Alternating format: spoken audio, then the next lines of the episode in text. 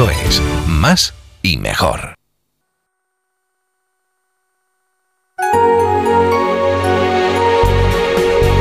Son las 7, las 6 en Canarias.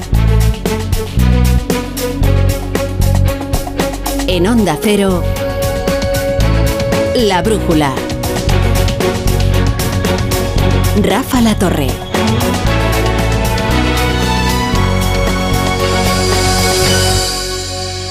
No, ya sabemos que está harto.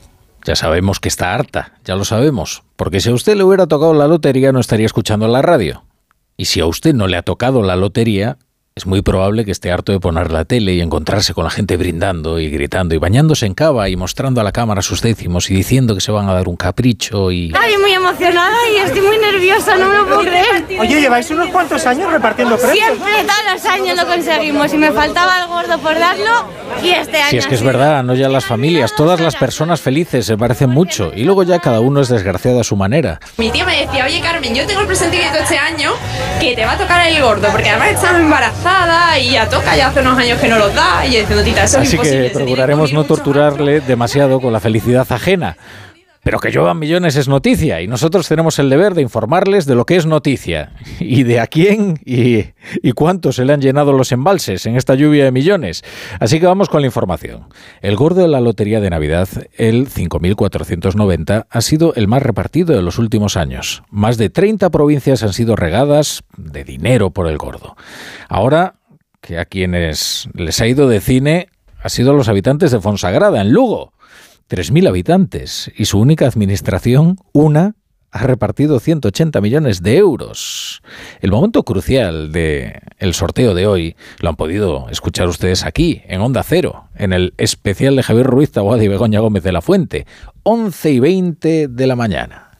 Ahí está. Ahí está. Ahí está. el gordo. ¿Veis cómo los matemáticos tenemos suerte?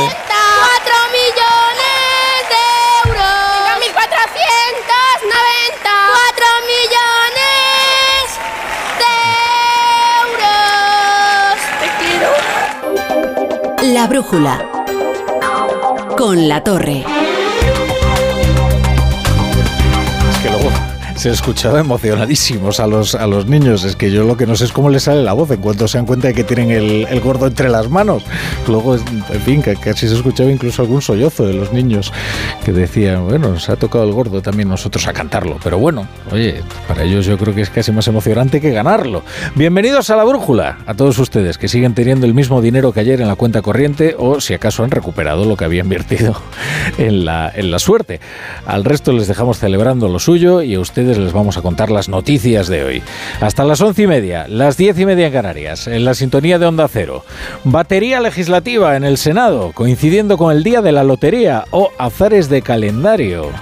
El gobierno ha sacado adelante algunas de las reformas más controvertidas de la legislatura en un día tan señalado como este, en el que la atención de los españoles está tan distraída, o azares del calendario. Ha derogado el delito de sedición, ha rebajado las penas por malversación, ha sacado adelante finalmente la ley trans sin modificaciones en su articulado, ¿eh?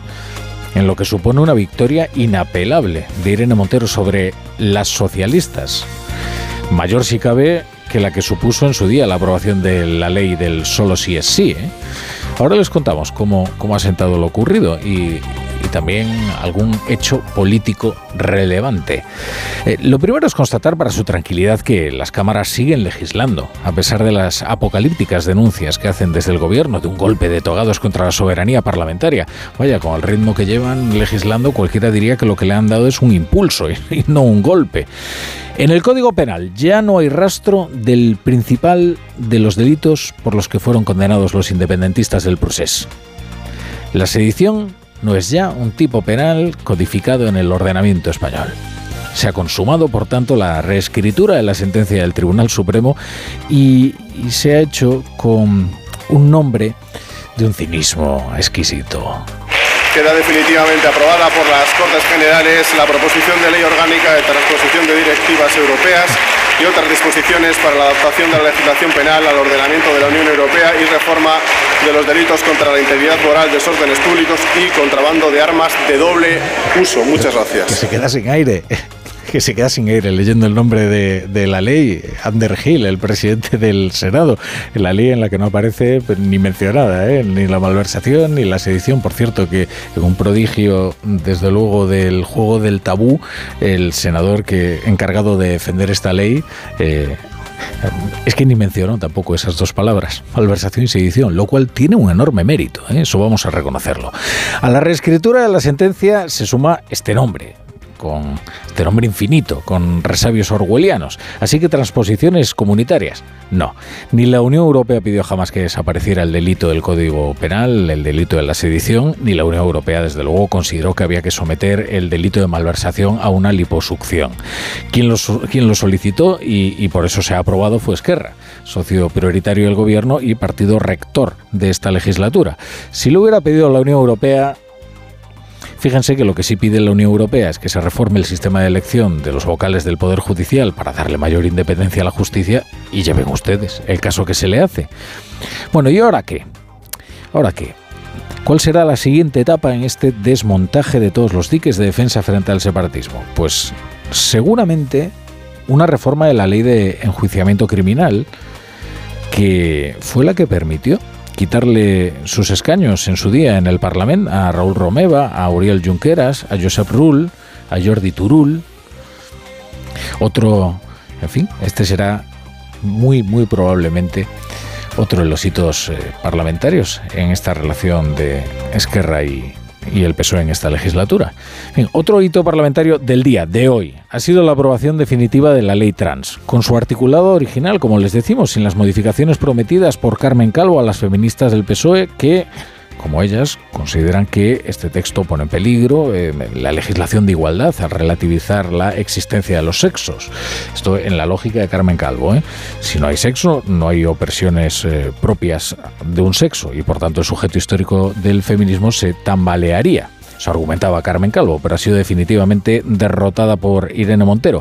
Este es un asunto que políticamente tiene su enjundia, porque Carmen Calvo fue alguien importante en el PSOE y en uno de los gobiernos de Sánchez, ni más ni menos que la número dos. Y el voto de las mujeres es la mayor fuerza electoral del PSOE. Así que este es un asunto nuclear. Y Primero, Sánchez despojó a Calvo de las competencias de igualdad y se las entregó a Irene Montero y ahora, después de una amarga batalla política, ni siquiera Calvo consigue enmendar un solo artículo de la ley trans, incluido aquel que permite a las menores de 16 años cambiar el sexo en el registro sin más tutelas que su propia voluntad.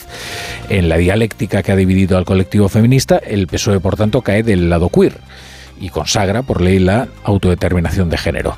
Carmen Calvo se ha abstenido, no obstante. Estoy de acuerdo con que exista una ley, pero no esta ley. Por eso no puedo coincidir con el no de las derechas que no están nunca para proteger a estos colectivos. He votado en un día difícil la opción más compleja, que es lo que hay que hacer, pues Yo asumo las consecuencias de mi acto siempre. Y damos un paso muy importante para reconocer bueno, pues el derecho a la libre determinación de la identidad de género. Tras mucho tiempo y muchos años de una tramitación difícil, vamos a reconocer que los derechos trans y los derechos LGTBI son derechos humanos. En Onda Cero, La Brújula, Rafa La Torre. Y repasamos ya otras noticias del día con Margarita Zavala y Carlos Rodríguez. Si la ley trans es un tanto que se han anotado en Podemos, eh, no es el caso de la ley de bienestar animal, donde el PSOE mantiene su enmienda y Podemos mantiene su apoyo. Hoy se aprobaba en comisión el dictamen de este proyecto de ley que en enero se abordará en el Pleno del Congreso. Lo separa el tratamiento de los perros de caza que el PSOE se niega a equiparar con las mascotas. De lo contrario, la práctica cinegética experimentaría cambios y eso es para Podemos un indicio de presión a sus socios de gobierno desde algunos territorios interesados. Lo denuncia una vez más la número 2 del Ministerio para la Agenda 2030, Lili Bestringe. El Partido Socialista llegó a un acuerdo con nosotros a propuesta suya, fue un texto que propuso el propio Partido Socialista y desgraciadamente a horas de, digamos, eh, poner sobre el papel el acuerdo cuando ya estaba incluso estampada la firma del, del Grupo Socialista en la enmienda, el Partido Socialista recula entendemos que por esas presiones de ciertos sectores o de, bueno, no sé si gobiernos autonómicos suyos incluso, ¿no? El próximo 27 de diciembre mira, ya podían esperar un día y lo hacían el Día de los Inocentes. Otro intento de los vocales del Consejo General del Poder Judicial para designar de una vez a los dos magistrados del Constitucional. Y con ello tratar de desbloquear la renovación. Para ello, el sector conservador propone a César Tolosa y la progresista María Luisa Segoviano en lugar de Pablo Lucas. La magistrada Segoviano será ahora la alternativa a José Manuel Vandrés, apoyado por el sector minoritario del Consejo. Para el portavoz de Unidas Podemos, Pablo Echenique, el desbloqueo del Constitucional pasa antes por renovar el Consejo General del Poder Judicial. Y si esa renovación no se produce, esto va a ser un, un cierre en falso. Los vemos eh, un poco menos reticentes que hace, que hace dos semanas. Eh, pero también es verdad que de momento no lo quieren hacer bueno, para Tezanos cada día es el Día de los Inocentes y hoy ha sacado trocís cocinados sin intención de voto que deja al PSOE extremeño sin el gobierno regional, pero que dibuja un futuro esplendoroso para los socialistas en Madrid. Donde, según este último barómetro, Díaz Ayuso no tendría garantizada la gobernabilidad. Ningún crédito para la presidenta de la Comunidad de Madrid.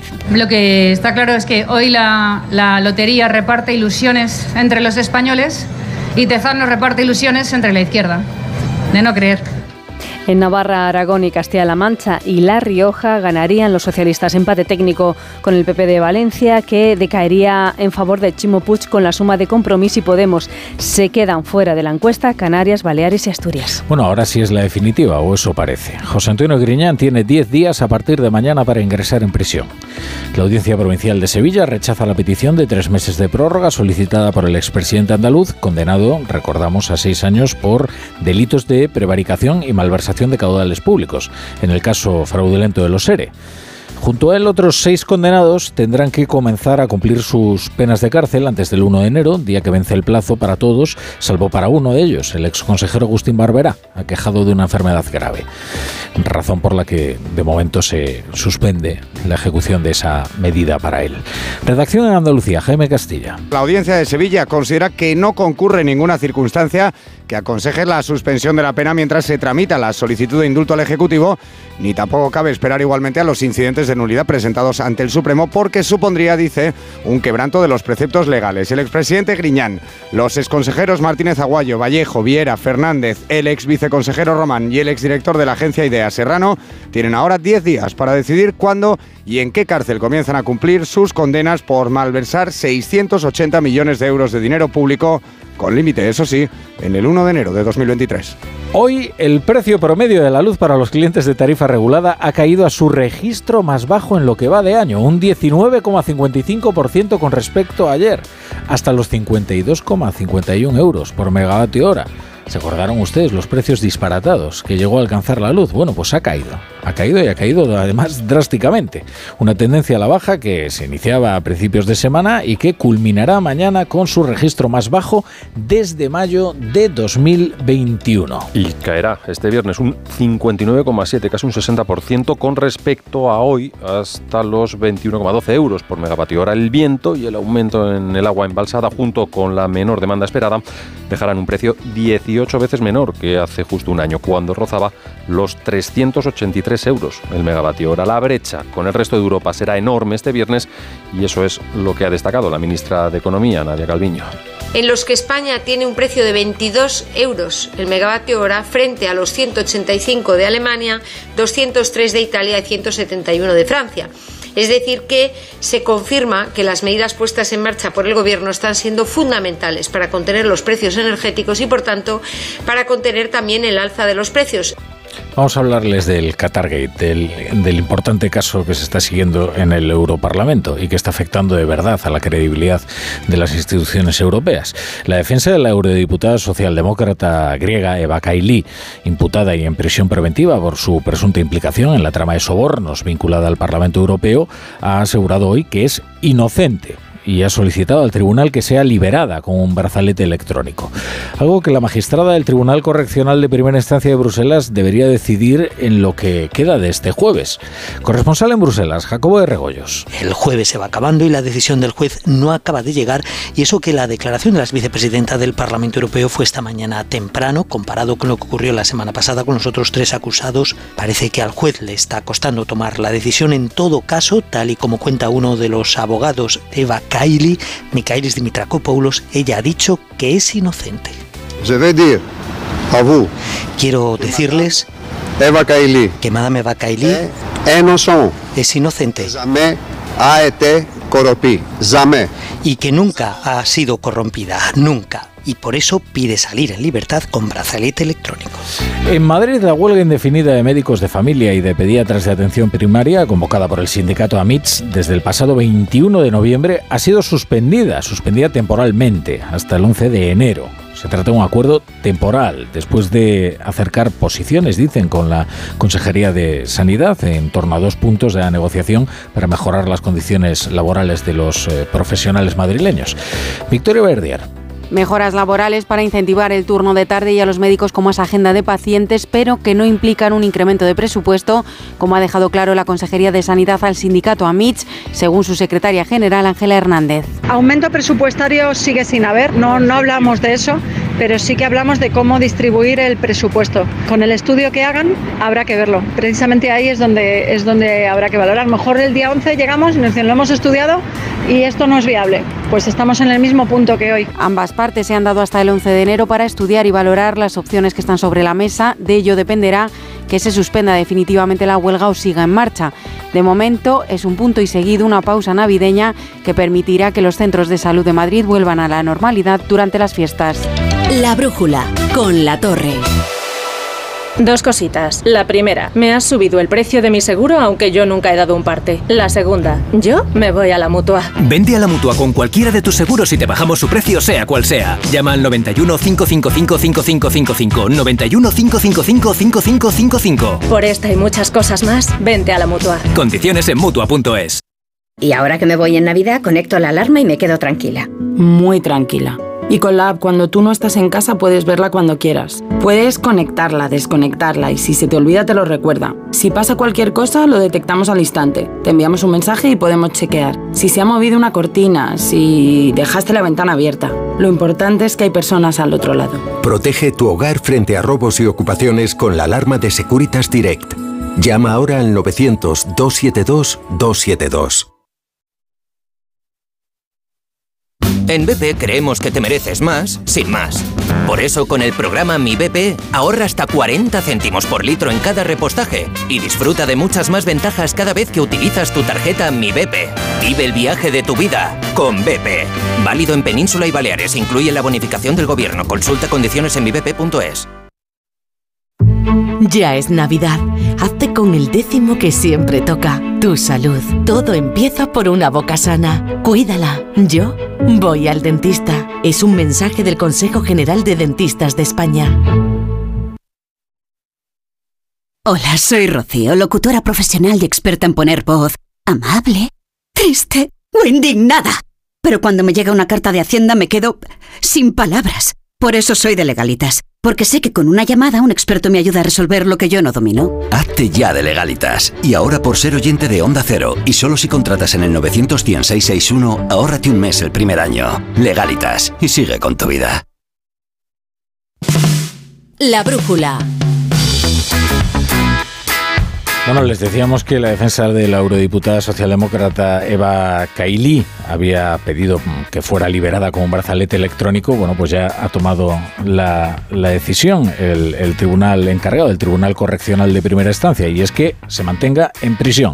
Por tanto, le ha denegado la libertad a la eurodiputada que está involucrada en este caso tan turbio del Qatargate. Vamos con los deportes. Edu Pidal. Muy buena, Rafa. Bueno, ¿qué? ¿Descansamos en Navidades o bueno, ya vamos a todo? No, no, no. Hay Copa del Rey. Hoy juegan varios equipos de primera. Por ejemplo, el Celta lo hace desde las 7. A las 9 lo hace el Atlético de Madrid frente al Arenteiro. De los partidos de las 7. Si nada cambia, todos empate a cero de momento, salvo el Girona, que pierde 1-0 con el Cacereño. Y ha habido, por ejemplo, actividad parlamentaria relacionada con el deporte. ¿Sí? Habéis contado un montón de aprobaciones de leyes en el Congreso. Se ha aprobado la nueva ley del deporte, la que llaman Ley de la Igualdad, aunque el principal titular que nos deja es que es la nueva ley anti-Piqué. Así la conocemos en la redacción de deportes, porque impide que un deportista en activo pueda tener relaciones comerciales con la competición en la que está involucrado. Ay. Por ejemplo, Piqué Ay. ya no podría firmar un contrato para celebrar la Supercopa cuando era jugador del Barça. ¿Tendría algo que ver entonces su retirada con esta ley? Seguro que ha tenido algo, que, ver, en su retirada. No sé si ha sido lo principal, pero algo habrá tenido que ver. Lo contaremos mejor a las ocho y media, repasaremos la Copa, la última hora de los eh, internacionales que van volviendo después del Mundial de Qatar y la competición que vuelve la próxima semana, justo antes de Nochevieja, el día 29, vuelve la Liga. Muy bien, Edu. Pues aquí lo escuchamos a las ocho y media, a las siete y media en Canarias. Ahora quédense 20 minutos con su emisora más cercana de Onda Cero.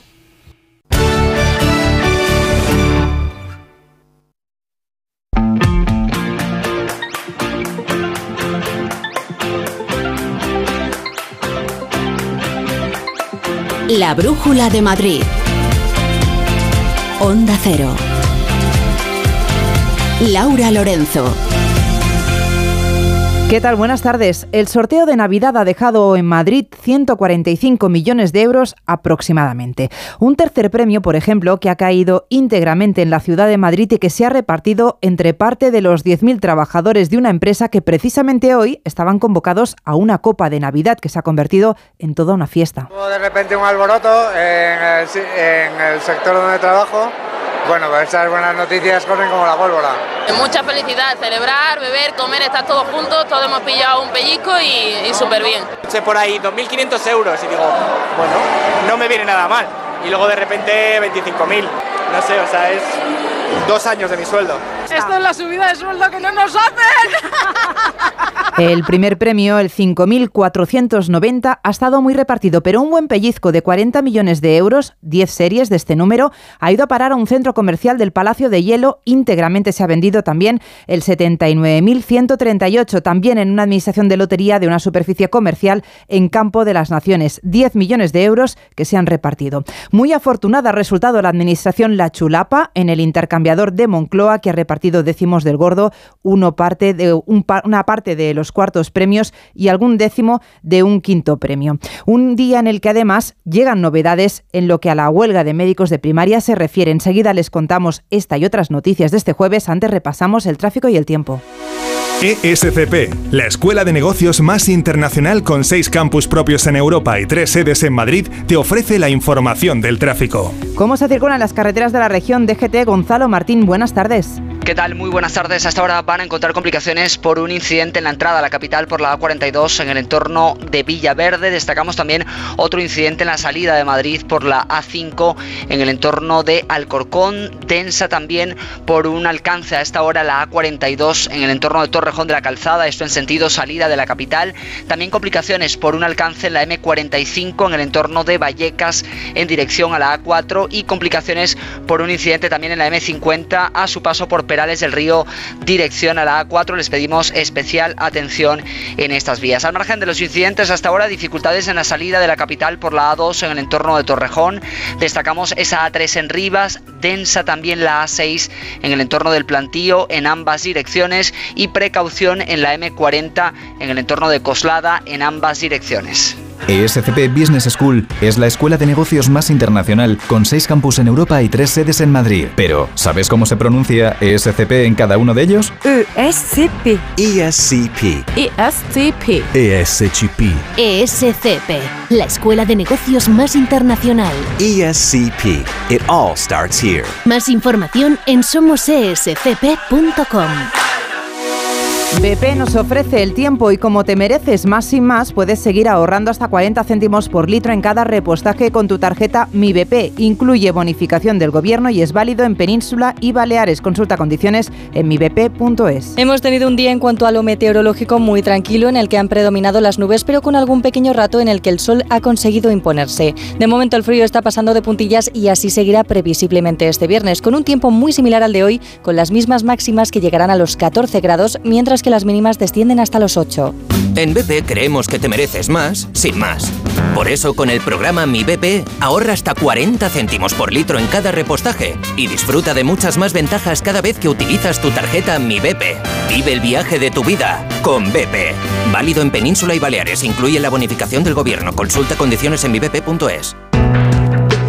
Los médicos de atención primaria suspenden temporalmente la huelga indefinida que mantenían desde hace un mes. Es el resultado de la reunión a la que han asistido este jueves con la Consejería de Sanidad. Insisten en que esto no significa que hayan llegado a un acuerdo, sino que se dan un margen para madurar y pensar las propuestas que el Gobierno regional les ha puesto sobre la mesa. Victoria Verdier. Pausa navideña de 20 días hasta el 11 de enero, fecha en la que el Comité de Huelga y la Consejería de Sanidad volverán a sentarse a negociar.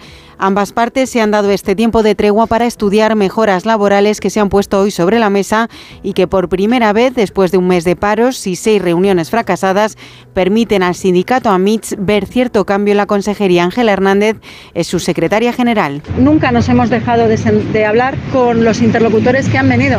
Lo que hemos hecho ha sido no llegar a un acuerdo con ellos cuando nos decían que no podían llegar a nada más y ahora parece que sí que estamos en ese algo más. AMITS reconoce que no se ha puesto sobre la mesa un incremento de presupuesto, aunque sí se ha hablado de cómo organizarlo y distribuirlo. Pues el consejero de Sanidad, Enrique Ruiz Escudero, ha explicado que el objetivo de este compromiso alcanzado es analizar la posible mejora retributiva en función de los pacientes asignados y mejorar económicamente los turnos de tarde para hacerlos más atractivos. Escudero se ha felicitado de que la reunión de hoy permita recuperar la normalidad.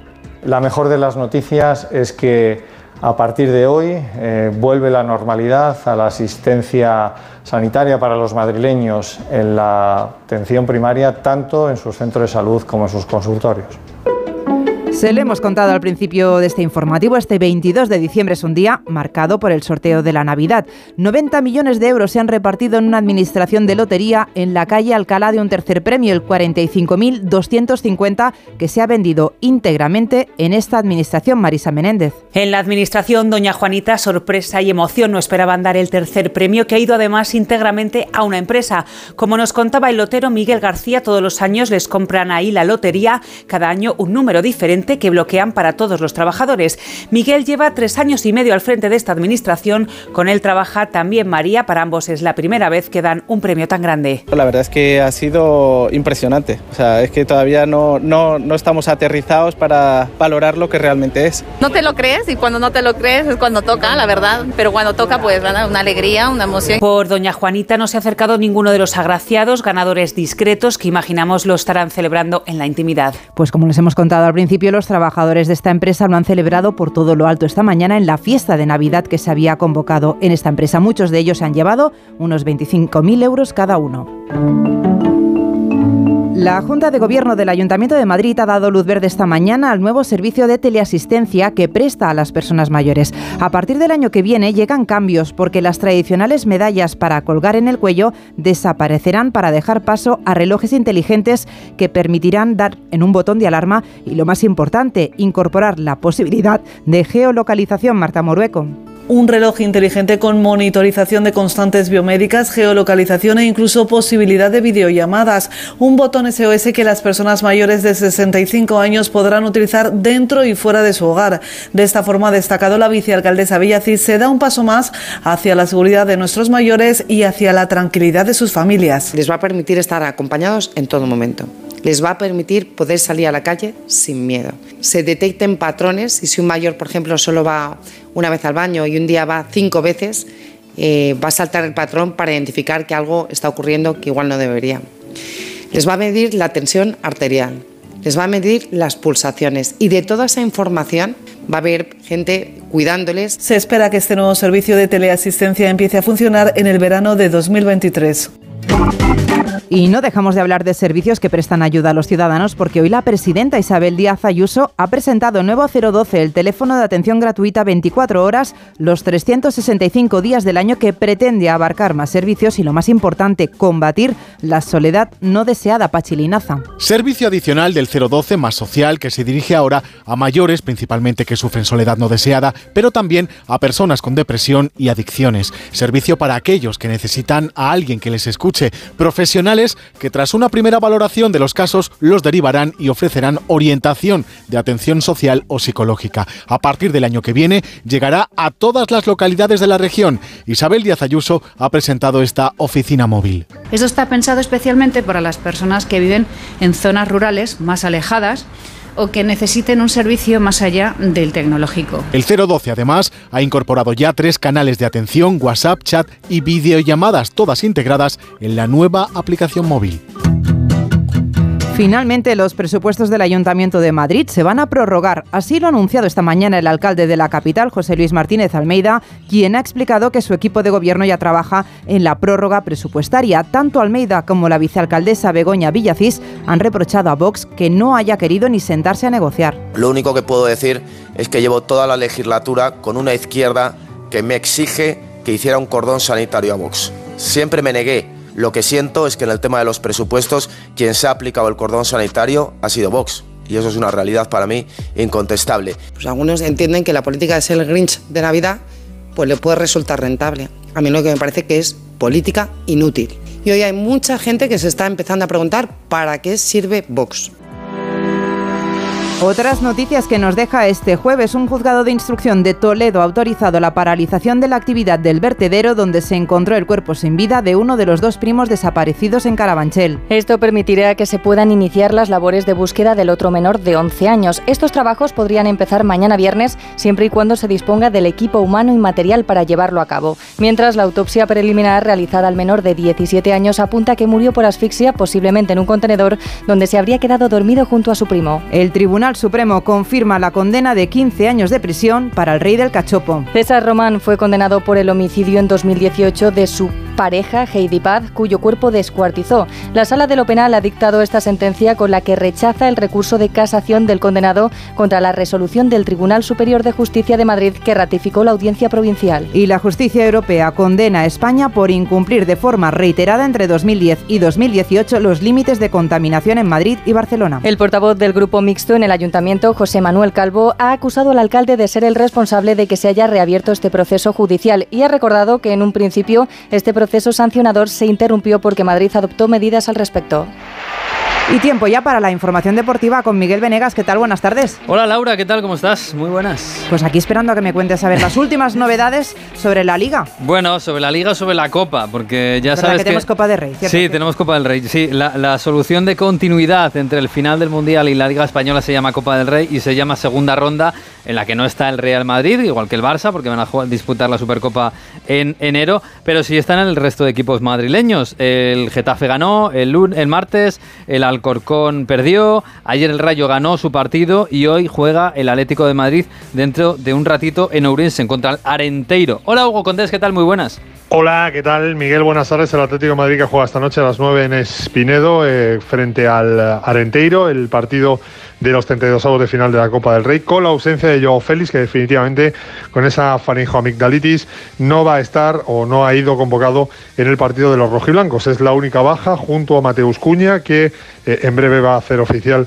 su fichaje por el Wolverhampton y los futbolistas que disputaron la final del Mundial, tanto los tres argentinos como Antoine Grisman. Hay que decir que el campo no está en muy buenas condiciones, que va a ser un partido complicado para el Atlético de Madrid, que tirará de absolutamente toda la plantilla que tiene, repito, a pesar de esos seis excepciones que va a tener en la noche de hoy y que también hay futbolistas canteranos, alguno de ellos incluso podría ser titular como el caso de el chaval Pablo Barrio. Pues va a ser a las 9, a las 9 de la noche. Recuerdo que todavía no ha habido ningún primera eliminado. ¿eh? Hasta hace un momento estaba perdiendo el Girona contra el Cacereño 1-0, pero acaba de empatar. Minuto 33 de la primera parte. Así que de momento no hay sorpresas. Y hombre, ya el Atlético de Madrid esperemos que no haya sorpresas en el contra el Arenteiro. Hoy también hay baloncesto y además eh, gordo. Hay Euroliga y juega el Real Madrid también un clasicazo del baloncesto contra el Asbel Villerben. Hola David Camps, ¿qué tal? Muy buenas. Buenas tardes Miguel, ya ha llegado el Real Madrid de baloncesto al Palacio de los Deportes donde a las 9 de la noche se enfrenta a las Belviller, ven buscando la que sería la décima victoria de la Euroliga y seguir antes de Navidad en los puestos altos de la clasificación. Una buena noticia y es el regreso tres meses después de Rudy Fernández, una vez superada la lesión que tuvo en la Supercopa Endesa, rotura de la muñeca derecha. Además, Chus Mateo, el técnico, puede contar con casi todos los jugadores solo, lesionado el húngaro Adam Hanga, además de los de larga duración, Alocen y Randolph, por lo que tendrá que hacer dos descartes para un partido complicado. El Asbel Villerben viene de ganar tres partidos consecutivos, uno de ellos ante el Barcelona en el Palau. Pues eso es el Madrid de básquet. El de fútbol hoy ha entrenado con normalidad. Ha entrenado también Mendy, que ayer no lo había hecho. Mañana juega un amistoso en Valdebebas contra el Getafe, pero va a ser a puerta cerrada. Y por cierto, hoy se ha aprobado la, en el Congreso la nueva ley del deporte. Siete millones y medio a la Federación Española para que haga la candidatura al Mundial 2030. España 2030 junto a Portugal y a Ucrania. Esa final sería en Madrid. Así que bueno, a ver si se ponen a trabajar y lo hacen bien. Pues esperamos a ver qué pasa. Más detalles del deporte en la brújula, en la brújula del deporte. Valga la redundancia. Hasta mañana. Chao, chao.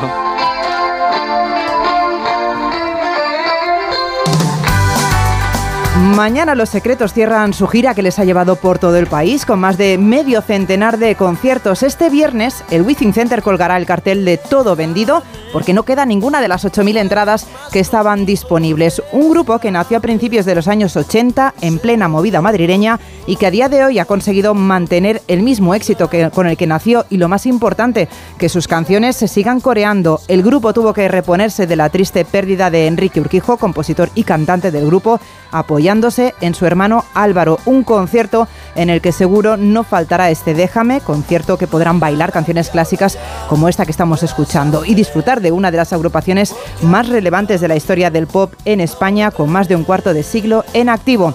En la realización de este informativo ha estado Juanma Frasquet y en la producción Emma Entrena. Nosotros volvemos mañana con más noticias de Madrid. Siguen escuchando La Brújula con Rafa La Torre.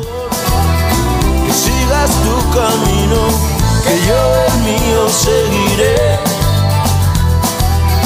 Por eso ahora déjame. Tuviste una oportunidad ah, y la dejaste escapar.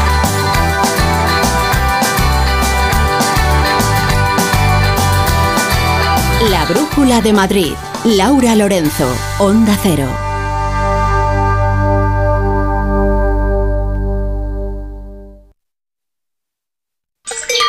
En la ganadería Organic producimos la mejor carne del mundo. Hacemos cría ecológica de las razas Angus y Wayu, 100% sostenible. Nuestra carne es extremadamente tierna y jugosa. Va del campo a tu casa, sin intermediarios, a un precio justo. Si pruebas Organic, solo comerás Organic. Nosotros te la llevamos gratis a tu casa. Haz tu pedido en el 910-2010, 910-2010 o carneorganic.com. Organic, la mejor carne del mundo. Onda Cero Madrid, 98.0. Restaurante Asfontes, auténticos productos gallegos, carnes, pescados, mariscos, caldo gallego, empanada, lacón y una amplia carta de vinos. Salones ideales para celebraciones y también terraza, con el excelente trato de siempre. Asfontes, en General Laci 10, cerca de Atocha. Y ahora también en la calle Áncora 32, asfontes.com.es. Si a ti lo que realmente te gusta es llegar del trabajo y ponerte a revisar portales inmobiliarios, hacer llamadas, mandar mails, organizar el papeleo y tener que enseñar tu casa a desconocidos, hazlo. Si no, confía la venta de tu casa a los mejores profesionales y disfruta de lo que realmente te gusta. Gilmar, de toda la vida, un lujo. Ahí va la hostia. En mi casa los regalos los trae el olenchero. ¿Eres de Bilbao? Hombre, Maite, de la glorieta de la calle Fuencarral. Vengas de donde vengas, todas las navidades caben en Madrid. Madrileño de la vaguada. Manolo, ponme un vino. ¿Qué te pongo? ¿Un res... No, no, no sigas. Quiero un vino de Madrid, que estamos en Madrid y son excepcionales. Pues tienes razón. Marchando, un vino de Madrid. Denominación de origen Vinos de Madrid. www.vinosdemadrid.es. Son nuestros y son únicos. Estas fiestas, decora tu hogar con Muebles a Dama. Ven a la calle General Ricardo 190 o entra en su web mueblesadama.com. Muebles a Dama les desea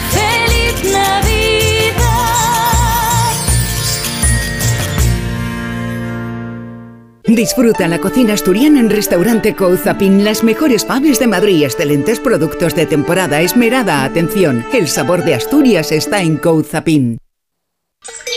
En la ganadería Organic producimos la mejor carne del mundo. Hacemos cría ecológica de las razas Angus y Wayu, 100% sostenible. Nuestra carne es extremadamente tierna y jugosa. Va del campo a tu casa, sin intermediarios, a un precio justo. Si pruebas Organic, solo comerás Organic. Nosotros te la llevamos gratis a tu casa. Haz tu pedido en el 910-2010, 910-2010 o carneorganic.com. Organic, la mejor carne del mundo. En Audi Retail Madrid estrenamos un nuevo espacio, uno donde relajarse con tu música favorita o jugar con tu mascota, lo que quieras. Al fin y al cabo, es tu salón. Con nuestro servicio de recogida y entrega totalmente gratuito, ponte cómodo en casa. Nos encargamos de todo. Consulta más información en audiretailmadrid.es. Cada uno tenemos una Navidad. En Onda Cero la compartimos contigo. Aitor Gómez y la Navidad. En la medida de lo posible disfruta de la familia, de los amigos, porque todos esos buenos momentos y los recuerdos que te quedes te van a hacer mucho más fácil el 2023 que espero sea muy bueno para todos. Eso sí, siempre con la radio cerca. Vive estos días con nosotros. Tu Navidad es la nuestra. Onda Cero. Tu radio. Felices fiestas. A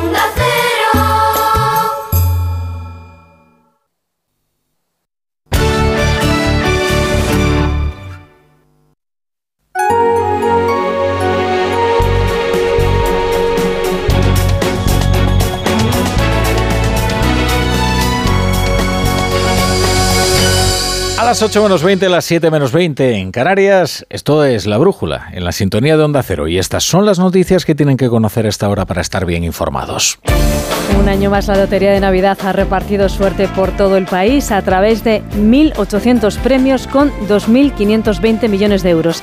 El gordo ha caído en el 5.490, sobre todo en el norte de España. El segundo es el 4.074 y el tercero el 45.250. Hacienda recuerda que los primeros 40.000 euros están exentos de pagar impuestos. El Senado ha aprobado este jueves de forma definitiva la reforma del Código Penal que deroga la sedición que se convierte ahora en un delito de desórdenes públicos agravados con una pena máxima de 5 años frente a los eh, 15 actuales y que rebaja las penas para la malversación sin ánimo de lucro a un máximo de 4 años. El Congreso ha aprobado el proyecto de la ley trans que reconoce la autodeterminación de género después de unas negociaciones complicadas en el seno del Gobierno, donde Unidas Podemos y el PSOE se han enfrentado con dureza. La ex vicepresidenta Carmen Calvo no ha cumplido con la disciplina de voto y se ha abstenido. El Consejo General del Poder Judicial ha convocado un nuevo pleno extraordinario para el próximo martes para intentar nombrar a sus dos candidatos para el Tribunal Constitucional antes de que entre en vigor la reforma del Gobierno en enero. El bloque conservador ha propuesto a otro candidato progresista, a María Luisa Segoviano. Tenemos CIS autonómico a seis meses de las elecciones de mayo. Tezanos asegura que el PP de Ayuso podría perder la Comunidad de Madrid. El PSOE de Fernández Vara podría perder por su parte Extremadura, aunque Ximo Puig mantendría por los pelos la Comunidad Valenciana y en Castilla-La Mancha Paje obtendría mayoría absoluta. La audiencia de Sevilla ha desestimado los recursos de los condenados por la pieza política del caso ERE y ha requerido a siete de ellos, entre ellos el expresidente de la Junta, José Antonio Griñán, para que ingresen voluntariamente en prisión en un plazo de 10 días, que finalizaría el próximo 1 de enero de 2023. Los médicos de familia de atención primaria de Madrid han suspendido la huelga que mantenían desde hace un mes tras haber acercado posiciones con la Consejería de Sanidad, no tanto como para llegar a un acuerdo, pero sí como para pactar una tregua hasta el próximo 11 de enero. La justicia belga desoye la petición de la ex vicepresidenta del Parlamento Europeo, Eva Kaili, y, pro- y prolonga un mes más su prisión preventiva por su presunta implicación en el caso de corrupción Qatargate. Sus abogados habían solicitado que la dejasen en libertad con una pulsera electrónica porque está colaborando. La brújula con la torre.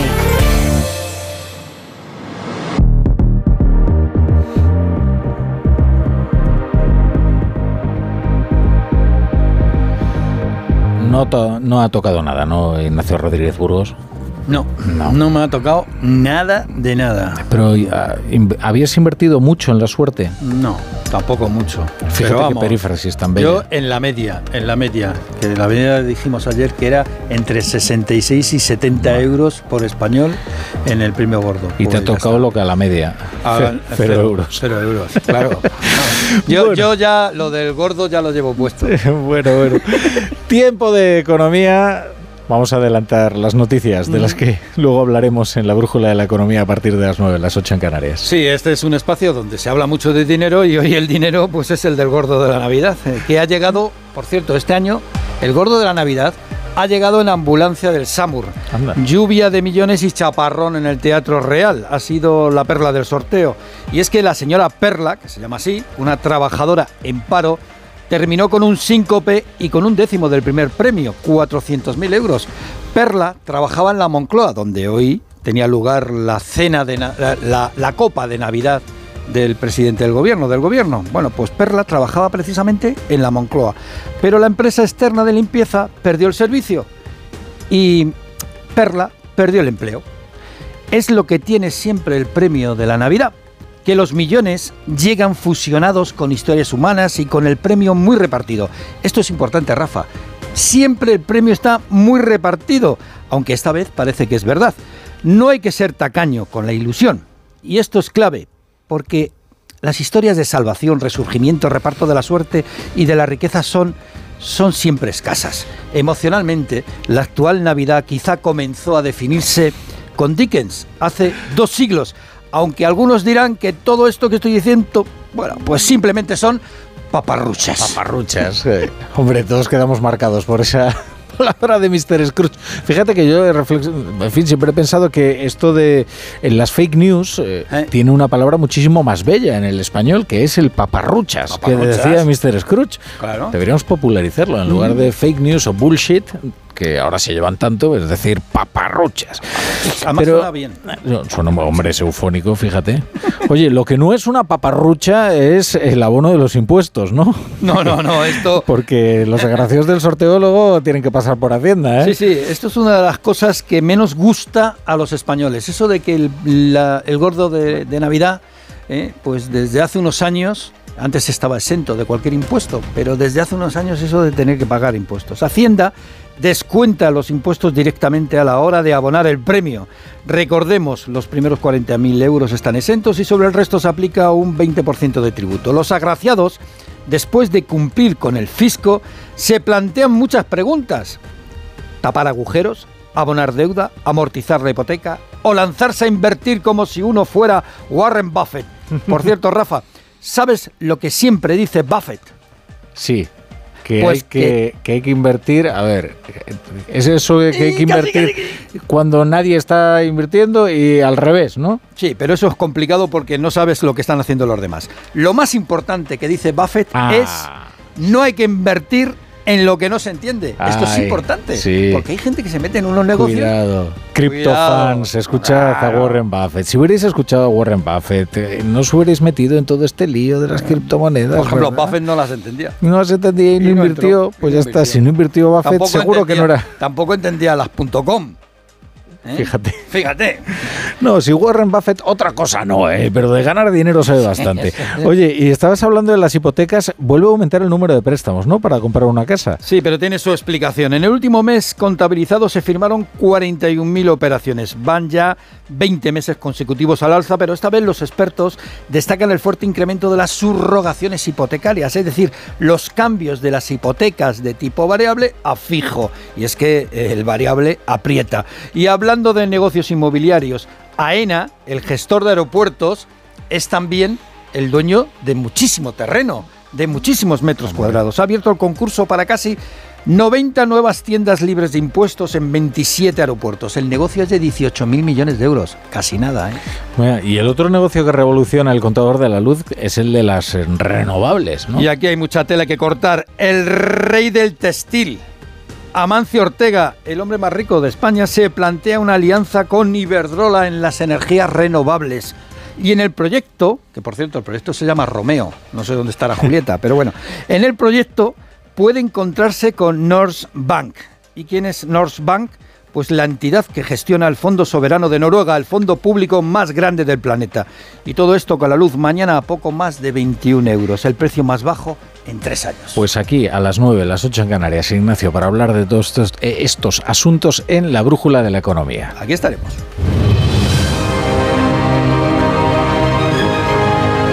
Sabemos que son tiempos de inflación y por eso Línea Directa quiere ayudarte con una oferta imbatible. Este mes si te cambias te bajan el precio de tu seguro de coche y tienes un todo riesgo a precio de terceros. Pues eso, una oferta imbatible.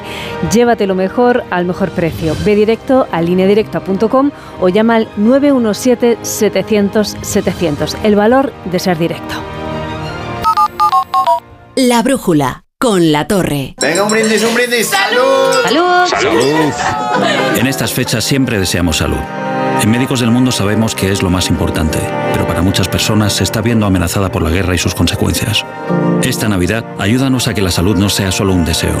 Dona en médicosdelmundo.org o envía un bizum al 33509. La mejor ficción también se escucha. Este viernes llegaron a la Tierra los supervivientes del proyecto colonizador Mars 3 después de 254 días de ocupación de la primera colonia en Marte. La catástrofe de la Estación Espacial Mars 3, financiada con capitales privados de prima del multimillonario Aaron Forbes, resulta un duro revés para el proyecto de colonización extraterrestre. ¿Qué pasó allí?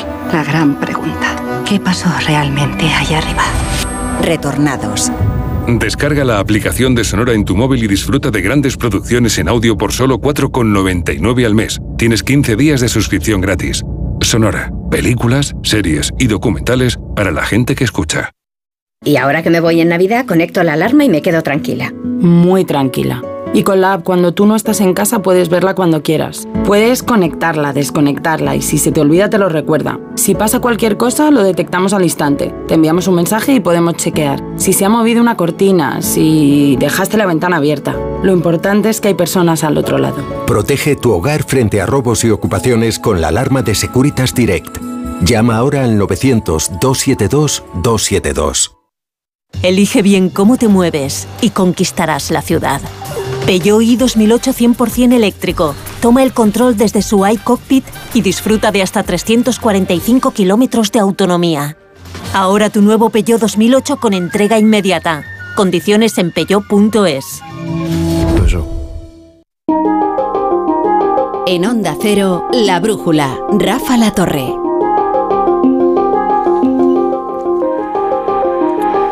Este pasado lunes asistimos a todo un acontecimiento en Estados Unidos. Por primera vez en la historia de este país, la Cámara de Representantes pedía imputar por cargos penales a un expresidente. En este caso, ya lo habrán adivinado, a Donald Trump.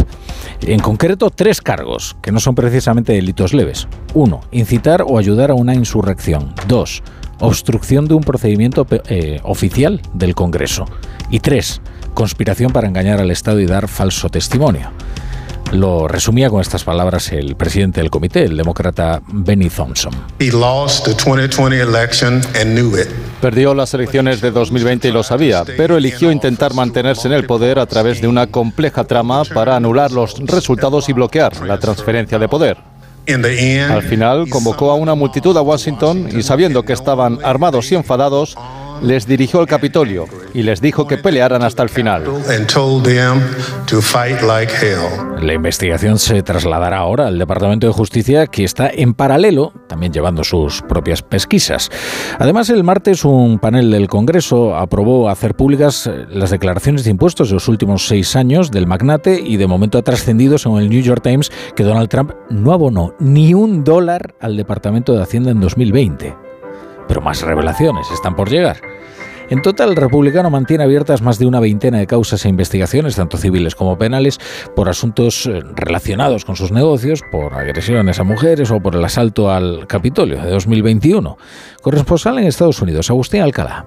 Donald Trump se enfrenta a cuatro investigaciones a nivel federal y estatal que van a marcar su futuro. Hay dos que deben preocupar y mucho al antiguo presidente, y las dos, por orden del fiscal general de la Nación, Merrick Garland, la supervisa Jack Smith, un fiscal que decidirá si el Departamento de Justicia tiene suficientes pruebas para procesar a Trump por sus actos antes y después de las elecciones del 2020, que culminaron con la toma del Capitolio por sus huestes, y también si cometió algún delito al obstruir la investigación sobre los documentos que se llevó, cientos de ellos secretos y muy secretos, a su residencia en Florida, cuando abandonó la Casa Blanca. Smith ha recibido ayer un monumental dossier del Comité Especial que ha investigado el 6 de enero, que ha entrevistado a 1.200 testigos y recopilado más de un millón de documentos y que ha concluido que Trump cometió cuatro delitos graves por incitar a la insurrección, obstruir el proceso de la transferencia de poder, realizar testimonios falsos y por conspirar para defraudar a la nación. El fiscal especial Smith debe valorar si estas recomendaciones pueden probarse ante un tribunal, si será acertado presentarlas cuando el acusado es el líder de uno de los mayores partidos de la nación y además más aspirante a la presidencia y las consecuencias para la seguridad nacional en caso de que Trump sea encontrado culpable de incitar a la insurrección, que le inhabilitaría para ocupar cargo público alguno. El expresidente se enfrenta a otras dos investigaciones estatales. En Georgia, por presionar a las autoridades electorales del estado a encontrarle más de 10.000 votos que le dieran la victoria en un estado donde perdió con claridad contra Joe Biden y en Nueva York, donde es el acusado principal, junto con sus hijos, en una demanda civil de que exageraron sus cuentas y su fortuna para engañar a los bancos y a los seguros. Un caso que puede terminar con una sustancial multa de 250 millones de dólares. Como perfecto conocedor de los tribunales, Trump es un maestro de torpedear, retrasar y utilizar todos los recursos que tiene a su disposición para salvarse. De su tiempo en el despacho Val cuenta además con una carta muy especial, un Tribunal Supremo al que nombró tres jueces y tiene una mayoría conservadora y al que acudirá para que le proteja de la persecución política de estas sabandijas traidores y matones que le persiguen a él y a los hombres y mujeres patriotas de la nación a los que representa.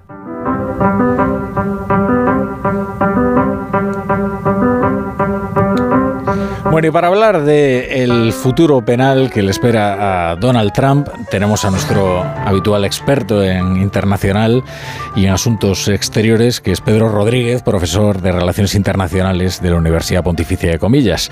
Pedro, ¿qué tal? Buenas tardes. Muy buenas tardes. Oye, vamos a empezar por, por lo del asalto del Capitolio, ¿no? Eh, ¿Tú crees que el Departamento de Justicia le va a hacer caso a las recomendaciones del Comité del Congreso y que finalmente Donald Trump va a ser acusado de cargos penales? Bueno, yo creo que eh, Donald Trump mm, empieza a, situarse en la confluencia de un horizonte procesal cada vez más complicado y un horizonte político también más complicado. Y yo creo que de esa combinación de sus problemas con la justicia y de su retroceso político es donde ahí es donde radica su vulnerabilidad. Hemos visto al Comité de Investigación de la Cámara Baja recomendar estos cargos. Por cierto, que son cargos que yo creo que desde España se entienden bastante bien, ¿no? Incitar, asistir, ayudar y, proteger una insurrección. Y, el otro, que es también mi favorito, eh, conspiración para defraudar dinero a, los Estados Unidos ah. del contribuyente. Eh, es curioso como una democracia, pues al final eh, no es un pacto de suicidio colectivo y se utilizan estas herramientas eh, legales para defender la democracia. ayer veíamos a, a Zelensky, el presidente de Ucrania, en, en, el hemiciclo. ¿no? Es el mismo hemiciclo que hace dos años fue asaltado. Hmm. y cómo la rendición de cuentas pues no ha llegado hasta arriba en el caso y este es el caso del presidente Trump ¿no? y vemos cómo eh, cada vez hay más condenas penales por lo que ocurrió el 6 eh, de enero y eh, digamos que eh, esta rendición de cuentas también está llegando a la figura del presidente. Es muy cierto, como has apuntado, que una cosa es la recomendación de un comité de investigación de la Cámara Baja y otra cosa es que el Departamento de Justicia, a través del, Ministerio Fiscal, ah, actúe en consecuencia. Mm. Pero digamos que lo que está claro es que esta investigación, este informe, estas recomendaciones plantean una hoja de ruta de cómo proceder penalmente, de cómo eh, exigir esa rendición de cuentas a una persona eh, como Donald Trump, que estaba en el epicentro de este asalto al Congreso. El asalto al Congreso no era más que para beneficiar y, y seguir adelante con la gran mentira de Donald Trump, que le habían robado eh, las elecciones presidenciales que en realidad había perdido por un margen significativo. Ahora, concluyo por lo que dices que políticamente ya podemos dar por finiquitado a Trump. O sea, tiene muy difícil. No, ese es el error ah, mayor. vale, vale. subestimar, subestimar a Trump, yo creo que este es un error muy grave. Y a lo mejor eh, hmm. te lo digo porque estoy muy traumatizado todavía, o estamos traumatizados por lo que ocurrió en 2016. Se le percibía como un payaso, como alguien que no iba en serio, que cómo era posible que el partido de Abraham Lincoln, partido republicano, cayera en manos de, un vendedor de humo, ¿no? De un, de un demagogo populista. Bueno, pues...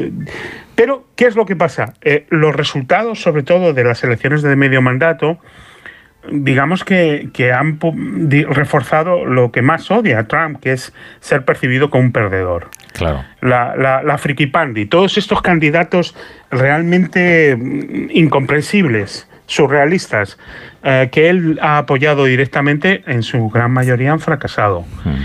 Y, emerge una figura alternativa que hace posible hablar del, trumpismo sin Trump, como es el gobernador de Florida. Ah, Ron DeSantis, eh, ¿no? Y, entonces eh, esta debilidad política, pues también es muy, muy importante, porque todavía estamos hablando de juicios políticos, de lo que diga el Congreso, eh, no estamos llegando todavía a la fase penal, pero digamos que la batalla política cada vez es más cuesta arriba, a pesar de que él ya ha declarado su intención de presentarse eh, a, las próximas elecciones presidenciales. Hmm. Bueno, y si no le dejan presentarse y se lo ponen demasiado complicado, quizás eh, sus seguidores más radicales también pueden, en fin, actuar en la calle con estas escenas tan... El riesgo de violencia mm, es un riesgo Um, yo diría, prevalente. Hmm. Eh, hace seis meses el Departamento de Seguridad Nacional publicó una, especie de matriz de posibles amenazas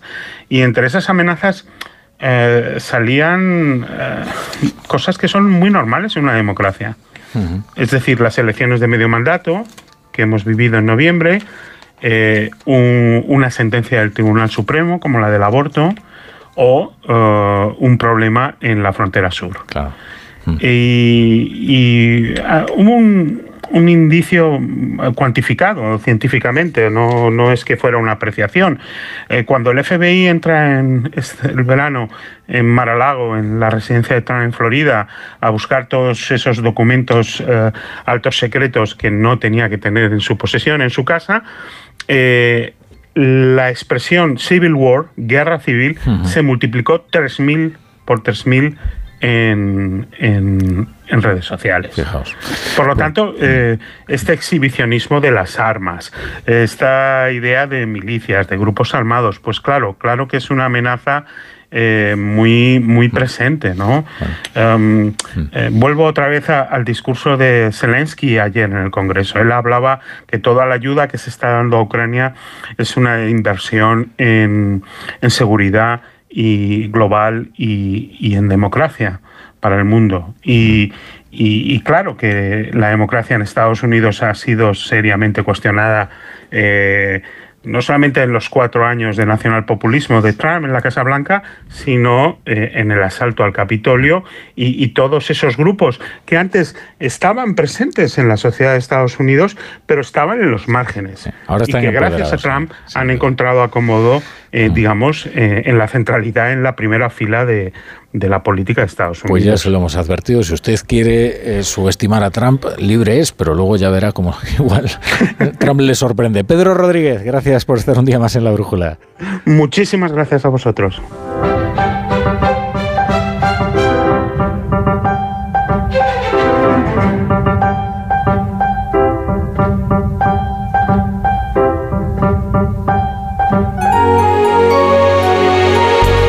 Cero, La Brújula, Rafa La Torre.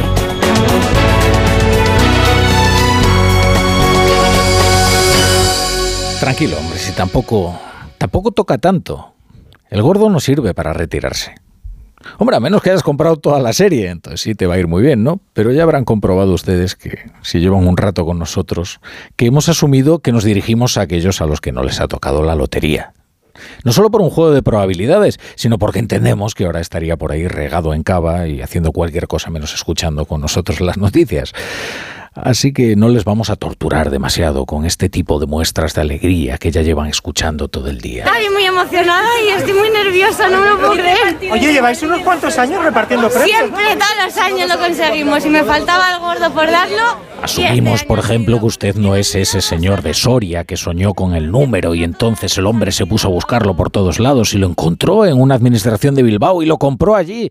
Que ese hombre existe. Que yo soy de Soria, lo que pasa que es que el número lo soñé y me fui a Bilbao a por él. Eh, soñé que estaba celebrando ese número y por la mañana tuve la fortuna de que me acordaba de ese número. Entonces lo apunté y luego busqué dónde estaba ese número y eh, descubrí que estaba en la calle Ledesma en Bilbao. Como tengo ahí una cuadrilla de amigos, les dije que lo bueno, eso cuenta él, eso cuenta él. Que los sueños luego se olvidan pronto y esta es una historia muy típica. En cualquier caso, tampoco vamos a poner en duda la versión de este señor, que es un hombre muy alegre y que ha visto esto como si la providencia le hubiera visitado en sueños, ¿no? Usted no es él. Ni tampoco es uno de esos que salen ebrios de alegría en el telediario. Se ven ustedes que eh, estas imágenes sorprenden mucho en el extranjero, ¿no? Esto de las delegaciones con la gente con el champán y la alegría que se desata cada 22 eh, de diciembre. De verdad que no se lo explican. Eh, esto de, que la lotería en España sea algo, un fenómeno tan popular. Hoy en la BBC la presentadora, por ejemplo, enseñaba a cámara un décimo de la lotería nacional. I have a ticket. And the reason I have a ticket is that my producer, Sergio Focada, uh, when he was back home in Spain, bought our team a ticket, and this is the one. y contaba que se lo había comprado pues su compañero Sergi Forcada eh, y le preguntaba a, a Sergi, periodista de la BBC, cómo es que los españoles se vuelven tan locos con la lotería.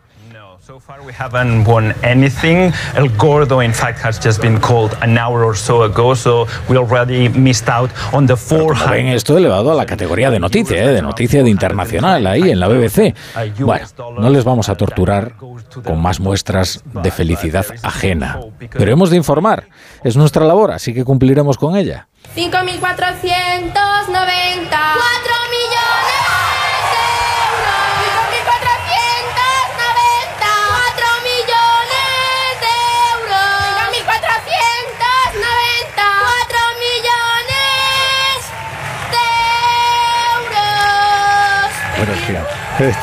como se les escucha a los niños después, ¿no? Todas las muestras de emoción. Mira, escuché. Es que, claro, eh, imagínense tener el gordo entre las manos ¿no? y ser uno de esos niños. Es que lo raro es que les salga apenas un hilo de voz, pero no, no, no, son capaces, a pesar de algunos gallos, algunos gallos, pero son, eh, comprensibles, pero son capaces de, de cantar el gordo.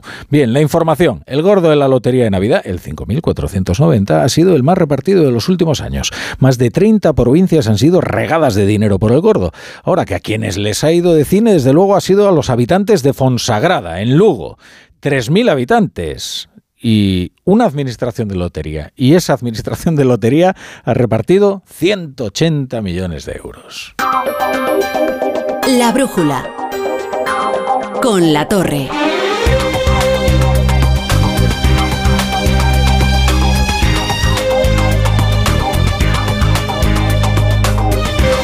Bienvenido a la Brújula si se incorpora esta hora a la sintonía de Onda Cero, como cada día desde las 7 de la tarde, 6 en Canarias, hasta las 11 y media de la noche, 10 y media en Canarias.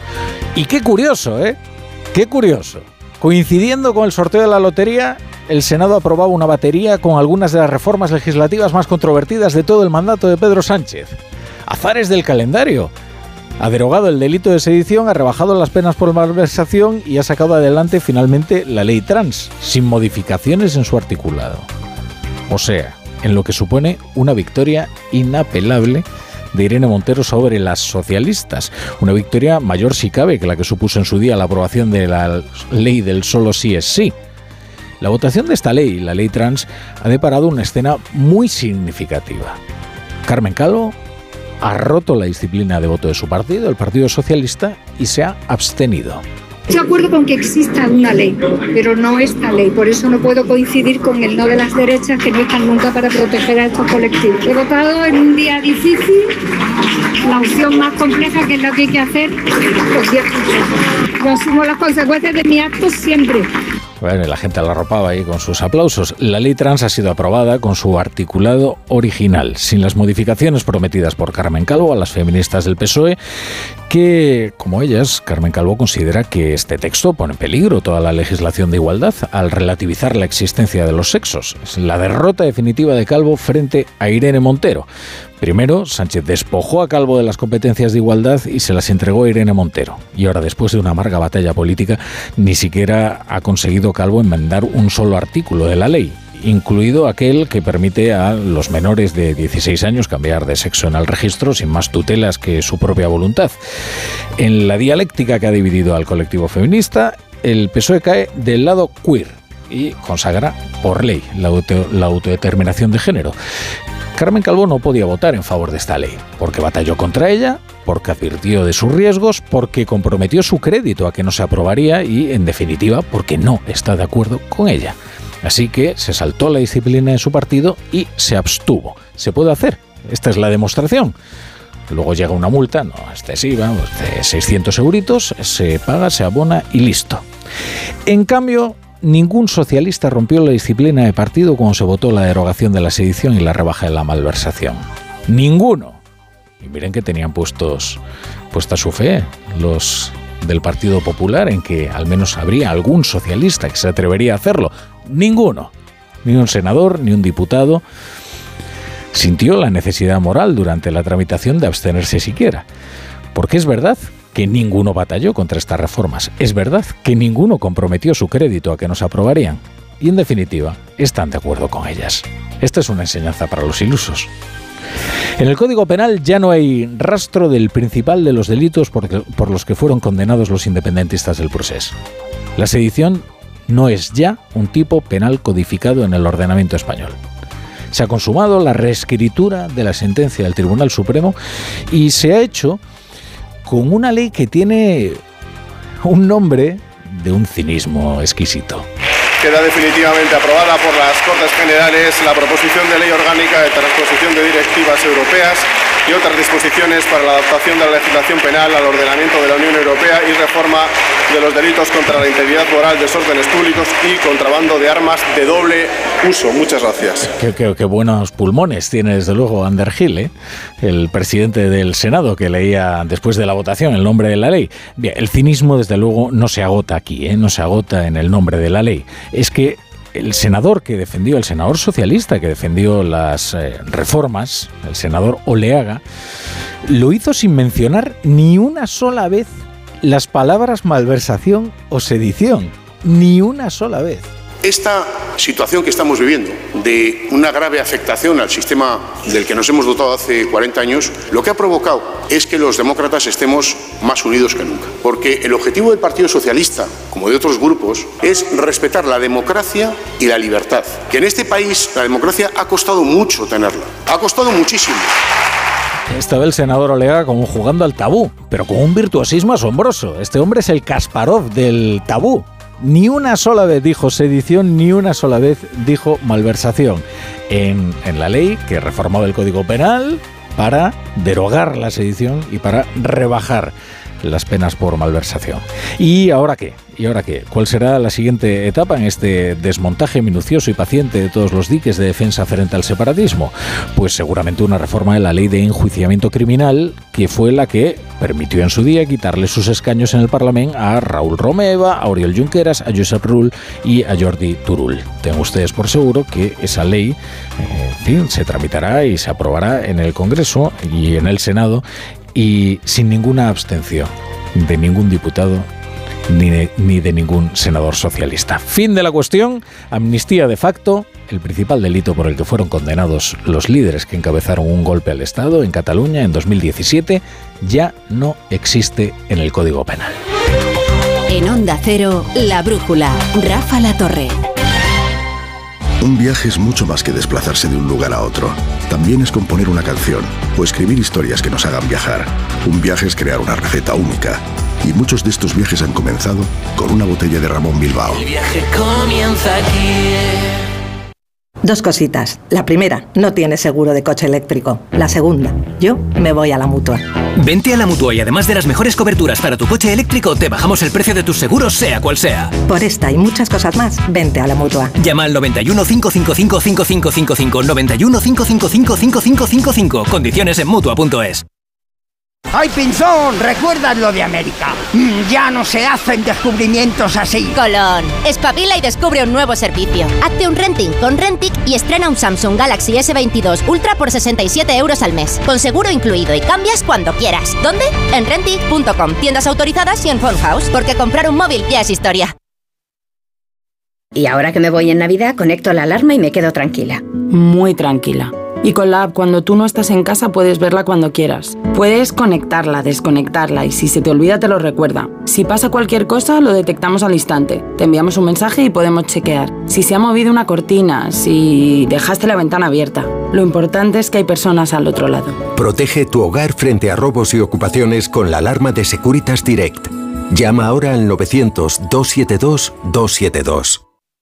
Si eres profesor o centro educativo, prepara tu proyecto para la segunda edición de los premios Mentes AMI, con esas iniciativas que fomentan el pensamiento crítico de tus alumnos, que impulsan su creatividad audiovisual responsable o que promueven los valores y la convivencia. Encuentra toda la información en mentesami.org. Queremos reconocer tu labor para que los más jóvenes desarrollen habilidades en alfabetización mediática e informacional. Fundación A3 Media. Hagamos juntos una sociedad más crítica y libre. Elige bien cómo te mueves y conquistarás la ciudad.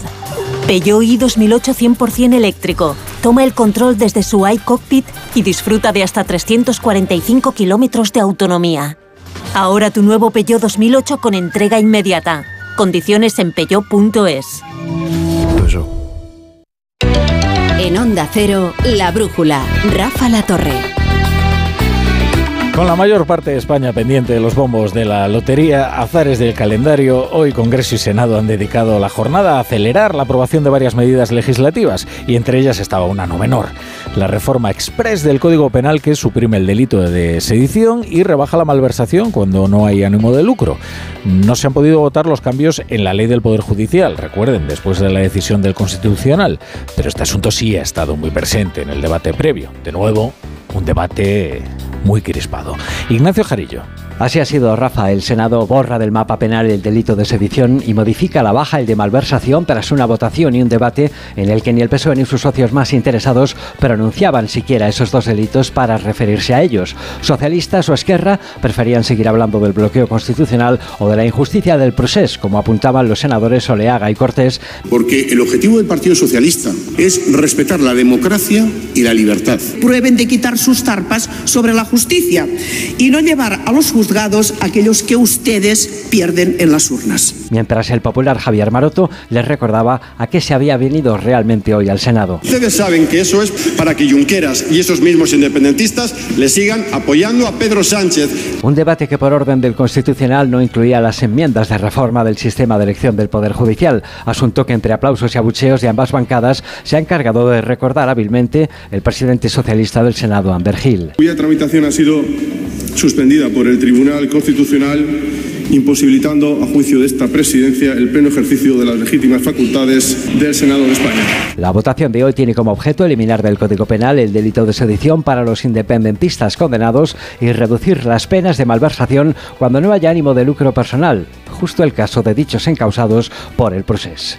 Bueno, y mientras tanto, seguimos a la espera para conocer el, el, auto del Constitucional en el que se debe explicar la aplicación de las medidas cautelarísimas que sacaron del debate parlamentario la reforma del propio Tribunal Constitucional. Es también lo que esperan los socialistas para activar su plan B. Ya lo conocían ustedes, la presentación de una proposición de ley que por la vía recta y esta vez sí, de forma regular, consiga reformar la ley orgánica del Tribunal Constitucional. Mientras en el Consejo General del Poder Judicial, que lleva más de cuatro años en funciones, ha habido algunos movimientos. Se ha convocado un nuevo pleno el martes, el martes 27, un nuevo pleno que tratará por segunda vez en siete días de nombrar a los dos candidatos que le corresponden al órgano de gobierno de los jueces para el constitucional, con un cambio en los magistrados propuestos por los vocales conservadores, entre los que ahora incluyen a una progresista, Eva Llamazares. Los conservadores lo volverán a intentar. El que, que haya renovación del TC con las reglas actuales por un lado y que el progresista que salga elegido no sea el candidato favorito de su sector, el magistrado Vandrés. Visto el insuficiente y ajustado resultado en la votación del martes a su binomio de candidatos, el conservador César Tolosa y el progresista Pablo Lucas, ahora fuerzan otro pleno para el próximo martes y proponen en lugar de a Lucas a otra magistrada progresista, María Luisa Segoviano, primera mujer, presidenta de Sala del Supremo, en la confianza de que pueda tener un perfil que sí convenza a algún progresista tanto como para que termine obteniendo los 11 votos necesarios, uno más que los 10 obtenidos en el pasado pleno. Esa es la mayoría necesaria de momento, tres quintos, ya que los planes del Gobierno para que cambien las reglas y facilitar un TC de mayoría progresista fueron paralizados por el Constitucional en el Senado, y esa seguirá siendo la mayoría precisa hasta que vea la luz a principios de año la nueva ley urgente proyectada en la que el PSOE corrige la vía inconstitucional que ha frenado el TC. Y también hoy el Pleno del Congreso ha aprobado la ley trans que permite la rectificación de nombre y sexo de las personas trans en el registro civil a partir de los 14 años, eh, con la misma fórmula que desde un principio defendió la ministra Irene Montero, enfrentada a lo largo de estos meses con la ex vicepresidenta Carmen Calvo. Carmen Calvo ha roto la disciplina de voto y se ha abstenido en la votación porque desde luego esa votación ha sido una victoria inapelable de Irene Montero, que ha visto cómo su texto ha sido aprobado sin una sola modificación. Mira que Carmen Calvo le había prometido a las socialistas, a las feministas del, del Partido Socialista, que sí, que conseguiría enmendar el texto. La futura ley llega así a la recta final de su tramitación parlamentaria después de unas negociaciones muy complicadas, primero en el seno del Gobierno y luego en la propia Cámara Baja, donde Unidas Podemos y PSOE han escenificado sus diferencias hasta el final.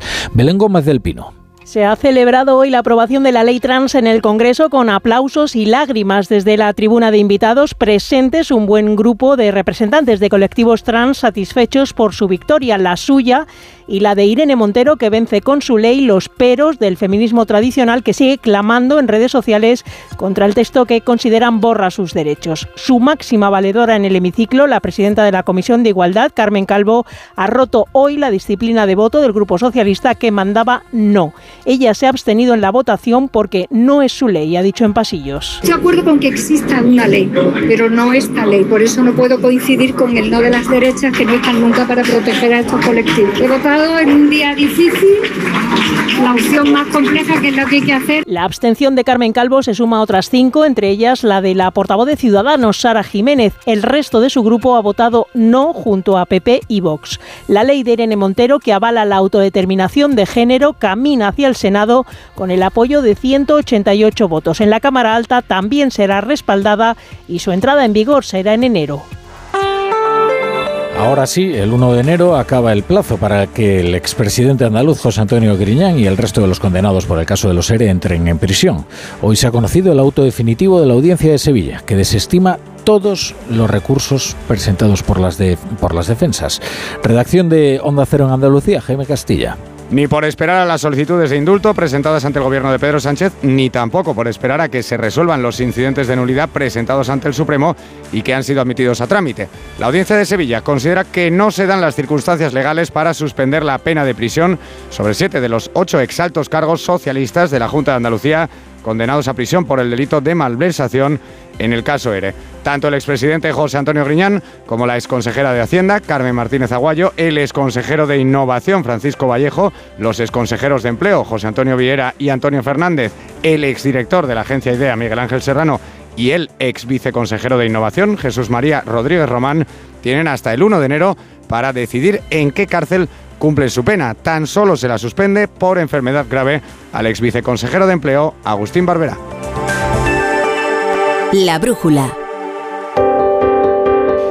Bueno, ya está en el estudio de la brújula otro hombre al que afortunadamente no le ha tocado la lotería. Y digo afortunadamente no porque no le desee lo mejor, sino porque si no, no estaría con nosotros leyéndonos los periódicos. Mira qué cosa más bonita ¿Eh? me acaba ¿Has de visto? decir aquí el tío Rafa. Te he dicho que no quiero que ganes la lotería, pero sin embargo lo he envuelto en papel de celofán. de celofán. Juanjo de la Iglesia, Muy buenas, tardes. Tema del día, lógicamente, entonces, el sorteo de Navidad, una circunstancia que ha aprovechado el PP, por cierto, para lanzar un vídeo en redes sociales del que se hace eco la razón, en lugar bastante destacado. El titular el vídeo del PP en la lotería, a socios de Sánchez y los agresores sexuales ya les ha tocado el gordo. Denuncia el Partido Popular que a los sediciosos, a los malversadores, a los agresores sexuales les ha tocado la lotería. Dice, a los socios de Sánchez les ha tocado el gordo. ¿Y a ti?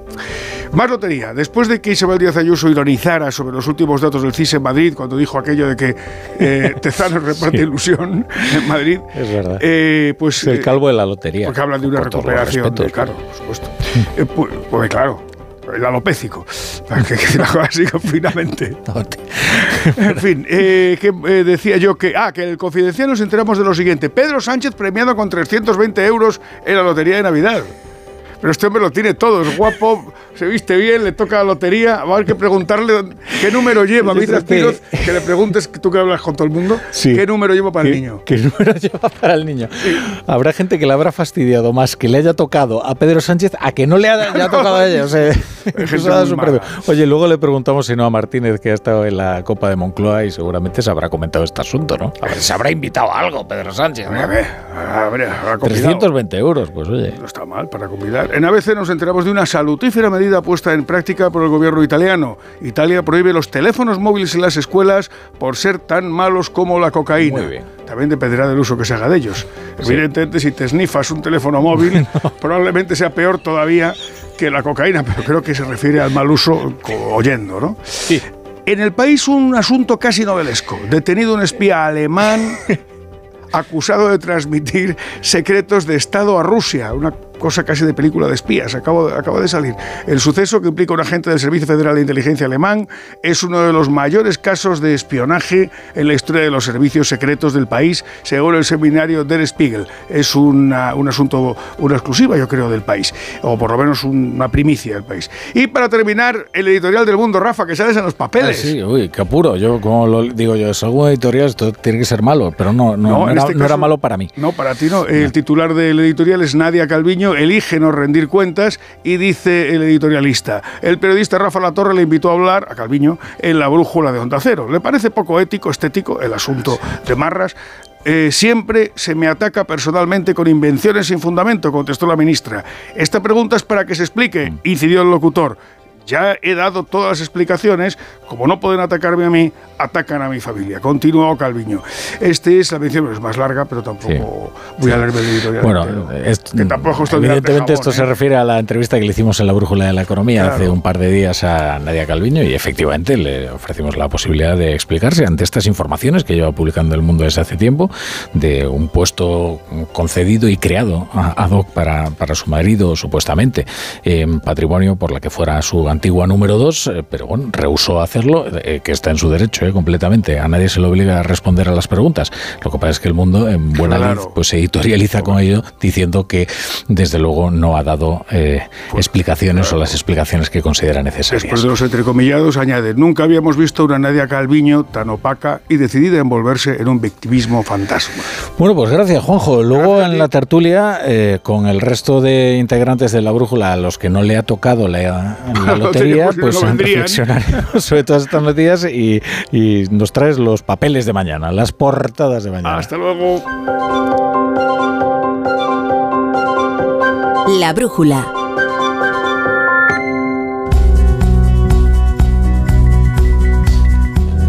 Amamos. Uy, perdón. Amamos lo nuestro, que me ahogo. Amamos lo nuestro. Y por eso amamos las patatas, de patatas hijolusa. En nuestra radio y en nuestros programas tenemos diferentes puntos de vista y eso nos hace más plurales. Igual que Patatas Hijolusa, que cuenta con marcas como la Huerta de Doña Rogelia, Valde Picones, Baby Pat y muchas más para que puedas encontrar la más idónea para tu menú navideño.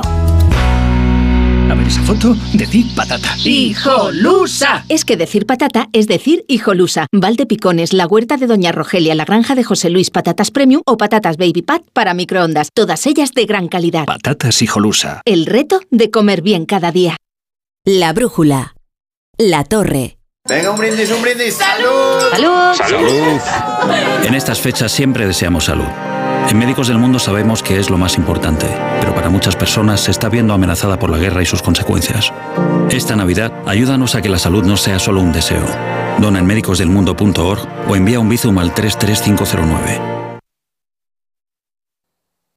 En FTOME tenemos el coche que quieres, de entrega inmediata y al mejor precio. Más de 200 vehículos usados, seminuevos y de flota interna, con garantía oficial de la marca y de FTOME. Entra ya en ftomeocasión.com o ven a nuestros concesionarios de Madrid, Alcalá de Henares y Guadalajara. Además, este mes disfruta de promociones especiales. Date prisa y no te quedes sin tu coche de ocasión, seminuevo o de gerencia al mejor precio. Recuerda, ftomeocasión.com tu amigo profesional. Honda Cero Madrid 98.0 Clínica Oliver y Alcázar. Especialistas en implantes para pacientes con muy poco hueso. Cirugía mínimamente invasiva con prótesis definitiva en un mes como máximo. Diagnóstico gratuito y financiación. Consulte su caso en el 91 564 6686 o a través de la página web oliverialcázar.com. Más de 30 años de experiencia. Llega la Revolu Plus, la Ocasión Plus. 7000 coches con descuento de hasta el 30%. Ahora es el momento. No dejes escapar esta oportunidad irrepetible. Hasta un 30% de descuento y solo hasta fin de mes. Ocasión Plus, 15 centros en Madrid, dos nuevas tiendas en Torrejón y una en Arganda. Localiza tu centro más cercano en ocasiónplus.com. Abierto sábados y domingos. En los restaurantes del Grupo La Madreña encontrarás el entorno ideal para compartir tus mejores momentos. Celebraciones familiares, comidas de empresa, cenas con amigos.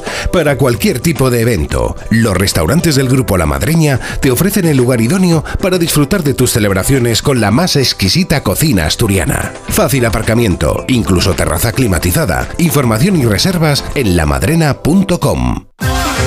Lucia, de Cirque du Soleil, estas navidades en Madrid.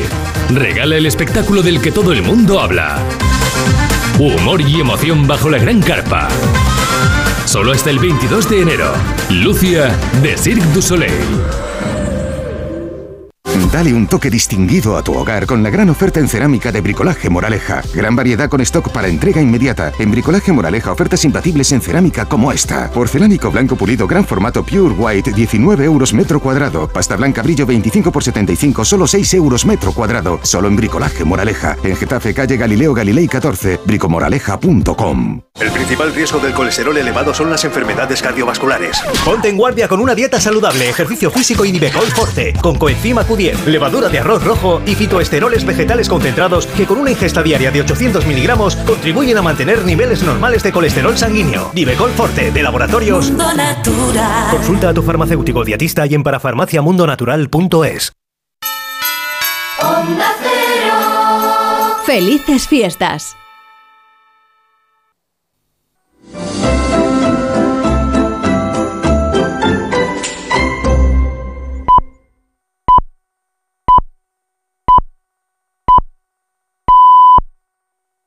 La brújula.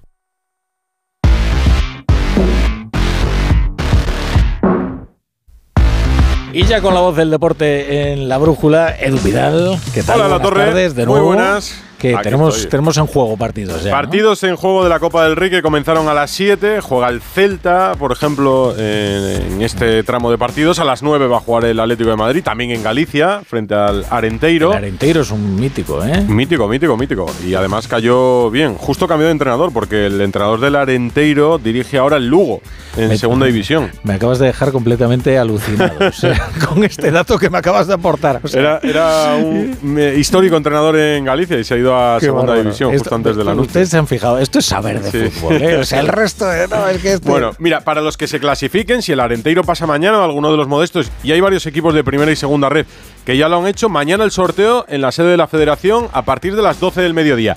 Y en ese bombo ya van a estar el Real Madrid, el Barça, Mm. el Valencia y el Betis, que son los cuatro equipos que van a jugar la Supercopa de España. Así que la emoción de competición lo da ahora la Copa, la Copa de la, Liga en Inglaterra, tenemos un Manchester City-Liverpool y la semana que viene ya te decía que vuelve la Liga con Pues todos. nada, vamos a ello. Venga.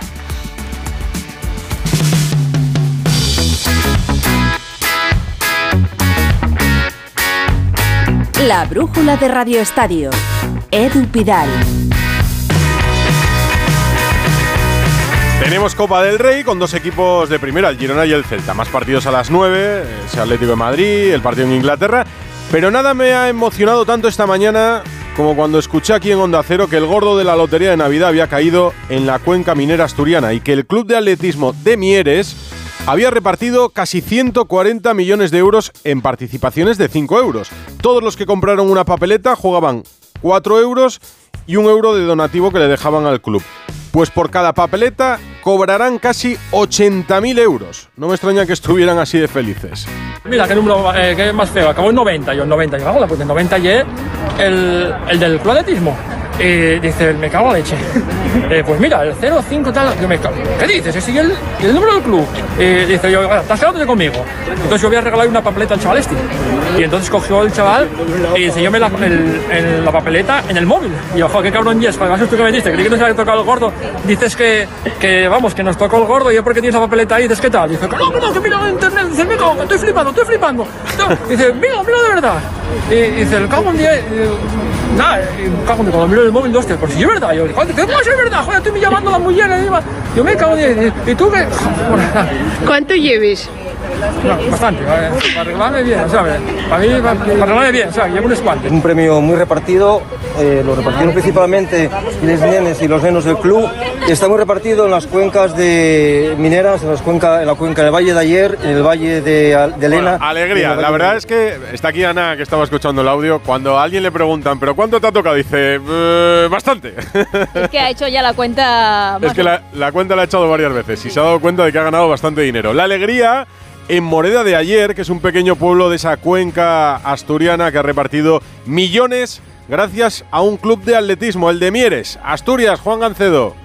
Hola Edu, buenas tardes. Pues Moreda de Ayer es una localidad asturiana de la zona centro, a poco más de 27 kilómetros de Oviedo, con una población que no supera los 4.000 habitantes y que ha sido golpeada últimamente por el cierre de la minería, en concreto el Pozo San Antonio. Hacia allí se desplazó Jesús Manuel Levy, el presidente del Club Atletismo de Mieres, como todos los años, para adquirir los décimos, era una tradición para él, del 5.490. Ha vendido 344 papeletas. Cada papeleta suponía a su adquiriente meterse en el bolso 80.000 euros. En total, casi 138 millones de euros Madre los de este club tan modesto asturiano que hoy estaba de enhorabuena porque el 5.490 ha caído en Asturias y ha sembrado de alegría a todos sus socios y simpatizantes. No me extraña, escuchábamos a esos premiados, por ejemplo, a, a través del comercio, de la web del diario del comercio en Asturias, felices, celebrando el gordo en Asturias y un quinto premio repartido en Pamplona por Osasuna, por el club Osasuna en primera división. Javier Saralegui. Buenas tardes, Edu. Pues Osasuna va a repartir 750.000 euros aproximadamente porque compró participaciones del 88.509, el tercer quinto premio de este sorteo extraordinario de la Lotería de Navidad. Unas 2.500 participaciones y más o menos el que cogiera una participación 300 euros por persona. ¿Por qué? Porque se jugaban cuatro números. ¿Y por qué? Porque Osasuna quería el 1920, año de su fundación, y como no lo había, hizo lo siguiente. Frank Canal, director general del club. Lo que hicimos fue dividirlo entre cuatro y jugar a un número que terminara en 1, en 9, en 2 y en 0. Y pues fue el azar el que de alguna manera entre los números que había disponibles para poder comprar el número pues fue el que nos permitió adquirirlo. Hay quien ha cogido cuatro, quien ha cogido uno y quien no tiene ninguna participación, pero hoy había alegría en las oficinas del Estadio del Sadar pensando en los aficionados, en los socios y en los jugadores. Cuando cae algo, aunque sea lo jugado, siempre hay alegría, seguro. La lotería y el deporte, que también han unido sus caminos en este 22 de diciembre. Unas fechas en las que los clubes, las federaciones aprovechan para celebrar pues, los encuentros navideños, las copas de Navidad, como cenas de empresa o pequeñas celebraciones en el trabajo antes de irnos por Nochebuena, pero la actividad no ha parado. Por ejemplo, en el Congreso de los Diputados se ha aprobado la nueva ley del deporte. La Torre nos hablaba de mucha actividad parlamentaria este jueves, pues también le ha tocado al deporte. Titulares de la nueva ley. Ana Rodríguez. Es la tercera de la democracia, Edu, un texto que sustituye al de 1990 y que entrará en vigor en las próximas semanas, basada en la igualdad y en la inclusión, ya que equilibra la presencia de mujeres en órganos directivos y federaciones, protege los derechos de las deportistas embarazadas, será punible con cualquier gesto contrario a la comunidad LGTBI y las federaciones tendrán que integrar el deporte con personas discapacitadas. Además, exime a las juntas directivas de los clubes que no son sociedad anónima de avalar el 15% de su presupuesto, permite a comunidades como la vasca o la catalana, previo acuerdo con el CSD, participar en ámbito internacional en especi- especialidades con arraigo histórico y social. Y por último, se incluye esa llamada cláusula antipique que prohíbe a deportistas tener relaciones comerciales relacionadas con la competición en la que están participando. ¿Habéis estado alguna vez en una sesión del Congreso? No, era de- me estoy estrenando. Sí, pues es un estreno muy bueno. En Sí, sí, además, como decía la Torre, muchísima actividad. ¿eh? Por eso se han aprobado un montón no de nos leyes. aburrimos. Entre ellas la ley del deporte en el Congreso de los Diputados. También se ha celebrado la Asamblea General de la Federación Española de Fútbol. Y en Las Rozas, el presidente Luis Rubiales ha hablado de la candidatura ibérica para el Mundial de 2030. Creo que nos lo merecemos, que estamos preparados, que podríamos seguramente orga- organizarlo a pocos meses, pero que con todo el tiempo que tenemos por delante y con la seriedad con la que se está trabajando, somos firmes candidatos. Nos han dado cinco días para pedir esa ayuda, la vamos a pedir y vamos a seguir colaborando y tratando de cerrar para el año 23-24 un convenio con el gobierno donde esta ayuda incluso se incremente. El presidente hoy en la Asamblea de la Federación en Las Rozas con todos los asambleístas. Hay Copa del Rey, lo contábamos al principio, eliminatoria en juego con partidos desde las 7. Gonzalo Palafox, estás pendiente de ellos, muy buenas. ¿Qué tal Edu? Buenas tardes, sí, últimos 10 minutos de esos cuatro partidos de las 7. De momento tendríamos el primer equipo de primera eliminado, el Girona, que está cayendo 2-1 ante el Cacereño. En el regreso, por cierto, de Alberola Rojas, el árbitro, ha vuelto a arbitrar el Manchego. Eh, también partidos de las 7, el Dense 1, Burgos 0 el Eldense es de primera red, el Cacereño de segunda red. Tendríamos ya dos sorpresas. Quien está ganando el equipo de primera división, el Celta de Vigo, 0-3. Gana el Celta con dos goles de Carles Pérez, uno de Aidu. Y un partido sería la prórroga, el Linares 0.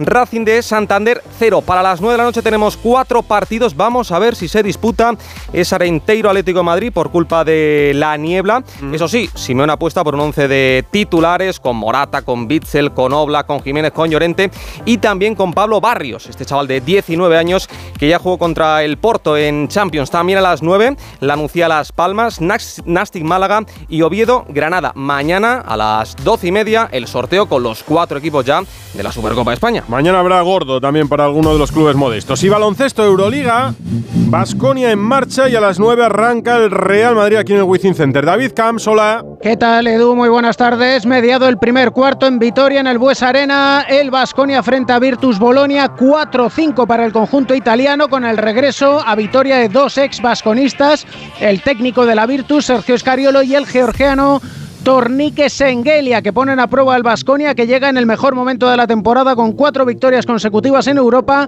y que llega después de doblegar en Estambul al vigente campeón, al EFES, y al líder, el Fenerbahce. La Virtus es decimotercera con seis victorias a tres del Basconia, que mira de tú a tú en la clasificación a la élite europea, como es el caso del Real Madrid, que está también con nueve triunfos y que se enfrenta a las nueve de la noche en el Palacio de los Deportes a las Belvillerben francés con el regreso de Rudy Fernández tres meses después de lesionarse la muñeca derecha en la Supercopa Endesa, ya por el mes de septiembre. Ausente el francés Fabián Coser con fiebre también el húngaro Adam Hanga, además de los lesionados de larga duración, Alocen y Anthony Randolph, a quienes le quedan todavía meses para volver. En 20 minutos empezará ese Real Madrid Asbel Villerben. De momento el Vasconia que se pone por delante, mediado el primer cuarto, 9-8 ante la Virtus. Pues luego me paso contigo otra vez, la brújula. La brújula de Radio Estadio. Me toca la revisión del coche. Eurorepar Car Service. Necesito un taller cerca de casa. Eurorepar Car Service. Se ha encendido una luz del coche. Eurorepar Car Service. Quiero la mejor relación calidad-precio. Eurorepar Car Service. Tu taller multimarca de confianza es Eurorepar Car Service. Eurorepar Car Service. Dos cositas. La primera, con los tiempos que corren no nos das facilidades de pago. La segunda, nosotros nos vamos a la mutua. Vente a la mutua, paga en tres meses sin intereses y además te bajamos el precio de tu seguro, sea cual sea. Llama al 91 555 5555. 91 555 5555. Por esta y muchas cosas más, vente a la mutua. Condiciones en mutua.es. Esta Navidad pide tus regalos a mi Movistar. Smart TVs, portátiles, smartphones, tablets, consolas y mucho más desde cero euros al mes. Y lo mejor, te lo enviamos gratis en 72 horas. Además, si llevas tu antiguo smartphone o tablet a una tienda Movistar para reciclar, te lo recompran. Esta Navidad es mejor. Infórmate en movistar.es o en tiendas Movistar. Dale a lo del altavoz, no te oigo. ¿Y ahora? Te oigo, pero no te veo. ¿Qué? ¿No te oigo? Que no me ves. ¿Me oyes? ¿Me ves? Si la tecnología se pone difícil, pásate a la tecnología eléctrica Citroën. Lo más fácil para arrancar está en los Easy Days Citroën, con stock disponible y sin pagar cuotas hasta primavera. Financiando con PSA Financial Services. Condiciones en citroen.es. ¿Crees en la magia? Yo sí, porque esta Navidad he conocido un reno mágico que vuela y ahora sé que algún día repartirá regalos por todo el mundo. Hay muchas formas de hacer magia y en el corte inglés nos ilusiona saber que puedes hacer todas tus compras con nuestra app o a través de la web, sin colas y desde casa. Es magia, es Navidad, es el corte inglés. Un viaje es mucho más que desplazarse de un lugar a otro. También es componer una canción o escribir historias que nos hagan viajar. Un viaje es crear una receta única. Y muchos de estos viajes han comenzado con una botella de Ramón Bilbao. Viaje comienza aquí. El día de la lotería puede ser un día de fiesta o el día de la salud. Comprueba si tus décimos tienen premio. Entra en la web o en la app de Onda Cero y consulta tus números. Haya sido premiado o no, disfruta estas navidades en familia, preparando ricas recetas con patatas y jolusa. Porque compartir ante una buena mesa es una manera fantástica de celebrar la vida. Tienes un montón de ideas en hijolusa.es. Patatas y jolusa. Amamos las patatas. Te mereces esta radio. Onda Cero, tu radio. Y ahora que me voy en Navidad, conecto la alarma y me quedo tranquila. Muy tranquila.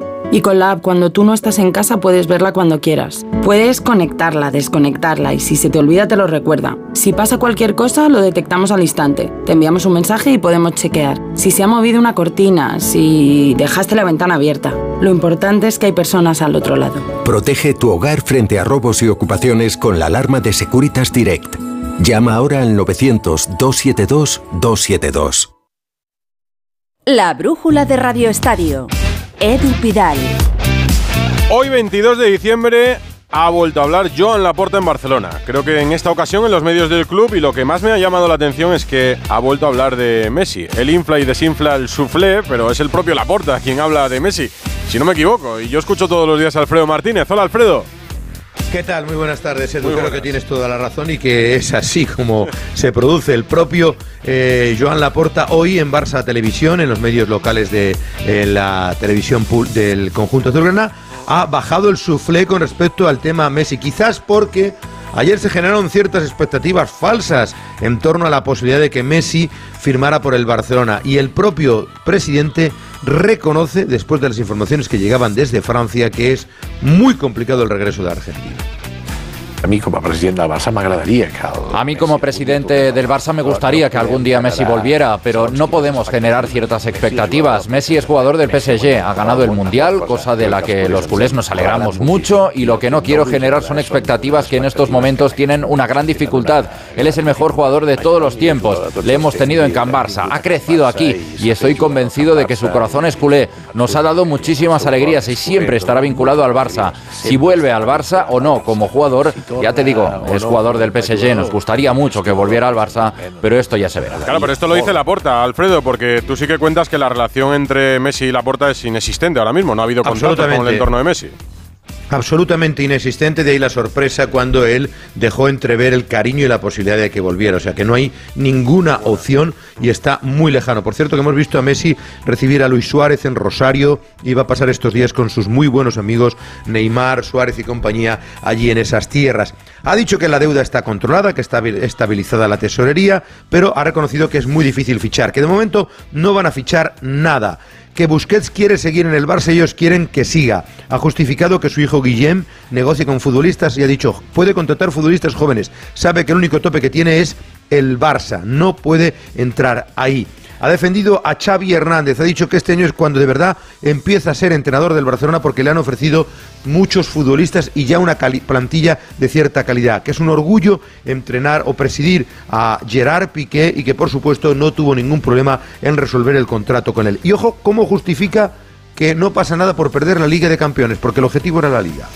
La Champions va ser un la Champions fue un golpe duro que hemos aguantado porque la prioridad este año es la liga. Estamos muy mentalizados, el vestuario también, lo tienen claro. Queremos la liga. Y yo creo que tenemos que mentalizarnos todos los culés, pensar en la liga y la conseguiremos porque tenemos un equipo muy competitivo, que está muy compensado. Somos el club que ha aportado más jugadores al Mundial, lo que te dice que tenemos gente de calidad. Jugadores, muchos de ellos muy jóvenes y jugadores con experiencia contrastada que refuerzan al equipo. Lo de la Champions puede pasar, a nosotros nos pasó, pero miramos para adelante y vamos a ver si luchamos por la liga. La liga la necesitamos y la queremos.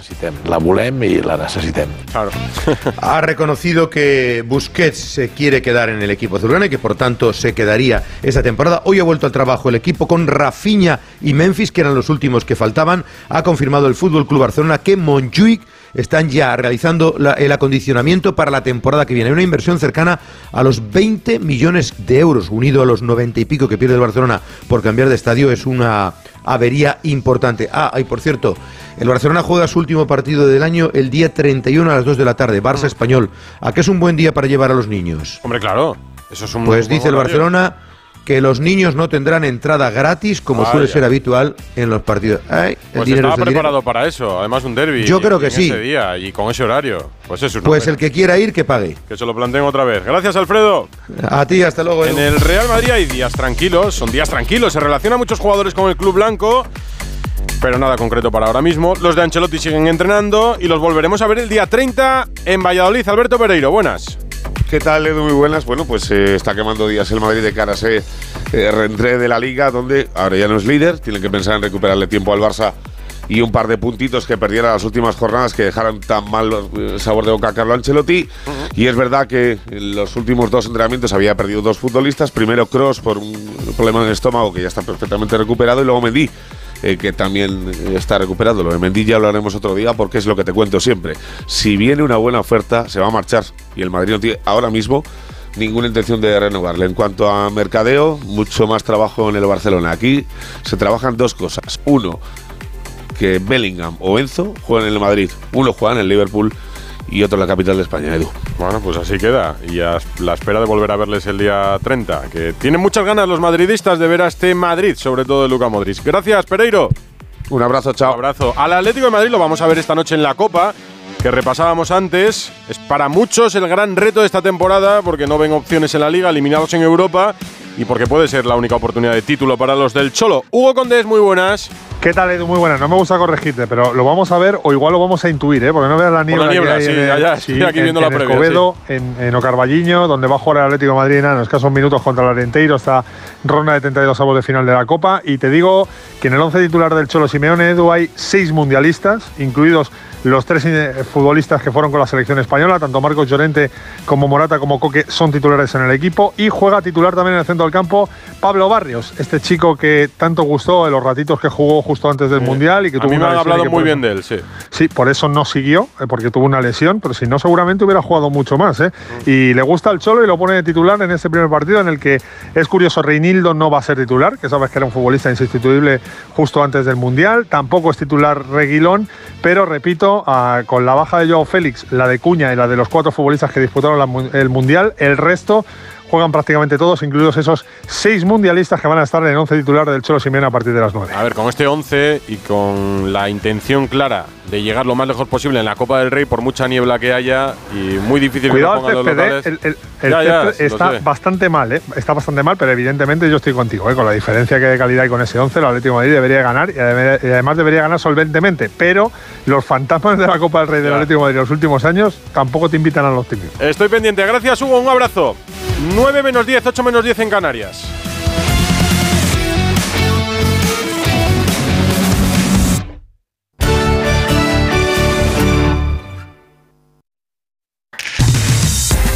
Y en Valencia, los medios han podido hablar con Gatuso en la tradicional Copa de Navidad del Valencia. Eduardo Esteve.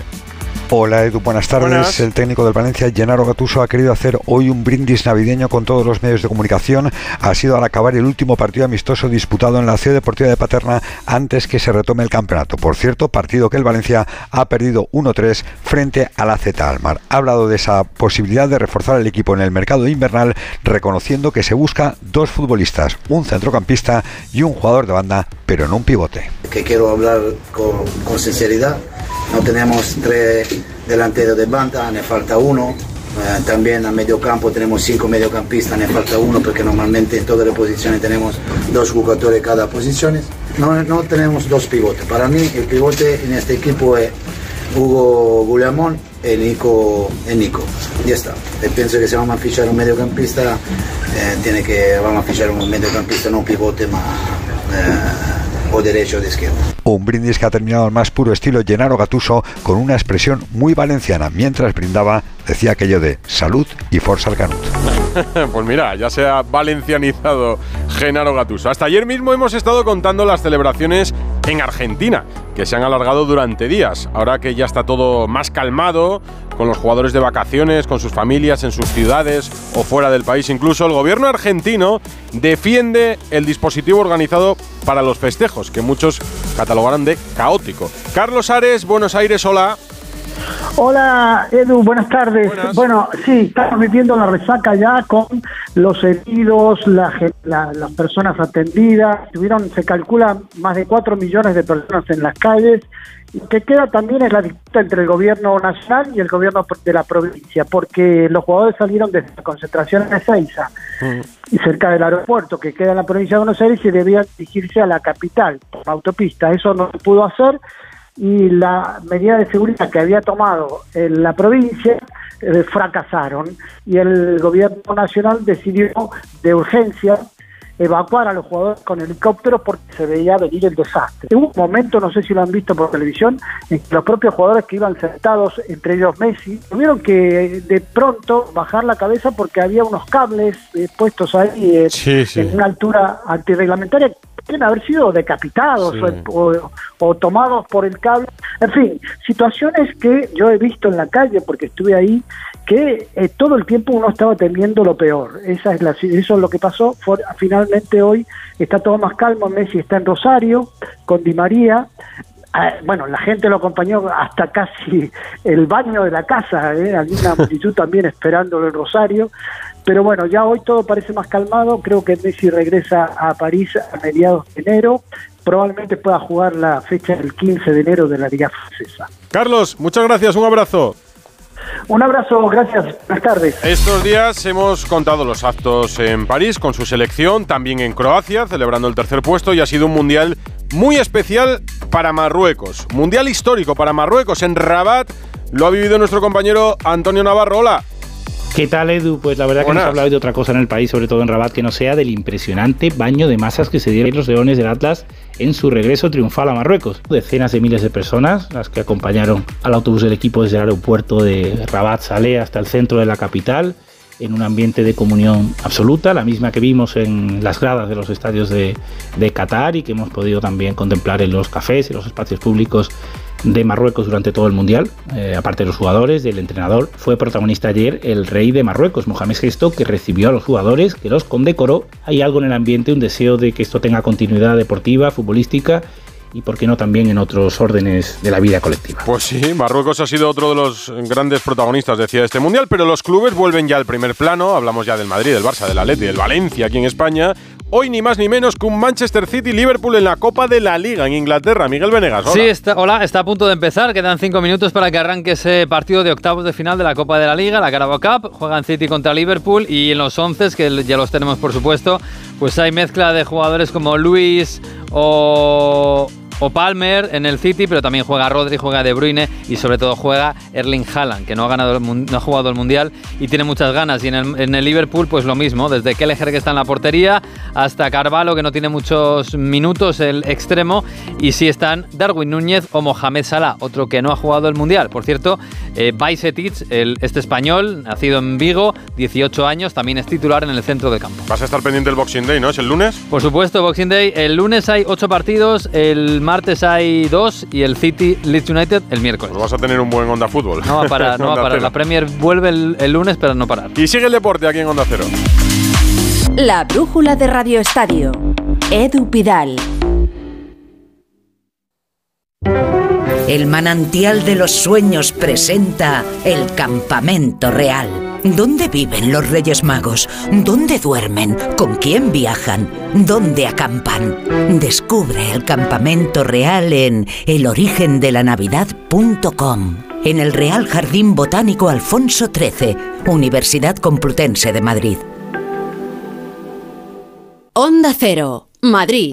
Ponle más sabor a la Navidad. Gourmet Latino te ofrece los productos más originales para tus celebraciones. Esta Navidad disfruta de un toque exótico con los snacks, conservas, panelas, batidos y dulces de Gourmet Latino. Búscalos en tu supermercado habitual. Gourmet Latino te desea unas felices fiestas llenas de sabor. Este 2023 ven al Teatro de la Abadía. Corre, salta, vuela a la Abadía. Vive la poesía, baila con las ideas, emocionate, celebra el teatro, celebra la vida. Hazte Abadía. Con nuestros abonos consigue hasta un 40% de descuento a partir de tres espectáculos. Abónate. Teatro de la Abadía, el lugar para encontrarnos. El corazón se acelera ante los retos, pero se calma cuando estamos preparados para ellos. Nuevo GLC de Mercedes-Benz. Diseño y deportividad se combinan en un sub con programa off-road y sistema MBUX de última generación para el máximo confort digital. Nuevo GLC, preparado para todo. Te esperamos en Santogal, tu concesionario Mercedes-Benz en Alcalá de Henares, Las Rozas y Guadalajara. Solucionesconhipoteca.com. Préstamos desde 10.000 hasta 3 millones de euros. ¿Necesita liquidez? ¿Necesita dinero hasta la venta de su casa? ¿Necesita un préstamo para cancelar deudas o un embargo? Solucionesconhipoteca.com 91 639 9407. Préstamos desde 10.000 hasta 3 millones de euros. Solucionesconhipoteca.com. Grupo Eneas. El principal riesgo del colesterol elevado son las enfermedades cardiovasculares. Ponte en guardia con una dieta saludable, ejercicio físico y Nivecol Forte, con coenzima Q10, levadura de arroz rojo y fitoesteroles vegetales concentrados que con una ingesta diaria de 800 miligramos contribuyen a mantener niveles normales de colesterol sanguíneo. Nivecol Forte, de laboratorios. Mundo Natural. Consulta a tu farmacéutico dietista y en parafarmaciamundonatural.es. Ana, qué mala casualidad encontrarnos precisamente en un hospital. Hola Juan, pues sí, sí es mala coincidencia. Es por mi marido que se resbaló en la bañera y se ha dado un golpe muy fuerte en la rodilla. Vaya por Dios, nosotros ese problema ya no lo tenemos. Hace tiempo llamamos a Duchamanía y cambiamos la bañera por un plato de ducha. Hazme caso, llama a Duchamanía y evitarás este tipo de accidentes. En Madrid, Paseo del Molino 6, 91 468 4907 y duchamanía.es. Onda Cero en Navidad. Onda Cero. Feliz Navidad.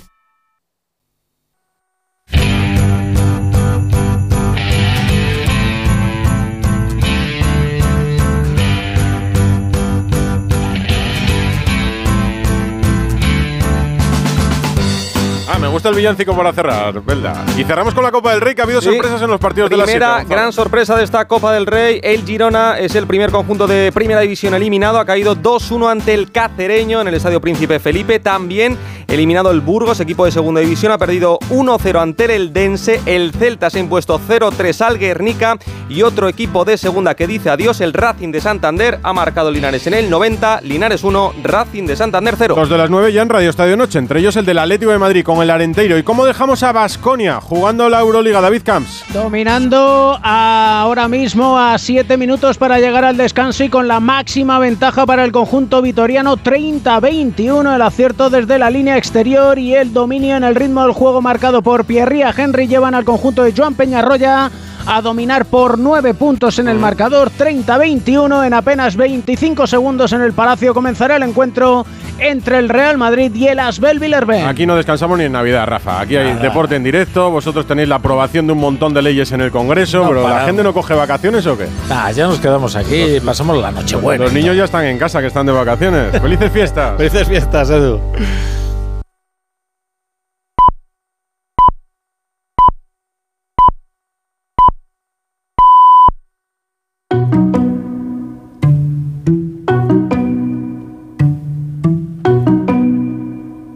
Onda Cero, La Brújula, Rafa La Torre.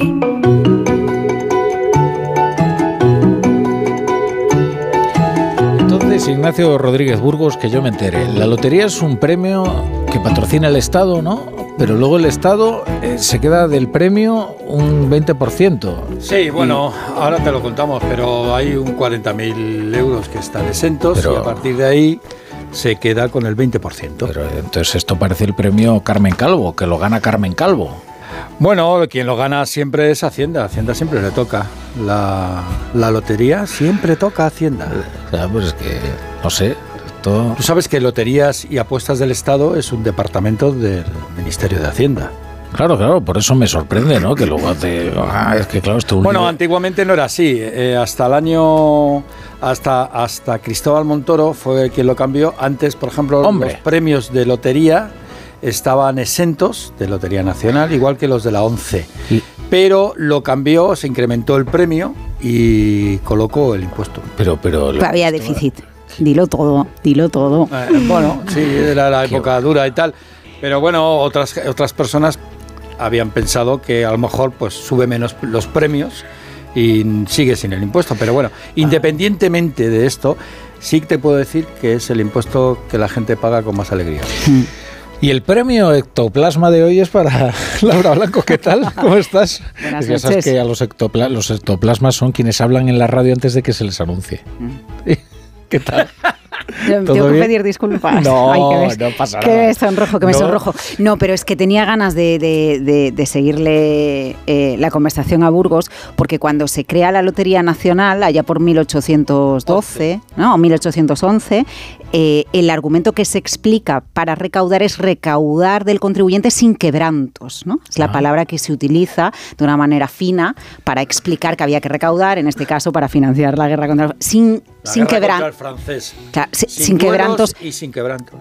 Bueno, pues la expresión sin duelos y sin quebrantos no está claro de dónde viene, pero Quizá, ¿no? sí, pero pero de ahí. Ah, sí, pero este, pero en, en- en este caso Montoro eh, impone quebrantos en el cobro de la lotería. Desde luego.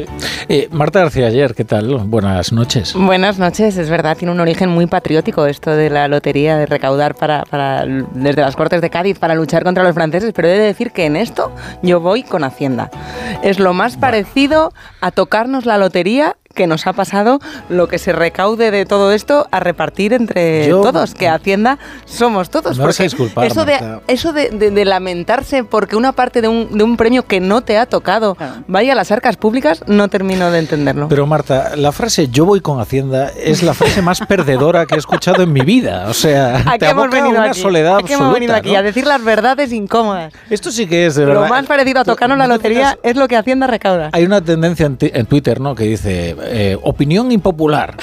Y, y siempre es una opinión bastante popular, ¿no? Esto sí que es verdaderamente quieres- una opinión y si impopular. ser- Yo voy con Y Hacienda. si quieres ser impopular, más impopular todavía, es lo dices pero en inglés, que es como está acuñada la expresión, Eh, sí, ¿no? pero es que No te has atrevido a la No, no, popular no. opinion. No, pero primero porque queda Venga, ya quedo yo de snob, no te preocupes. Exactamente, no quería yo decirlo una vez que tú has quedado como snob. Ya, ya, yo quedo mal, quedo de snob, quedo de... En fin, ya me encargo yo. Un liberal como John Muller considera que es verdaderamente inaceptable que el Estado se premie a sí mismo con una lotería, ¿verdad?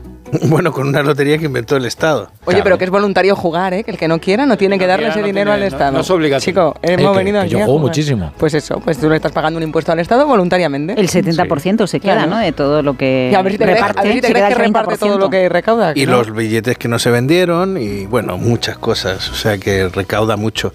Eh, me gustaba mucho más como era antes, claro, cuando no había Pero una retención. pero te ha tocado, te ha retenido algo Hacienda en todo este tiempo desde que Montoro. nunca, pues entonces, en, en en la etapa de Montoro nunca he ganado más de 2.500 euros y ahora no he ganado más de no, siempre a 40.000. premios de 40.000, eso es. Eh, Pues, los premios menores de 40.000 están exentos. Ah, los de Eres un afortunado, John. Pero hoy me ha tocado, ¿eh?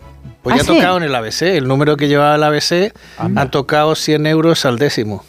Ah, a mí me han tocado también 100 Mira, euros. yo, yo no lo he mirado si me ha tocado o no, pero como jugaba el número del confidencial y estaba en la redacción, cuando, cuando ha salido no ha habido voces, todo el mundo estaba trabajando, he deducido que no. Pues la verdad, sabéis que la, recomendación Pues la recomendación que está de moda ahora, ¿no? Respecto a qué haces si te toca la lotería. Lo primero, no se lo digas a nadie, ¿no? Es lo primero. lo primero en para la lista. Y a mí, a, a mí lo que me hemos quedado es que hoy mi pareja, que todos los años me comenta si ha tocado algo o no ha tocado nada, no me ha dicho nada. Y entonces lo primero que he pensado ha sido, Uy. ¿será que ha tocado y se va a ir con algún décimo No, pues llegas y no y me tienes, avisa? tienes Uy, champán eh, esperando en casa, Eso- vete a saber. A mí el día, el día más suiza. tierno de la lotería, para mí el día de la lotería de verdad no es hoy, es mañana, que es el día que recuerdo de niña, de al día siguiente de la lotería, pasarse un rato largo en familia, Mirando mirando, el- en papel, la claro, tabla. en los Yo- periódicos, la tabla. Me vais a disculpar, que había ¿Verdad? Comprabas el periódico, que se comprar compraba el los periódico que periódicos traía todos Y se los miraba números. uno a uno. yo lo que recuerdo de niño es que el día de la lotería era un coñazo terrible. Que Porque la televisión estaba secuestrada por la maldita lotería durante toda la mañana, que era como un soniquete constante el tenerlo. Pues eso siempre, sigue pasando Que te iba también. acompañando. Y luego estaba esos derroches de alegría que mm, permanecen ahí indelebles, porque siempre lo mismo, ¿no? Siempre la, la misma delegación, con las mismas te camisetas. molesta la felicidad con ajena, No, dilo, no, no. dilo. Sí, sí, No. yo creo que le molesta, porque Pero- he venido escuchando con el señor ese que dijo que lo soñó y que él desconfiaba de Es que, que lo yo hubiera desconfío soñado. mucho de esas que cosas. te ¿eh? molesta la felicidad. Oye, hay muchas historias poco creíbles circulando. ¿eh? Mucho, ¿no? O sea, es que yo creo que ¿Sabes? nos tragamos A mí me llama todo, la ¿no? atención, eh, bueno, a mí me encanta la lotería, me encanta el día de la lotería y me encanta este es- espíritu que os impregna a los españoles y que yo he aprendido a disfrutar.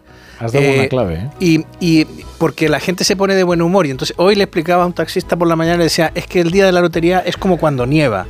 Cuando cae la nieve, todo el mundo le cambia la cara, le cambia el aspecto, se ve la, la Hasta que hay se que ve sacar la distinta. pala para espera, la nieve. Sí, eso es lo que le dije. Dije, el primer día. Hasta que el día siguiente Nótese la que es el primer día, porque al Sí. día siguiente cuando embarra, ensucia y recuerdo, tal, sí. no te gusta tanto. Verdad, Pero el primer día cuando empieza a caer la nieve, Sí. es como cuando empiezan a caer los- las bolitas estas del, del- del bombo, ¿no?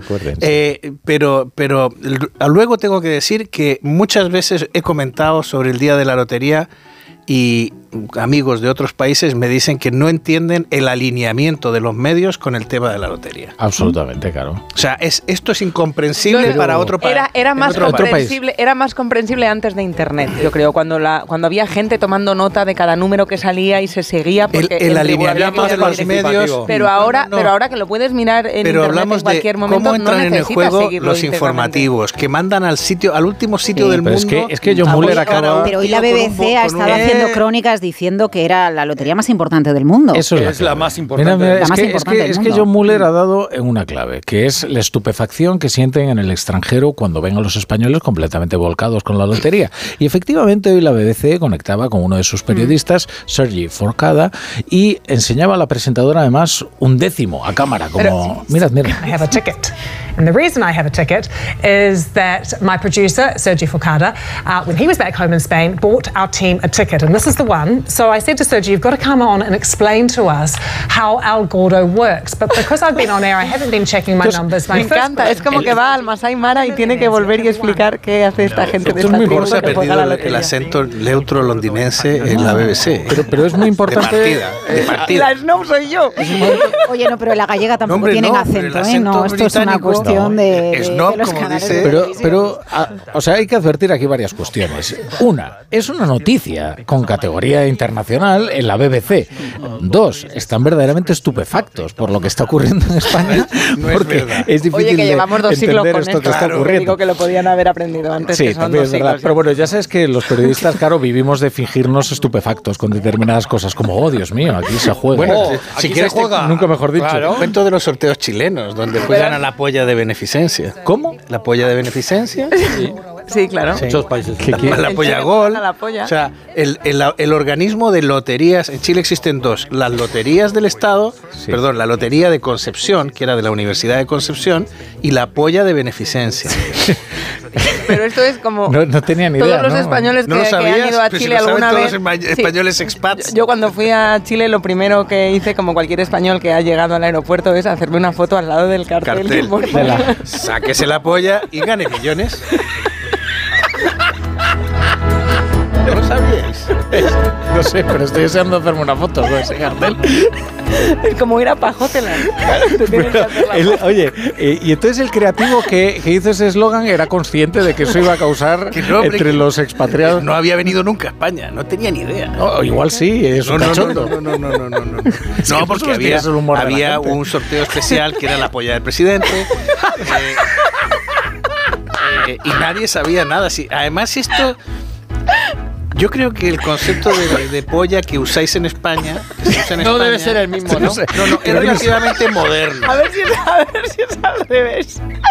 Que nos ha tocado la Creo que se lotería. está conduciendo a un debate terrible, pero Bueno, no sé muy bien si pararlo o no. estuvimos Pero con Alsina debatiendo sobre las palabras nuevas que ha aprobado la RAE y a mí lo de mamitis todavía me sigue pareciendo impresentable. O sea, mamitis es una palabra tan antigua que yo tuve eso.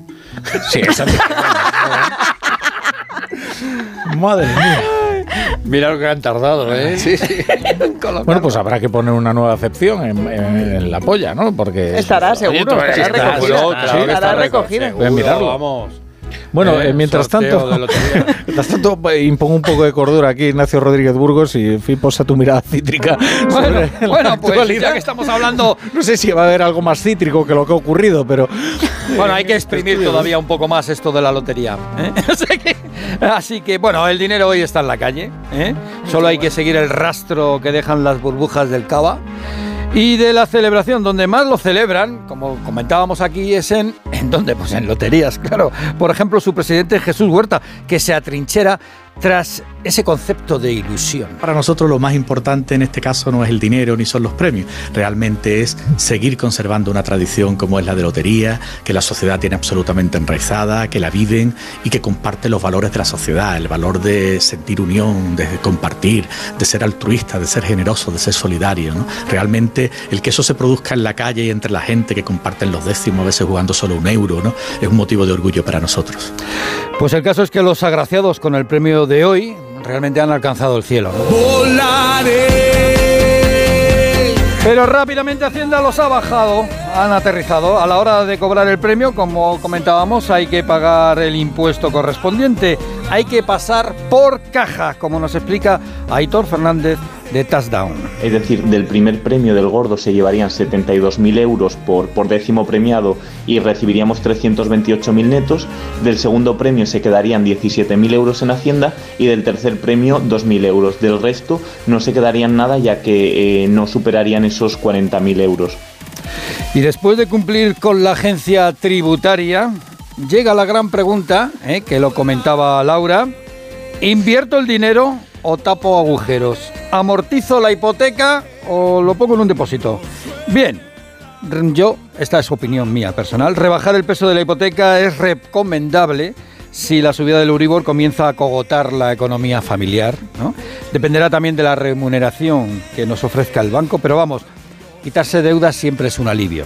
Y sobre invertir, pues nada de dejarse embaucar por negocios estrellas, por chollos, que no los hay, y si existen, alguien, más sabio que yo ya ha llegado antes, seguro.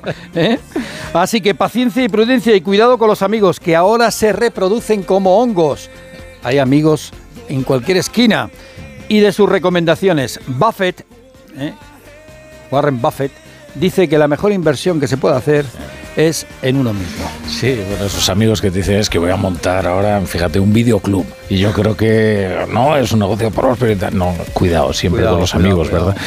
Y hablando de inversiones, hipotecas y negocio inmobiliario, el Euribor está por encima del 3% y la firma de hipotecas sigue al alza, ¿no? En octubre la firma de hipotecas ha subido más del 13% respecto al año pasado. Se han firmado más de 41.000 operaciones, pero como señala desde Idealista, Juan Villena hay explicación.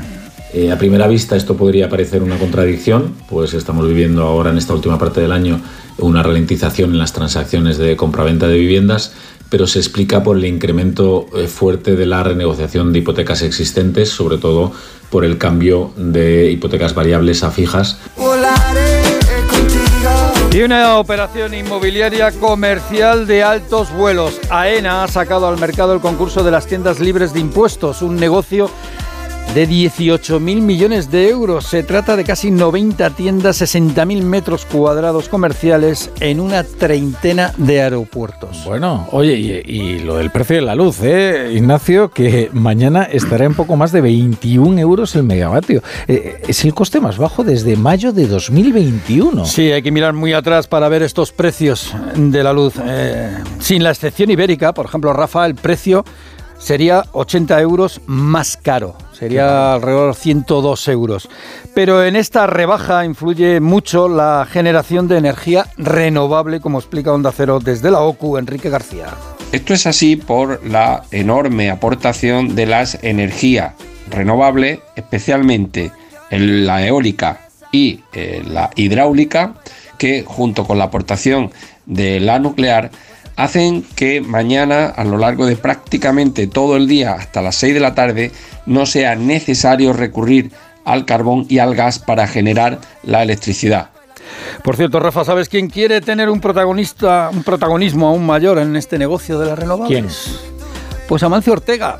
Amancio Ortega, a través de su otra empresa. ¿eh? Porque aparte de Inditex, de Zara, de Pull&Bear, tiene otra empresa que se llama Puente Gadea. Y se plantea una alianza con Iberdrola y es que las renovables cada vez vuelan más alto. Oh,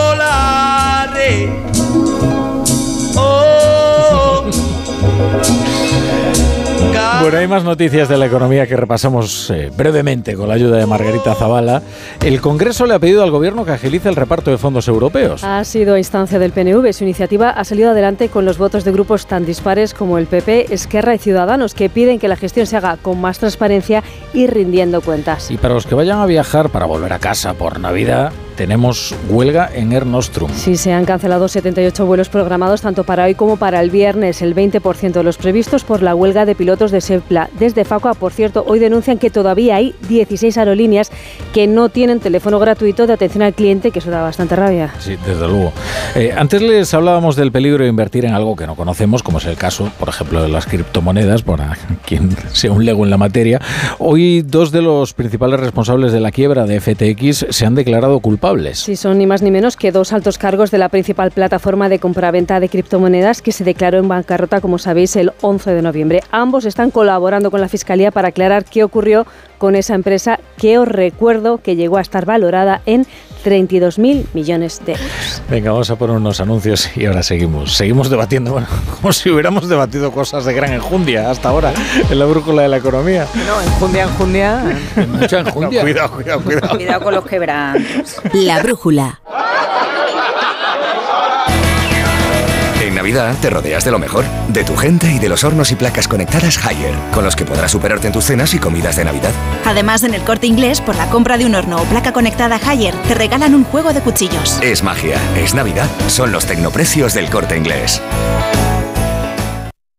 Este mes el mundo cambiará para siempre, al menos el mundo de los seguros. Porque si cambias tu seguro de coche a línea directa te daremos una oferta que nadie podrá batir, pero nadie en nadie. Te bajamos el precio de tu seguro de coche y tienes un todo riesgo a precio de terceros. Ven directo a lineadirecta.com o llama al 917-700-700. El valor de ser directo. Consulta condiciones. ¡Ay, Pinzón! ¿Recuerdas lo de América? Mm, ya no se hacen descubrimientos así. Colón, espabila y descubre un nuevo servicio. Hazte un renting con Rentic y estrena un Samsung Galaxy Z Flip 4 por 49 euros al mes. Con seguro incluido y cambias cuando quieras. ¿Dónde? En Rentic.com, tiendas autorizadas y en Phone House. Porque comprar un móvil ya es historia. Disfruta de la Navidad de siempre a precios extraordinarios. Porque hasta el 24 de diciembre en Carrefour, Carrefour Market y Carrefour.es tienes el cochinillo entero o medios origen España a solo 9 euros con 45 el kilo. Y el gambón de 10, 20 o 20, 30 piezas por kilo a solo 8 euros con 95 el kilo. Carrefour, aquí poder elegir es poder ahorrar. Nací libre, pero me encerrasteis para combatir la oscuridad. Ahora solo pido una cosa, libertad. Presentamos la gama Jeep híbrida y 4xE híbrida enchufable. Electricidad en libertad. Aprovecha ahora los Electric Freedom Days. Ofertas irrepetibles para vehículos de entrega inmediata. Solo hasta fin de mes. Entra en jeepstore.es. Y ahora que me voy en Navidad, conecto la alarma y me quedo tranquila. Muy tranquila. Y con la app, cuando tú no estás en casa, puedes verla cuando quieras. Puedes conectarla, desconectarla y si se te olvida, te lo recuerda. Si pasa cualquier cosa, lo detectamos al instante. Te enviamos un mensaje y podemos chequear. Si se ha movido una cortina, si dejaste la ventana abierta. Lo importante es que hay personas al otro lado.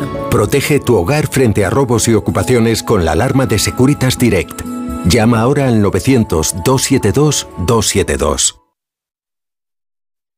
El día de la lotería puede ser un día de fiesta o el día de la salud. Comprueba si tus décimos tienen premio. Entra en la web o en la app de Onda Cero y consulta tus números. Haya sido premiado o no, disfruta estas navidades en familia, preparando ricas recetas con patatas y jolusa. Porque compartir ante una buena mesa es una manera fantástica de celebrar la vida. Tienes un montón de ideas en hijolusa.es. Patatas y jolusa. Amamos las patatas. Te mereces esta radio. Onda Cero, tu radio. Hola, soy Marta, cantante de ópera experta en arpegios. La la la la y octavas. La la. Pero cuando tengo que reclamar una factura me quedo sin voz. Por eso soy de Legalitas, porque sé que con una llamada un experto me ayuda a resolver lo que yo no domino. Hazte ya de legalitas. Y ahora por ser oyente de Onda Cero y solo si contratas en el 91661, ahórrate un mes el primer año. Legalitas y sigue con tu vida. Me toca la revisión del coche. Eurorepar Car Service. Necesito un taller cerca de casa. Eurorepar Car Service. Se ha encendido una luz del coche. Eurorepar Car Service. Quiero la mejor relación calidad-precio. Eurorepar Car Service. Tu taller multimarca de confianza es Eurorepar Car Service. Eurorepar Car Service.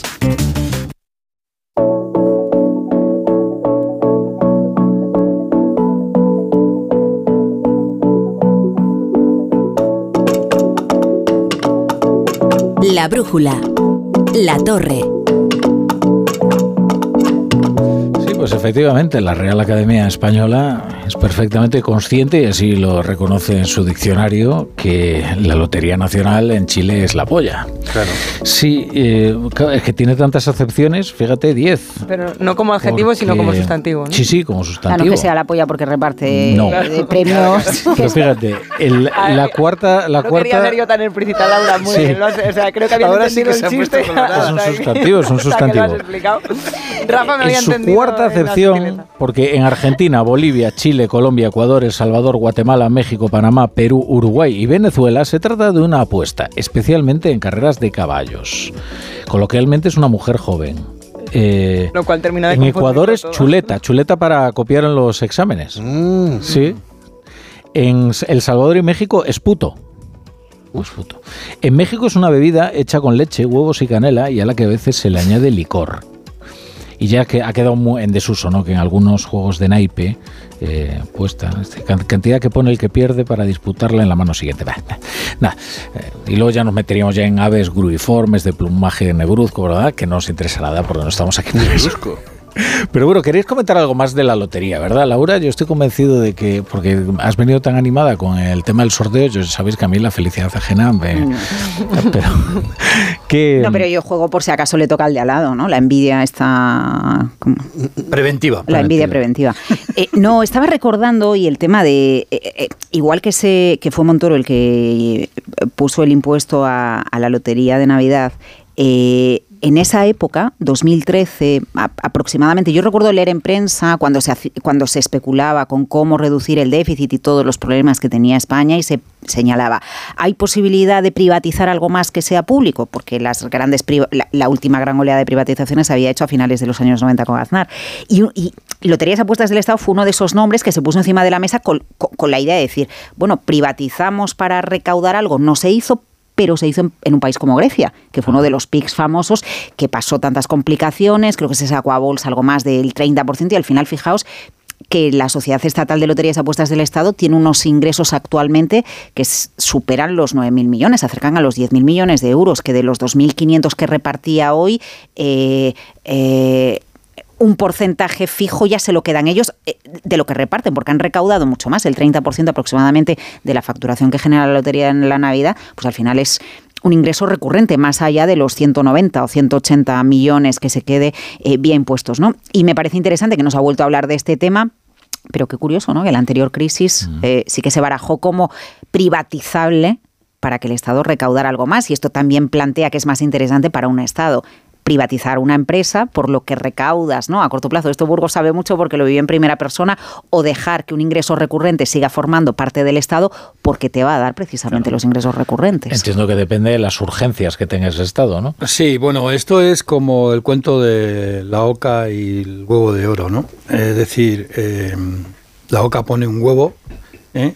Cada, cada día y es de oro. Pero De si verdad que intentas, estáis en un plan- Intentas, De intentas. verdad que estáis en un no, plan no que no conocéis del el, tema. el- el cuento. Pues, era y la si oca, no la intentas polla. eh, eh, bueno, aprovecharte del animal, aprovecharte de la Ah, institución, vale, sí. aprovecharte de tal, pues te puedes quedar sin, sin el Claro. huevo de oro. Es que ¿no? yo pensaba que era una gallina la de los huevos de oro. Bueno, en mi caso era una oca.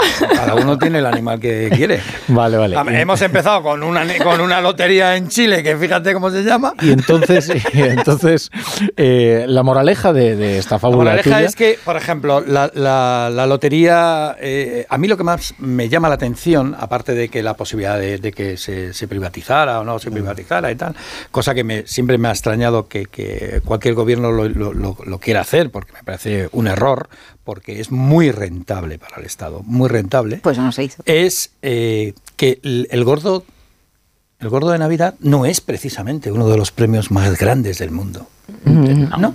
En un No, ni son- siquiera de los que se cobran en España tampoco. Tampoco. Por ejemplo, están ahí los euromillones y tal. Eh, el- el éxito de, de la lotería de Navidad es que se comparte. Oh, esto sí que te ha quedado bonito. Pero se comparte con, con la gente Sí, que es más el acto quieres. social, es verdad. y con, se me eh, con tus, con tus padres, con tu familia, con tal. Eso es algo que, por ejemplo, no ocurre en la Powerball, por ejemplo, que es la lotería más grande del mundo, que da el, el mayor, el mayor premio, dos mil y pico millones de euros. eh, Es que todo año el mundo pasado. haga algo a la vez. Es lo que Sino estaba que diciendo al- Laura, pero que- en la versión bonita. Es eh, juego por envidia o juego por acto social. Es, el Exacto, mismo, eso es, lo que es mismo, un- es el en vez del mismo un argumento. acto social.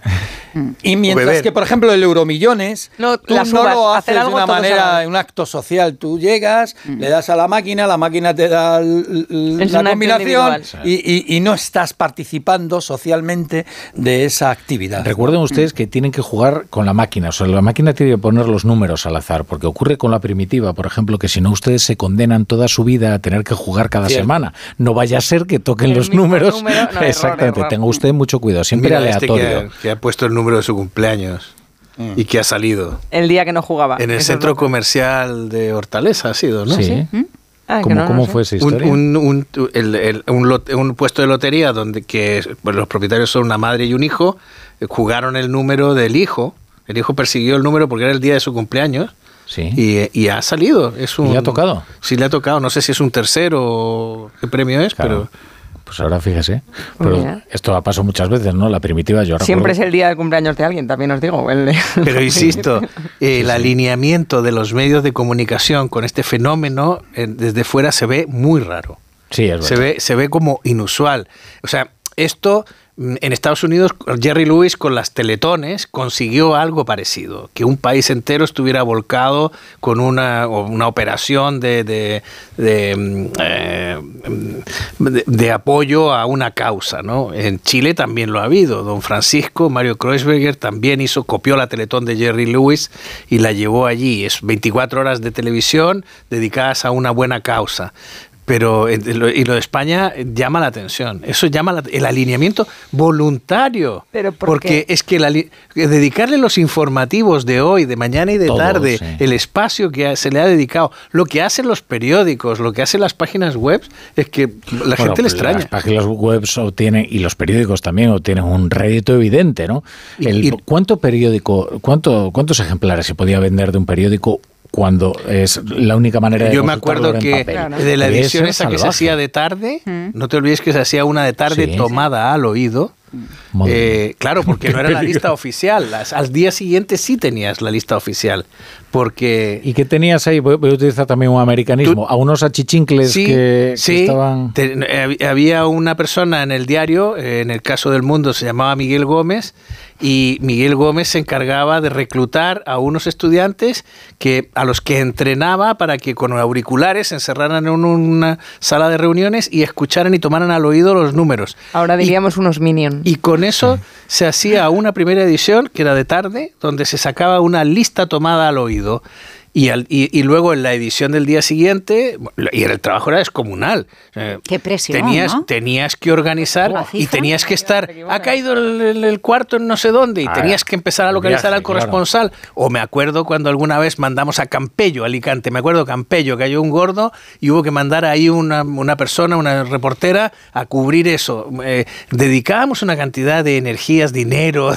Quizá porque es uno de los acontecimientos sociales en España que más millones de personas eh, participan a la vez. Y de los que Con primero... lo cual, un medio de comunicación no puede. Sí, pero no también, pero también porque fue de los primeros acontecimientos en directo y de escala nacional que se retransmitieron en directo en la radio y luego en la televisión. En 1957, cuando empiezan las emisiones, tampoco había tantos acontecimientos en tiempo real que se pudieran retransmitir y, y ya se convirtió en una tradición que el día de la lotería fuera televisado porque fue de las primeras cosas que reunieron a todo el mundo alrededor de una Exacto. tele, los pocos que lo tenían. bueno, y además aúna un poco el, in- el interés de toda la geografía española, porque al final en los medios de Madrid estamos muy centrados en lo que sucede en Madrid y luego los medios, Claro. en los medios, claro, al final en los medios regionales se utilizan los medios regionales y locales porque no se habla de los problemas que ellos tienen, ¿no? Imagínate hoy el progreso de Lugo, cómo está. Claro. ¿No? Ahora, fíjate que En todo esto... Ha caído el. el En Fonsagrada hay una emisora, Onda Cero tiene una emisora ahí. Claro. Yo sé de ese, re- de ese repetidor, de esa, es en el fondo de un valle, 20 habitantes, 200 vacas, esos son nuestros oyentes allí. un, Con todo respeto a los oyentes de Fonsagrada. Voy a- espera, voy a mandar un saludo a, a no, pero Fonsagrada. vamos a ver, se trata un, de- se trata un, Se trata de un pueblo de 3.000 habitantes que tiene una administración y entonces en esa administración se repartieron 180 millones de euros en una sola. Es que se- esto se nos ha ido completamente de las Totalmente, manos. ya, totalmente. todo Y aún no ha hecho de papá Noel. Bueno, Y- como y no hemos hablado, por ejemplo, de dónde mm, inviertes Pero el- dos décimos.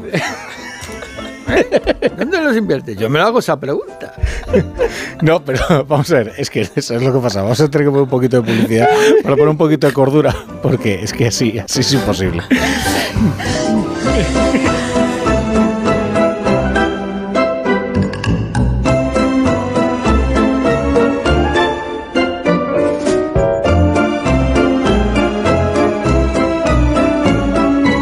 La brújula. La torre.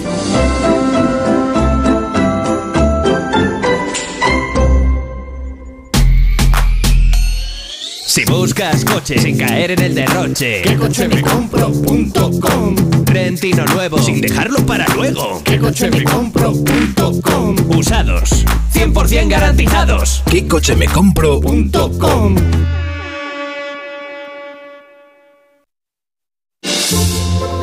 En la Fundación A3 Media acercamos a niños y jóvenes el valor de la comunicación, acompañándolos en su desarrollo para que aprendan a comprender y gestionar correctamente la información que los rodea. Fundación A3 Media. Hagamos juntos una sociedad más crítica y libre. Y ahora que me voy en Navidad, conecto la alarma y me quedo tranquila. Muy tranquila. Y con la app, cuando tú no estás en casa, puedes verla cuando quieras. Puedes conectarla, desconectarla y si se te olvida, te lo recuerda. Si pasa cualquier cosa, lo detectamos al instante. Te enviamos un mensaje y podemos chequear. Si se ha movido una cortina, si dejaste la ventana abierta. Lo importante es que hay personas al otro lado. Protege tu hogar frente a robos y ocupaciones con la alarma de Securitas Direct. Llama ahora al 900-272-272.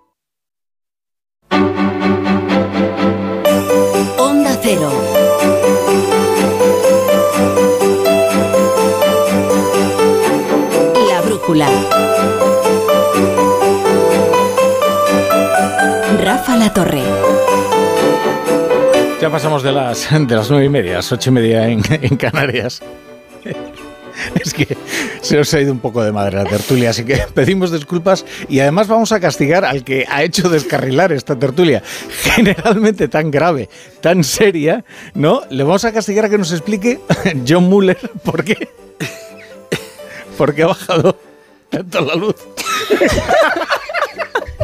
Eso, eso es como del cole, ¿no? De venga, John, levántate. si me lo cuentas. Y así nos reímos todos, Y venga. así nos reímos todos.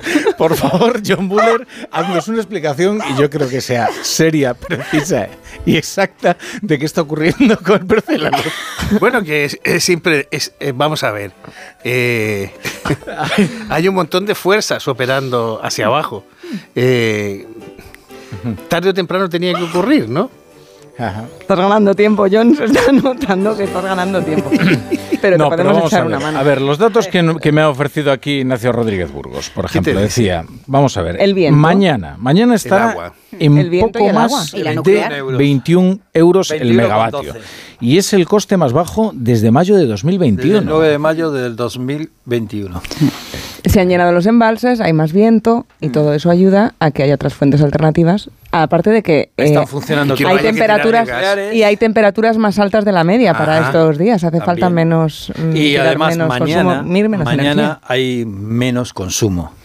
Mañana ya mucha gente está Ah, ya no hay coles. No hay colegios. Todo el mundo va a la misma gente, casa. eh, Ah, eh, Con lo cual cocina no uno, entra el gas. ¿no? Exacto. Todo ha confluido. en- en- lo que tengo entendido es que el poquito que entra para el ciclo combinado, si no tuviéramos tope excepción ibérica, se nos iba el megavatio hora a 100, a 100 euros más Sí, o menos. 102. ¿eh? El poquito que va a entrar. Y ganarían un montón de dinero los que están produciendo a un coste más bajo.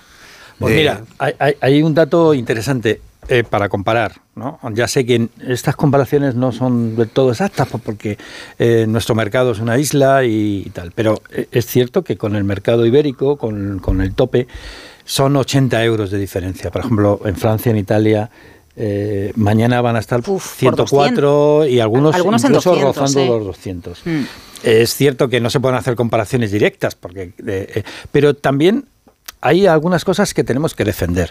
Y es que nosotros, cuando tú entras en, en, en Red Eléctrica o en cualquier portal que, que te da información, el, el del mercado, por ejemplo, mayorista, ves la, la distribución de la generación y lo comparas con la distribución de la generación eléctrica de otros países y ves que aquí entran muchísimas fuentes diferentes, muy diferenciadas. Mientras que, por ejemplo, tú lo comparas hace un año con Alemania y veías que el 70 al 80% era gas eh, el resto, y el resto, pues eh, algo de, de nuclear, poco, porque solamente tienen tres centrales nucleares funcionando, y, y carbón y energías eh, renovables, ¿no?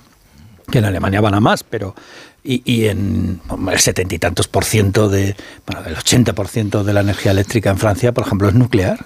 Pero ninguno de vosotros ha mencionado la excepción ibérica. Yo, yo, Sí, le- me- le menciona que si no tuviéramos Sí, excepción claro. ibérica se nos Sería- hubiera lo que entra eh, de- el poquito que va a entrar de gas mañana en el ciclo combinado hubiera llevado el megavatio hora al entorno de los 100 euros. Es el cálculo frente a los 21 y pico que has dado tú y de madrugada a las 4 de la mañana, yo es la hora que miro porque es la hora a la que me levanto, vamos a tenerlo por debajo de los 5 euros megavatio hora. Lo que pasa es que en algún momento la excepción ibérica dejará de operar, ¿no? No se convertirá en algo. eh, Un año tenemos con ella, ¿no? Bueno, pero en- entre tanto, el TTF ya hay compromiso para que se cambie el TTF, que es el mercado de referencia. El otro día publicaba la Agencia Internacional de la Energía el informe global de, de- de cómo estamos, donde, por cierto, eh, se observa cómo está disparado el uso del carbón eh, de manera global en el Bueno, mundo. incluso que en el Reino Unido, contamina. por primera vez en 30 años, el gobierno de Sunak ha autorizado la apertura de una nueva mina de carbón. Esto Sí, sí, sí, que sí, es- sí, es- es- es- es increíble. espectacular.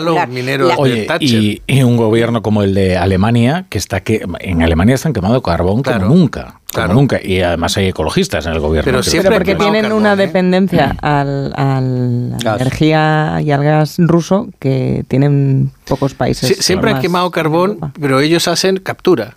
O sea, cosa que nosotros no hacemos. Yo no entiendo por qué en España eh, nos, Nos nos ne- acostumbramos. nos negamos a hacer captura de... Las primeras interesadas, las compañías energéticas hacen muy poquita, pero la captura artificial o la natural es la clave. Ahora ya se, anu- se anuncia mucho plantar árbol, Tienes pero que se anuncia lo del TTF, Laura, porque lo has dejado a, la- a- a los No, pero esto ya se sabe, ¿no? Sí. Esto ya se conoce. Es el futuro, es el futuro del precio del gas al que esta referencia de que utilizamos como referencia Sí, que está en Holanda. Eh, si, si miramos los gráficos que enseñaba el otro día la Agencia Internacional de la Energía, el que cotiza en la bolsa americana, que se tiene como referencia, está por los suelos, porque allí le sobra gas, en Canadá, en Estados Unidos. Eh, de hecho, uno de los problemas que se plantea en Europa es por qué usamos como referencia para marcar el precio del gas en Europa el futuro holandés, que hasta ahora, como no había marcado, eh, como no se había estresado, no había generado problemas, pero podríamos tomar como referencia otro. Y el compromiso que hay en Europa es cambiar la referencia y utilizar otra referencia, porque de buenas a primeras, si la referencia que tú tienes del precio del gas no es la misma que tienen en Asia ni la misma que tienes en- Estados Unidos, te estás tirando tiros contra tu propio pie. Entiendo que esa batalla no está zanjada. España la está dando. ¿eh? España es la más crítica del mercado TTF. Pero fíjate que la- la, el tope del gas que se acaba de aprobar va referenciado al TTF. Sí. Eh, y, y ese tope del gas le ha puesto Alema- Alemania, lo ha, ha aprobado al final, después de tenerlo vetado mucho tiempo. Pero el tope del gas europeo, estoy diciendo, ¿eh? que el tope del gas europeo, ojo, es compatible con la excepción ibérica. O sea, no. Y son dos mecanismos distintos. El tope del gas europeo no, no cuesta dinero. Sí, porque va a rebaja por el lado de la oferta. Tú no puedes aceptar determinadas ofertas que estén muy por, Por encima eso del Alemania precio. se oponía, porque tenía miedo a que, eh, A que el oferente se lo vendiera a otro que, que le ofreciera 200, El, sino en el este tope caso del 180. gas, la excepción ibérica, eh, eh, nos tiene un costo fiscal, bueno, Ignacio probablemente se lo sepa, pero eso nos va a costar un riñón. Costar todo lo que no es el precio real, al final se termina pagando. Pasó como pasó, por ejemplo, con el déficit tarifario de la luz en la época de De hecho, Rodrigo van los Rato. presupuestos generales del Estado Sí, del año que viene. Pero de todas maneras es cierto que el ahorro ahora mismo, tal y como El está funcionando, el ahorro es mayor que el coste. eh, Hmm. el coste presupuestario. De todas formas, has hablado de una cosa muy interesante que es lo de la descarbonización, ¿no? Lo de los, los sistemas de descarbonización que se utilizan en algunas eh, plantas térmicas y que se están eh, utilizando, por ejemplo, para crear textil.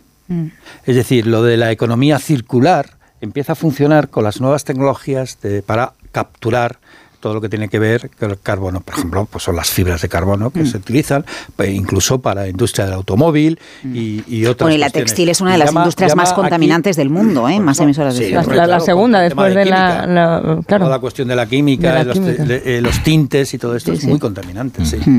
Eh, eh, sí que me gustaría plantearos un, un par de ideas. Eh, eh, eh, respecto a esta... A ver, eh, la pregunta es, ¿está ganando España competitividad respecto a otros países en esta crisis energética gracias a los menores costes energéticos, pensando en lo que sucede mañana? Es verdad que ha llovido mucho y va a haber mucho viento, por eso hay hidráulica, ¿no? Hidráulica y, y, eh, y eólica van a llevar mañana el 70%, pero al final esto, dejando de- al margen la excepción ibérica, es algo que acaba beneficiando a la industria española. Sumamos la excepción ibérica. El planteamiento es, ¿es más competitiva la empresa española si esto se extiende en el tiempo, si esta situación se extiende en el tiempo y puede acabar beneficiando a nuestra economía? Con otro factor que está encima de la mesa. Economías como la italiana o como la alemana a marchas forzadas tienen que cambiar su modelo energético estructuralmente porque tenían muchísima dependencia del gas de Rusia, algo que no tiene que hacer España. Por lo tanto, los recursos podríamos, no sé si lo haremos, pero podríamos dedicarlos a otra renovación o otro impulso de nuestra economía y no tanto a la renovación del sector energético que de urgencia tienen que hacer otros países. Puede ser que todo lo que estamos atravesando ahora, de alguna manera, la situación, el contexto, la crisis energética, pueda acabar beneficiando de alguna manera o de rebote a la economía española. Una Bueno, pregunta tan larga siempre perdida. es una será pregunta perdida. retórica. Una pregunta tan larga siempre es una pregunta retórica. Ay, ay, Entonces ay, ay. tú tienes una respuesta. ¿Cuál es? Eh, no, no, yo creo que hace falta que, tengamos un poco más de tiempo y datos, como mm, datos de la economía española, mañana que tenemos contabilidad nacional, ¿no? Y luego al final ahí pues acabamos viendo nuestras exportaciones, se ven favorecidas porque le quitamos, le arañamos un poquito de cuota de mercado a otros países europeos, Eh, el dinero que nos venga de los fondos europeos va a acabar trasladándose a una mayor, eh, a una economía que es más tecnológica, que es más productiva, que optimiza el uso de sus recursos va a hacer falta tiempo, por eso es tan importante lo que estemos haciendo ahora o lo que esté haciendo ahora las empresas, el tejido productivo, que no se desperdicie la oportunidad, porque a lo mejor de aquí a un año, oye, en las no, no sé por qué levanta las cejas John, Sí. pero a lo mejor de aquí a, unos un meses podemos, Hay- hay podemos ventajas. observar algún tipo de cambio. Hay- obviamente España tiene ventaja. Yo no lo veo en el lado de la excepción ibérica porque eso es un, es un- es una trampa. Y igual que es una trampa bajar el IVA de determinados productos y tal. Pero España, por ejemplo, tiene un nivel de renovables que no tiene el resto de los países europeos. Mm, Eh, la competitividad vendrá por ahí. Por Claro, y va por ahí va a venir. Y nosotros hemos ido eh, con eh, críticas y contracríticas, pero no sé si tenemos una capacidad. Tenemos el 70%, por ejemplo, de renovables instalado y eh, Alemania tiene menos del 50%. O sea. La cuestión del el problema de las renovables es el de siempre. No hay un vector para Claro. poder eh, almacenar la energía eléctrica que se produce en determinado momento. Por eso la importancia del hidrógeno verde, ¿no? Pero el hidrógeno verde es carísimo de producir. Es decir, no es nada, ahora mismo no es nada competitivo. Y por eso también la importancia de las solares, pero en como autoconsumo, no como granjas que van... Bueno, el autoconsumo está muy bien, pero no te llega ni con mucho a la producción, a, la- a las necesidades energéticas que tiene el país. Bueno, el país no, pero por ejemplo, en polígonos industriales, ahora que hablaba Laura de competitividad, sí que supone un cambio muy sustancial para las empresas, porque a diferencia de los hogares, que hacemos mucho consumo de energía una vez que se ha puesto el sol, y entonces Mm. es, no, no es En tan una industria es eficiente, al revés. es al Y- revés. y En, en- en la industria, en, los, en las grandes naves industriales que tienen ya las, las placas solares puestas para el consumo, les ahorran En muchísimos los hogares costes. es el, el problema mayor es que vivimos en altura. La Bueno, pero ya- de ya hay soluciones insolación para- es muy pequeña. Mira, el Pero ya somos el super- país que más ascensores tiene en el mundo. Claro, el Ya- ya hay- 65% Eso es un de dato real, ¿no? Es un dato real. sí, Hombre, el y- 60 y viene del sí, sí, sí, franquismo. clásico el, bueno. el- el inversor español que de quería el de dividendo de, economía. Zardoya, ¿no? Tú ibas a la bolsa hace unos años cuando dejaban entrar a la gente y el señor de la bolsa te preguntaba cuándo da dividendo Zardoya Otis. Y viene de eso, de la cantidad de ascensores, porque poner un ascensor supone tener un mantenimiento asegurado durante 20 o 25 años y es un ingreso recurrente Es para la empresa de ascensores. Es un tema que me interesa 65, muchísimo. mira, te o sea, doy el ¿y dato, cuál es el la el tema de? Zardoya es el clásico de la bolsa. ¿Cuál es la razón de la anomalía española? No, bueno, no es una anomalía, sencillamente es un El- tema del... el de- desarrollismo. de- es un tema que... Es verdad. claro. Viene en el desarrollismo de cuántas casas se construyeron en altura en tan poco tiempo, en un momento también en el que eh, el franquismo tenía un acuerdo mm, importante con las constructoras y, y se facilitó la construcción de viviendas en altura y con ella de, de mucha población puesta en la poco idea era espacio. ser propietarios, no proletarios. El tema de la... Y de ahí Los es propietarios nuestra, son nuestra menos tendentes cultura, a nuestra cultura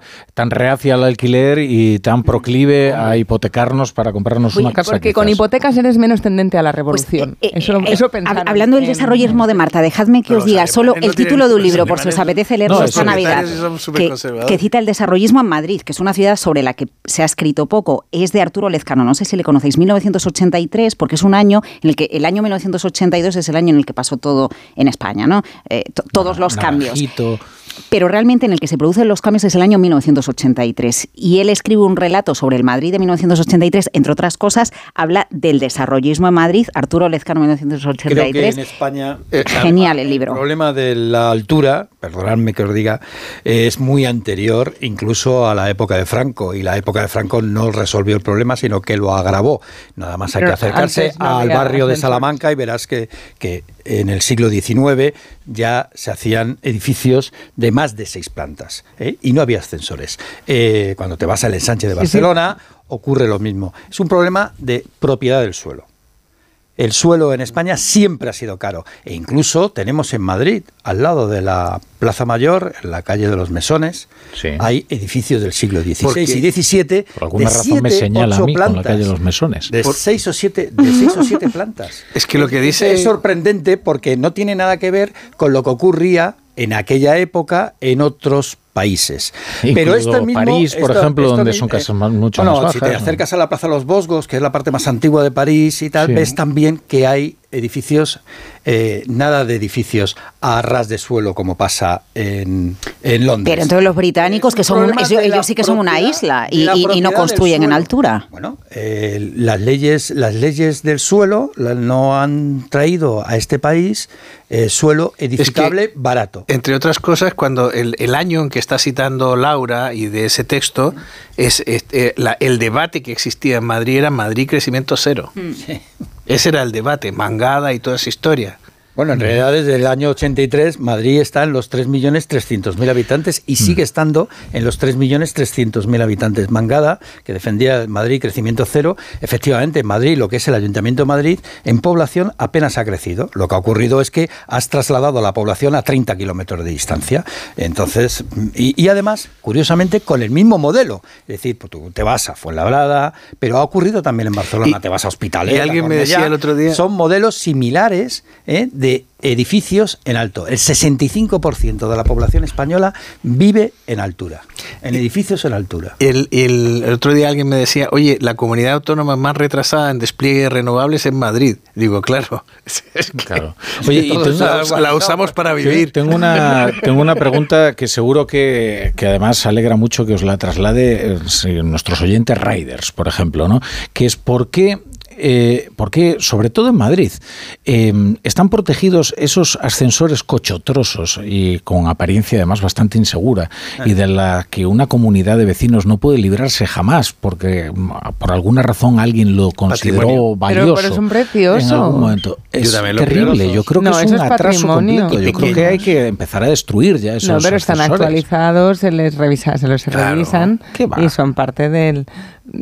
¿No te gusta nada bonito O sea, hoy, lo- Rafa? los, los hay bonitos y los que sean bonitos, ¿no? Que esa comunidad decida eh, mantenerlos. Pero la inmensa mayoría de esos ascensores son, eh, son una cosa horrible, A y, me incómoda esos- esos y además de apariencia Me peligrosa. encantan esos ascensores en los que parece que te va a abrir la puerta un ascensorista. Parece que. Claro, que es- con guantes. Un banquito, Está- ¿no? Con terciopelo. Con su banquito. Porque los eh, ascensoristas empezaron a estar en los ascensores antes de que vinieran con botones, claro. Tenían que frenar a ojo en el piso al que llegaba Claro, cada uno, antes de que se fuera Y había alguno que era permanente y había que saltar. La- sin puertas Ah, tenías bueno, que sí, tenías saltar. que- eso- es del siglo XIX, ¿no? No del eh, 20. Principios del 20 todavía. Eh, es- el- el- lo de la BBC que has citado, de la lotería y tal, al final es una expresión de poder blando español. O sea, de la capacidad esta de, de- de proyectar una imagen por medios que no son los convencionales. O sea, normalmente se habla del Sí. fútbol, el deporte, la Pues- cultura, y en este caso... eh, Verás cuando se enteren que tomamos 12 la uvas el suerte. día No, 31. es que traía el, trae- traigo a colación el tema porque no sé si sabéis que se ha hecho el Campeonato del Mundo de Poder Blando a raíz del Campeonato del Mundo de Fútbol de Sí. Qatar. Ese es poder de dinero. Y entonces, se ha, eh, unos profesores británicos han hecho un estudio calculando cuáles son los países que fueron al Mundial que más se beneficiaron de proyectar su poder blando. Y ha ganado Francia. Francia ha salido primera, ganadora. Ya ganó cuando fue el Mundial de Rusia. Estos profesores calculan todos los mundiales porque se considera Claro. que el Mundial de Fútbol es un evento espectacular. Hombre, y lo es, ¿no? Proyecta. Claro. Y, y en Y- algo... y ganó Francia, segundo Corea del Sur, que es el país de poder blando por antonomasia, incluso hizo cantar a BTS, a un cantante de BTS en, en, en, en, en- en Qatar.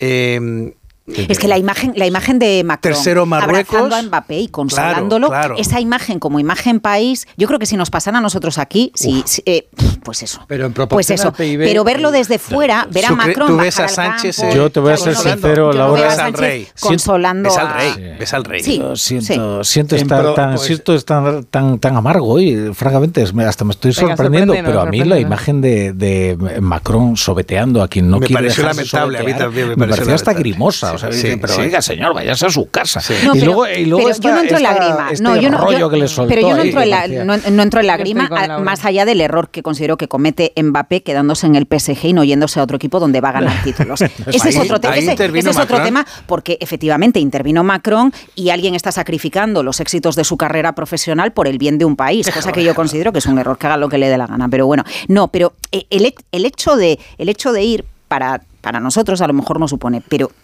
yo creo que Pero el rey a- lo ha hecho a- algo, veces, algo de relato, constantemente, algo ¿no, de relato para afuera de Francia, para afuera em- eh, emana de, de esa fotografía. ¿Sabéis que en este no es- el del rey, que es nuestro jefe de Estado, lo hace continuamente. Pero no Argentina distribuye a la no Casa figura. Real las imágenes a nivel internacional como hace Macron a través de su cuenta de Twitter, por ejemplo, o Ah. de esa manera y su Instagram que tiene mucha mucha visibilidad, porque a veces los periodistas tampoco le vamos a descubrir nada a la audiencia.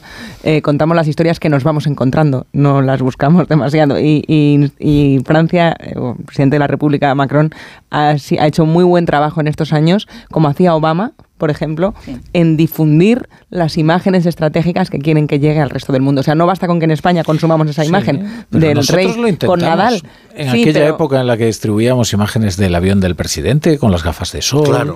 y No hablando mismo. con Álvarez precisamente, ¿no? y en vez de valorar el soft power, nos, nos partíamos de risa. De, No era poder blando, Claro, era poder- el, el problema es que se poder convertían Todo en lo memes. convertimos en un meme. maneras, en- Bueno, en- todo no, pero hay algunas cosas que son más... que es muy difícil En resistir la Qatar, tentación. Claro. creo que Marruecos es el gran vencedor del poder blando. Sí, en el relación tercero. a su PIB, Hombre. en relación a El tercero, sus dices. expectativas, es eh, Y el Europarlamento y el Parlamento Europeo, el gran Hombre, perdedor. el Parlamento Europeo controlando eh, los dineros de Qatar Exacto. para conseguir ahí haciendo Ya las diputadas. Os digo una cosa, ese tema me parece de lo más importante que ha ocurrido en los últimos años. ¿eh? Absolutamente. Eh, mm, porque creo además que está en juego, por supuesto, la credibilidad de las instituciones europeas. eh, creo que no se está gestionando nada bien. Creo que además es solo... Nada, una, una brizna de algo que puede ser muchísimo más profundo. Porque a la Unión Europea y a. Bruselas le presuponemos el buenismo del europeísmo. Y cuando hay tanto dinero por el medio, eh, presuntamente hay trinque casi seguro. Pero en la Comisión Europea llevaban tiempo la gente que trabaja en la Comisión eh, mirando con extrañeza al Parlamento por no seguir los mismos controles que siguen en la Comisión en este tipo de cosas. Joder, menuda brújula de economía me habéis dado. Es que de verdad. Yo- es Que no- no- Ha sido la John. Muller era como tener aquí, no sé. Pero volvemos más. Nos, nos Madre vas a traer mía, más yo no sé, tengo que, tengo que pensar en gente un poco más seria, ¿no? Porque es que... Qué No, mal. no, no, yo Eh, lo he pasado mal, ¿eh? Lo he pasado mal. A mí nunca, nunca había dado Hacía ataque- tiempo que no lo pasabas tan bien. había dado un que ataque de risa en la radio, pero es que, es que de repente John Muller empezó a trolear, como dicen ahora. Ay, bueno. Feliz Navidad a todos. Feliz Navidad, Marta García Ayer. Feliz Navidad, Feliz. Navidad, John Muller. Feliz Navidad, Rafa. Feliz Navidad, Laura Blanco. y feliz Navidad, Ignacio Rodríguez Burgos, aunque te veo mañana. O sea que. Estamos aquí mañana. Un saludo a todos nuestros oyentes. Los queremos a todos, a todos ellos. ¿eh? Onda Cero.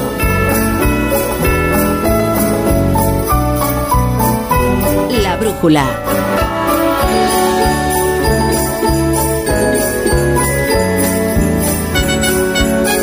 Rafa La Torre. Esta Navidad pide tus regalos a mi Movistar.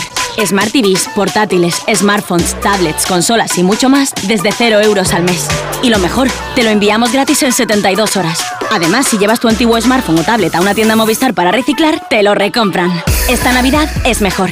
Infórmate en movistar.es o en tiendas Movistar. Dos cositas. La primera, una motera conoce la ciudad como la palma de su mano. La segunda, una mutuera siempre paga menos. Vente a la mutua con tu seguro de moto y te bajamos su precio sea cual sea. Llama al 91 555 5555. 91 555 5555. Por esta y muchas cosas más, vente a la mutua. Condiciones en mutua.es. Ya está aquí, ya llega la época más bonita del año. ¡Qué ilusión! Alegría y muchos regalos llegan al Centro Comercial Plaza Loranca 2. Disfruta de las actividades y espectáculos infantiles navideños. Entrega tu carta a Papá Noel y los Reyes Magos y envuélvete de Navidad. Más información en plazaloranca2.com. Onda Cero Madrid 98.0 Esta Navidad vive la magia de la ópera en el Real. Del 15 de diciembre al 6 de enero, disfruta del bel canto más romántico con La Sonámbula de Bellini. Una nueva producción del Real con las excepcionales voces de Nadine Sierra, Xavier Anduaga o Rocío Pérez, entre otros grandes artistas. Entradas desde 17 euros en teatroreal.es. Con el patrocinio de Endesa. Tiendas Omnium, tiendas de descanso. Ven a las tiendas Omnium y date el gustazo de dormir en un nuevo colchón. Cuidamos de tu descanso, cuidamos de tu salud. Flex, Tempur, Bultex, Picolín, los mejores colchones a los mejores precios. 15 tiendas Omnium en Madrid. Encuentra la tuya en la tiendasomnium.es. Manolo, ponme un vino. ¿Qué te pongo? ¿Un No, no, no sigas. Quiero un vino de Madrid, que estamos en Madrid y son excepcionales. Pues tienes razón. Marchando, un vino de Madrid. Denominación de origen Vinos de Madrid. www.vinosdemadrid.es. Son nuestros y son únicos. Si no puede hacer frente a sus pagos y tiene casa en propiedad, llame a Grupos Eneas 91 639 0347 o escriba a info@gruposeneas.com. ¿Problemas de humedad? Iberdeco Humedades es la solución. Devolvemos la salud a tu vivienda con nuestros tratamientos antihumedad definitivos, de principio a fin, hasta 30 años de garantía. No lo pospongas más. Solicita ahora un diagnóstico gratuito en iberdecohumedades.es 910 31 10. Onda Cero Madrid. Lo tienes todo. ¿Que quiero un supermercado? Ahorra más en el Centro Comercial Valdebernardo. ¿Que hoy me siento un manitas o quiero mantenerme en forma? CMB Bricolaje o mi gimnasio Dream Fit. Y por supuesto joyerías, belleza, complementos, ópticas, farmacia, Burger King. Todo en el Centro Comercial Valdebernardo para ir de compras. Boulevard José Prat 35. Llega la Revolu Plus, la ocasión Plus. 7000 coches con descuento de hasta el 30%. Ahora es el momento. No dejes escapar esta oportunidad irrepetible. Hasta un 30% de descuento y solo hasta fin de mes. Ocasión Plus, 15 centros en Madrid, dos nuevas tiendas en Torrejón y una en Arganda. Localiza tu centro más cercano en ocasiónplus.com. Abierto sábados y domingos. Feliz Navidad con Onda Cero. Onda Cero Navidad.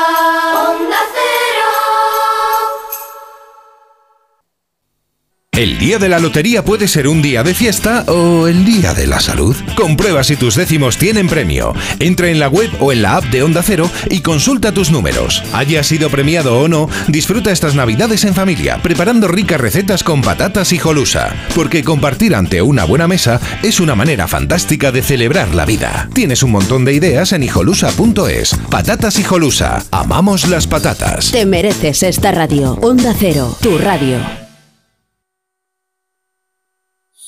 Feliz Navidad con Onda Cero. Onda Cero en Navidad.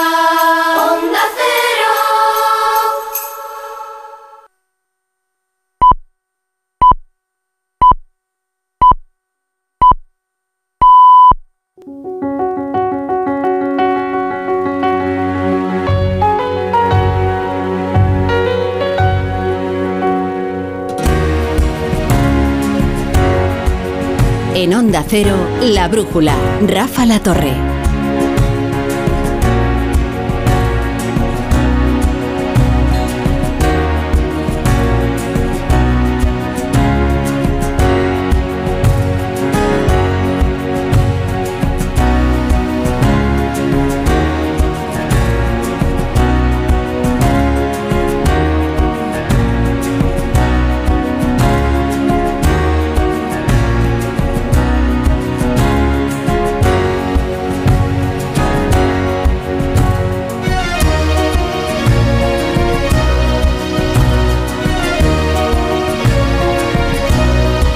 Las 10, a las 9 en Canarias, como cada día comenzamos la tertulia en la brújula, en la, decirles en la brújula de la economía. Yo lo tengo aquí metido en el córtex cerebral después de toda la hora que hemos pasado aquí en la brújula de economía turbulenta ahora. No, no, en la brújula comienza la tertulia política. Vamos a recoger los pedazos del día y a ordenárselos. Un día muy especial. No, no les vamos a torturar ¿eh? con las habituales exhibiciones de alegría ajena. Ya estarán ustedes exhaustos después de todo el día viendo las mismas imágenes en la televisión. Es que siempre lo mismo. Desde Carlos III siempre lo mismo. Lluvia de millones, un gordo muy repartido, un pueblo que ha sido enriquecido, en este caso en Lugo, lo celebramos desde luego, todo igual, las mismas imágenes que impresionan tanto a los medios internacionales que nos explican la pasión que cada 22 de diciembre estalla en España. Miren a esta señorita presentadora del informativo de la BBC.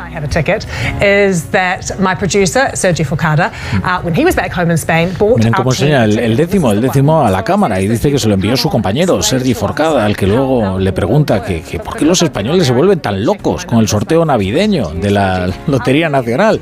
Bueno, también hay que decir que como si los británicos no tuvieran algunas costumbres extravagantes ¿eh? y algunas bastante menos saludables que el de celebrar la Lotería Nacional cada día. Es verdad que ha dado en la eh, Ignacio Rodríguez Burgos una de las claves ¿eh? del gran éxito que, que tiene la Lotería Nacional. Es una de las pocas cosas que hacemos juntos todos los españoles, pero el gran éxito que tiene es que es algo que se comparte.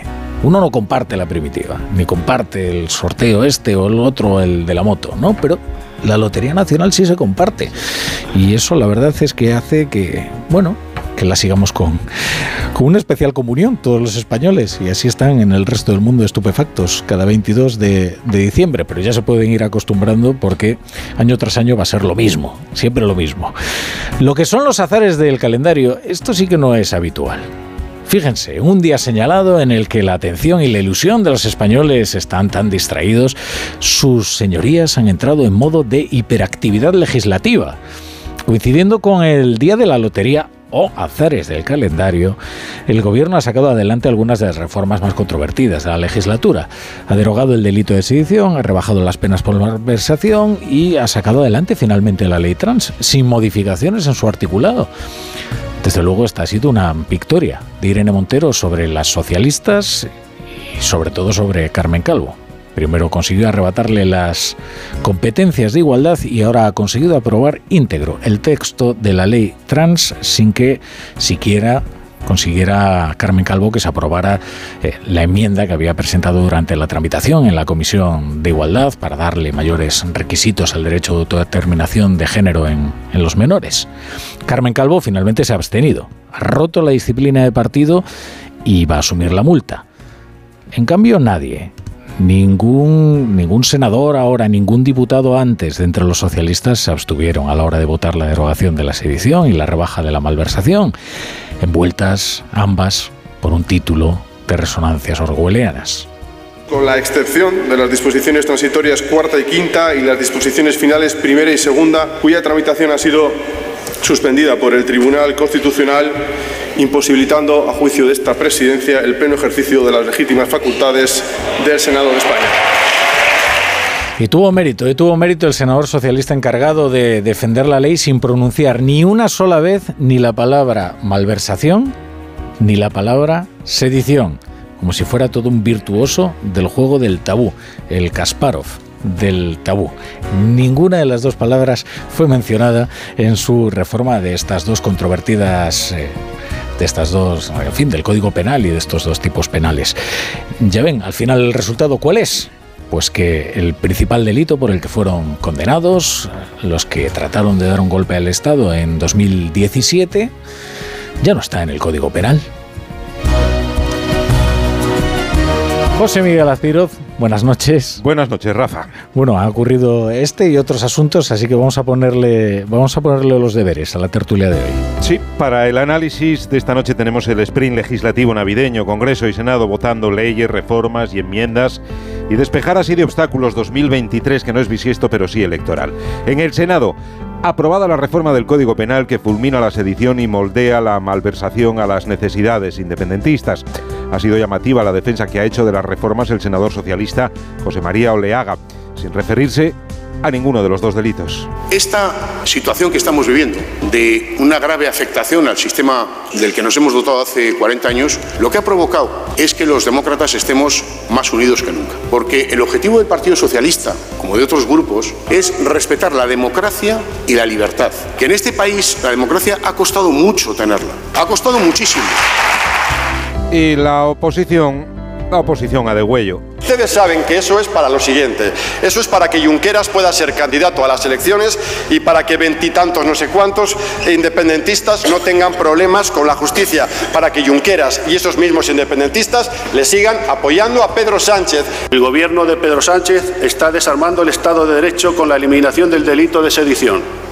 España, como bien jurídico, se queda más desprotegida ante posibles amenazas contra su integridad. ¿Cómo ocultan ustedes un elefante de tamañas dimensiones como la sedición y la malversación y que pase de puntillas sin hacer ruido? Eh, an elephant in the room. ¿Por qué el PSOE no quiere hablar del elefante? Son las prisas por pasar página y si te he visto no me acuerdo. El tiempo todo locura, asunto olvidado en unos meses, por ejemplo, para mayo. En el Congreso, aprobada la ley trans. 188 votos a favor, 150 en contra y 7 abstenciones. Una de ellas, la de Carmen Calvo. Estoy de acuerdo con que exista una ley, pero no esta ley. Por eso no puedo coincidir con el no de las derechas que no están nunca para proteger a estos colectivos. He votado en un día difícil la opción más compleja, que es la que hay que hacer, pues asumo las consecuencias de mi acto siempre. La ex vicepresidenta y actual presidenta de la Comisión de Igualdad rompe la disciplina de voto socialista. ¿Sancionará a Pachi Cantidú y López a Calvo por desmarcarse? Claro, Irene Montero celebrando con los leones del Congreso como si le hubiese caído el gordo. Hola, hoy estamos aquí en Los Leones, en el Congreso, celebrando que el propio Congreso, con 188 votos a favor, acaba de aprobar la ley trans y de derechos LGTBI. Por fin, los derechos trans son derechos humanos, derecho a la libre determinación, derechos LGTBI para todos, para todas y para todes. Es un orgullo. Le ha ganado el pulso al PSOE y al feminismo de toda la vida. Celebra lo que no puede con la ley del solo sí es sí. Mirando a Mayo, ha salido Tezanos con un CIS autonómico que no afina mucho porque trabaja con horquillas de 15. 15 escaños arriba o abajo, 15 puntos de margen de error.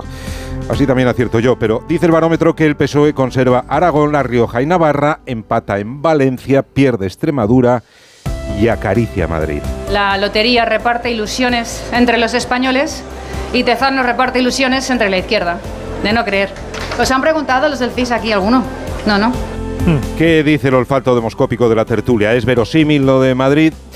Y la Audiencia Provincial de Sevilla ya pone fecha al ingreso en prisión de José Antonio Griñán. Diez días. Como muy tarde, el 1 de enero. Maldita malversación pesada. Ahora veremos, ahora veremos si presenta un recurso la defensa.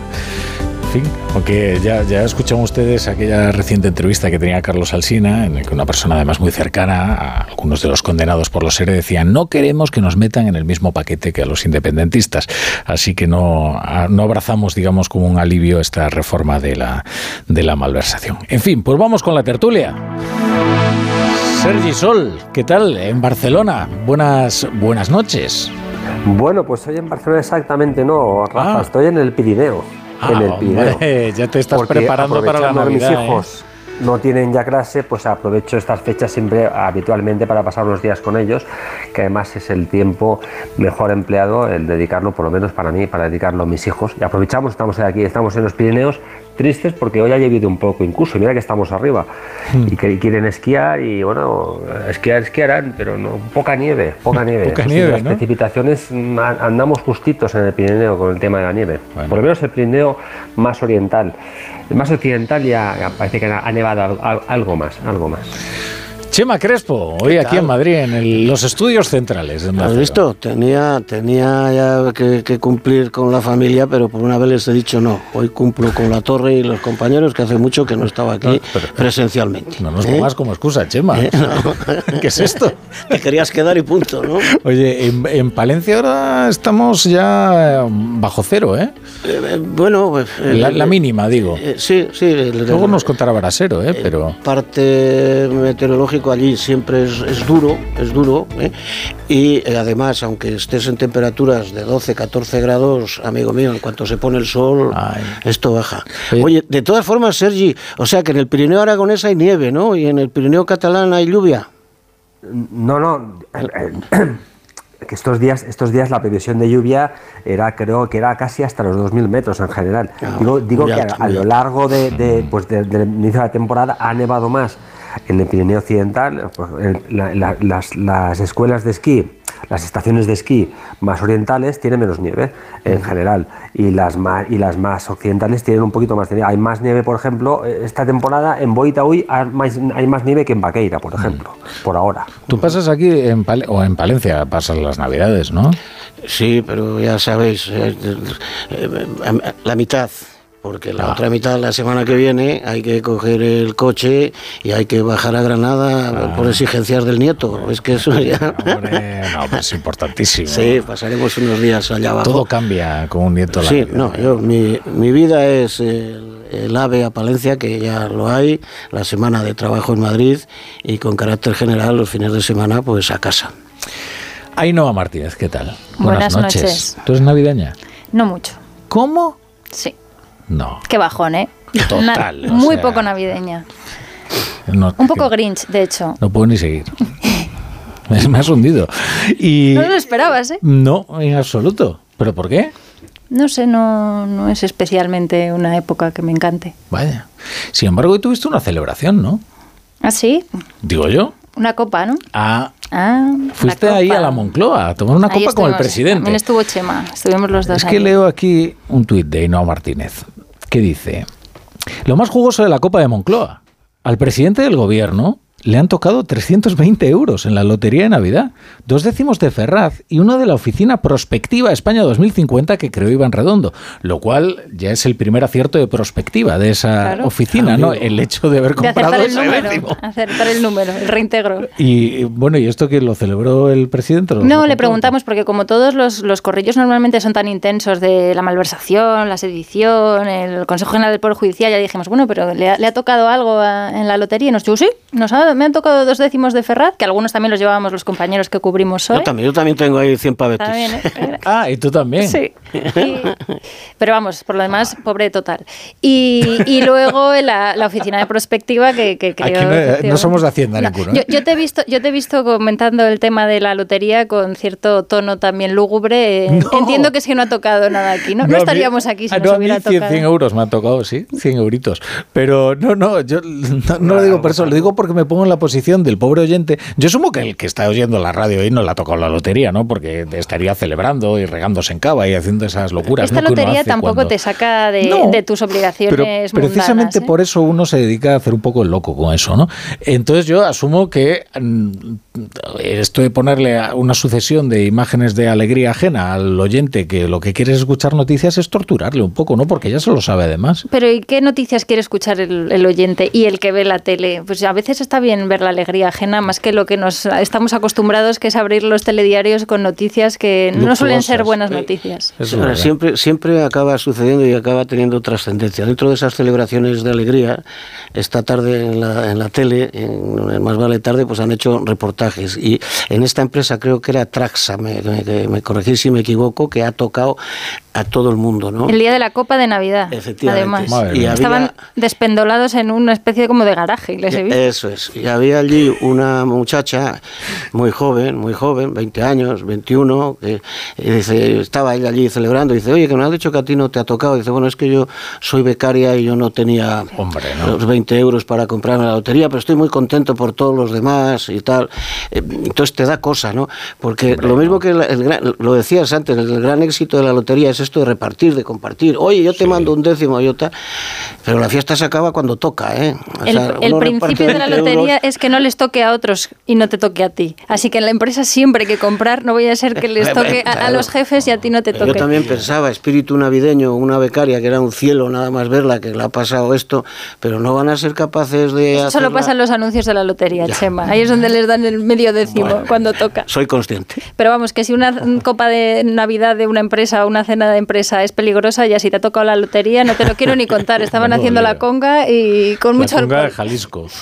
Oye, ¿y la copa, la copa de la Moncloa es divertida? No. Taxativamente te, estoy no. te estoy cortando mucho el rollo esta No, noche, no, no, no, no. pero efectivamente no. Te, te- ¿Por te voy a confesar que yo estoy invitado y no he ido, o sea que ya me, me, me- rumiaba que no iba a ser demasiado Mm, divertida. No es divertida porque los periodistas, al menos los plumillas más eh, de, de escribir, vamos a trabajar. Claro. No vamos a darnos al vino ni a lo que ponen de comer, que yo no he probado bocado, por ejemplo. Vamos a estar apretujados en corrillos, poniendo el oído. Vamos, sales más con dolor de cabeza por el ambiente general informativo que por los vinos que te tomas. Claro, porque luego se forman esas melés, ¿no? En torno al presidente del gobierno, en las que es prácticamente imposible escuchar nada, ¿no? Entonces él comenta cosas que son supuestamente noticias, pero que se supone que es un ambiente informal, pero como él sabe que todos estáis ahí apuntando para tener alguna noticia que llevaros a la boca, pues ya no es informal, porque él... Claro, esta semana nos venían ya calentando diciendo que no iba a decir nada. Oye, que la Copa de Moncloa no es como los corrillos del 6 de diciembre, que no, que es otro ambiente, que hay más gente. Es cierto que aquí se invita a otras personalidades, por así decirlo. No es tanto los periodistas que podemos estar en la, en la recepción del 6 de diciembre, que sí que somos como los más pegados a la información parlamentaria. Y como hay otro tipo de personalidades, pues él se dedica a hablar con unos y con otros. Pero normalmente tendemos a, acorralarle para que haga tres corrillos o cuatro con nosotros. Esa, es- esa es una visión correcta de alguien que va a, a a trabajar. como ha hecho Enrique. Ahora Yo- Chema yo- nos cuenta la visión del que va a Tú darse vas la a, a bebida. por el canapé.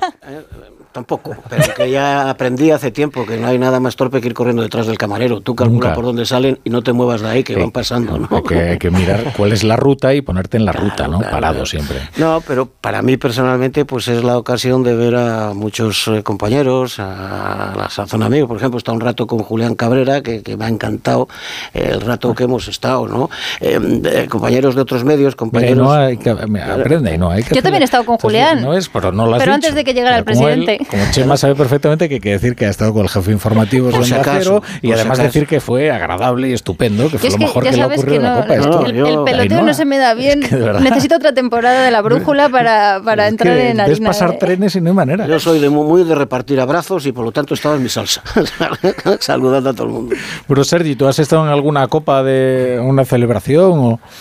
No, pero yo recientemente he comido con Julián Cabrera, digo para dar un poco de envidia. ¿No ves? Me Ainhoa, a ver retiro, me retiro. Creo que, creo Yo este también. será mi último programa. Bueno, vamos a reconducir esto. Ainhoa, ¿qué, ¿cuál es la noticia? ¿Ha habido alguna noticia? Ah, mm, eh, ¿los, ¿Los corrillos han ofrecido algo, alguna novedad? O, Noticia como tal, no. Aclarar cuestiones que quedaban quizá pendientes, sí. Por ejemplo, sobre el tema de la proposición de ley que se va a presentar, donde se van a volcar las enmiendas que ha paralizado el Tribunal Constitucional. Hay un, hay un debate dentro del gobierno y entre el PSOE y Podemos de qué hay que hacer. Si esperar a que el Tribunal Constitucional saque el auto, tener esos argumentos jurídicos del Tribunal Constitucional para presentar la proposición de ley o no, o a tirar ya directamente y no esperar. El criterio que se impone es esperar, pero sin que se eternice, con lo cual la próxima semana se va a presentar esa proposición de ley y el contenido va a ser efectivamente, sin muchas sorpresas, el de las enmiendas que se, que se paralizaron, que es una proposición de ley que ya ha presentado Más País, por ejemplo. O sea que en la, en la mm, línea va a ser eso, porque el presidente del gobierno en su eh, declaración institucional que hizo el, el martes eh, dijo algo así como que se tomarían todas las medidas que fueran necesarias para desbloquear el poder judicial. Y claro, esto a nosotros nos encendió la bombilla, porque en realidad esas enmiendas lo que buscan es eh, acelerar la renovación del Tribunal Constitucional, pero nada del Consejo General del Poder Judicial.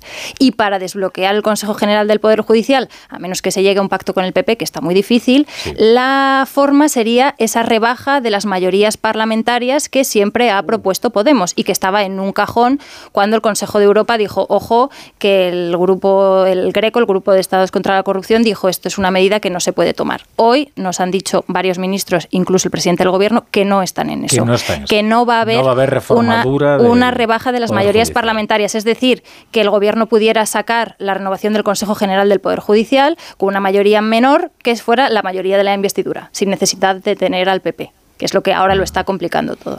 También he de decir que muchas veces se nos dicen cosas y luego ocurre todo lo contrario, con lo cual la credibilidad del gobierno está bastante tocada últimamente. Esto es lo que se nos ha dicho hoy, quién sabe lo que pasará mañana. algún ejemplo reciente hemos tenido, ¿verdad? bueno, pero Más que nada en el corrillo del 6 de diciembre el presidente nos dijo que no habría rebajas a los corruptos por la malversación y se ha descafeinado el delito cuando no hay ánimo de lucro. Poner en, un ejemplo. en- en relación con el bloqueo, eh, pues, pues efectivamente, ¿no? Eh, Unidas Podemos siempre tuvo lo que le entendía que era la fórmula automática. Oiga, modifiquemos las mayorías, vayamos a una mayoría absoluta en lugar de la mayoría de dos tercios que, que se exige, o tres quintos. Sí, la cualificada. La cualificada. 210, la 210 mayoría diputados. cualificada y lo resolvemos. Claro, a nadie, aparte del sentido democrático que tenía la mayoría que se exigía, al mismo tiempo que el mandato de cinco años, que yo creo que eso fue una cosa inteligente para forzar consensos, ¿no? Oiga, no, no cuatro años, no eh, aquí te pillo, aquí te mato, porque ahora tengo yo, yo la mayoría, es que eh, a- al mismo tiempo hay una mm, eh, sensibilidad específica también en el seno de la Unión Europea. Es decir, eh, ahora mismo si el gobierno optara que pueda hacerlo, pero yo creo que no lo va a hacer. Decir, oye, pues como este, como el bloqueo tiene un responsable, y eso es más que evidente y eso lo sabe todo el mundo. La manera de corregir ese bloqueo es eh, modificar las mayorías exigibles. Bueno, yo creo que eso no sería muy bien entendido fuera de nuestras fronteras, pero que es que al mismo tiempo estás sentando ya un precedente para que en un futuro, en otro momento, cualquiera que obtenga esa mayoría, pues pueda elegir eh, eh, por su cuenta. Entonces, Claro, yo, yo creo lo que, que pasa eso es no que. Podemos Ahora, había metido una salvedad, que era que esa mayoría se rebajara, pero que tuvieras a la mitad de los grupos de la Cámara a favor. A es decir, que si PP y Vox en la próxima legislatura tuvieran esa mayoría suficiente, Ya no, sirviera solo con dos grupos, tendrías que ter- tener... Buscar algún grupo más, sí. Es. Era una especie de, de criterio para equilibrar que la representación se, se ampliaba al Bueno, de los votos. eso, eso es una lectura bastante benévola. Eso más bien suena a un cerrojo para que lo pueda renovar el PSOE en esta ocasión y en ningún caso lo pueda hacer el Partido Popular porque nunca va a tener la aquiescencia de la Mitad de de la los mitad de los grupos de la Cámara. Anda, o sea, que, eh, o sea que el PP es incapaz de pactar. Es que eso me gusta.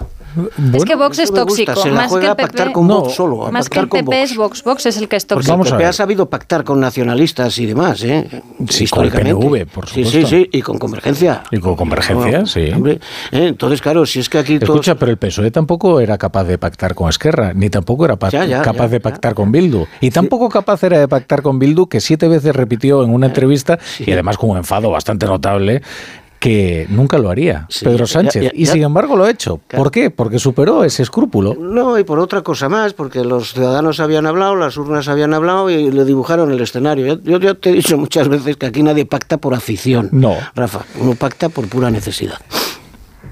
Pero no es necesario pactar con determinadas fuerzas. ¿eh? Esto hay que decirlo, o sea, por mucho que sean legales. ¿eh? Son los miembros que te ha dado la ciudadanía. Eh, Sí, Sergi. No, no, pero hombre, sí que es necesario pactar, porque si no la aritmética no funciona. Hay aproximadamente más de 40 diputados eh, periféricos y cuando todo va tan ajustado como, como- como fue en la anterior ocasión y como puede ser en la próxima ocasión, de acuerdo con los sondeos que van, van cambiando, pero es evidente que el partido, en cualquier caso, en estos momentos, el Partido Socialista, para gobernar necesita imperiosamente que Unidas Podemos le vaya más o menos bien, pero que también le vaya más o, más o menos bien al resto de partidos periféricos. Y eso me refiero pues, de- desde Esquerra Republicana a- al BNG o al Partido Nacionalista Vasco. Es evidente, porque es una, es una cuestión estrictamente aritmética. Pero no es verdad, he entendido- o por lo menos he entendido así, eh, eh, Rafa, no es la primera vez tampoco que, que eso ocurre.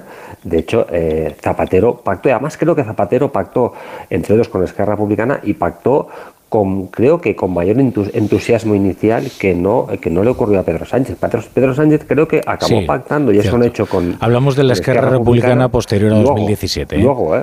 Sí. Vale, vale, sí, sí de acuerdo. Sí, vale, o sea, digamos que establecemos un- una cesura en 2017 por los hechos Sí. eh, evidentes que no hace falta recordar que acaecieron y que dieron con los líderes de Esquerra, entre otras cosas, en la cárcel. O sea que. Sí, sí, evidentemente tiene razón. Había, había entendido como, como, si, como si eso fuera una novedad. Digo, bueno, novedad, no, por supuesto que no es. Además, creo que con, la- con una diferencia notable que es que Zapatero, que creo que, que, que- que puedo decir, que puedo afirmar ah, con hechos, eh, que es el que creo que es eh, de los, de los presidentes que ha, que ha tenido el Partido Socialista, es el que ha estado siempre más a la izquierda y creo además con, con más convicción en la izquierda.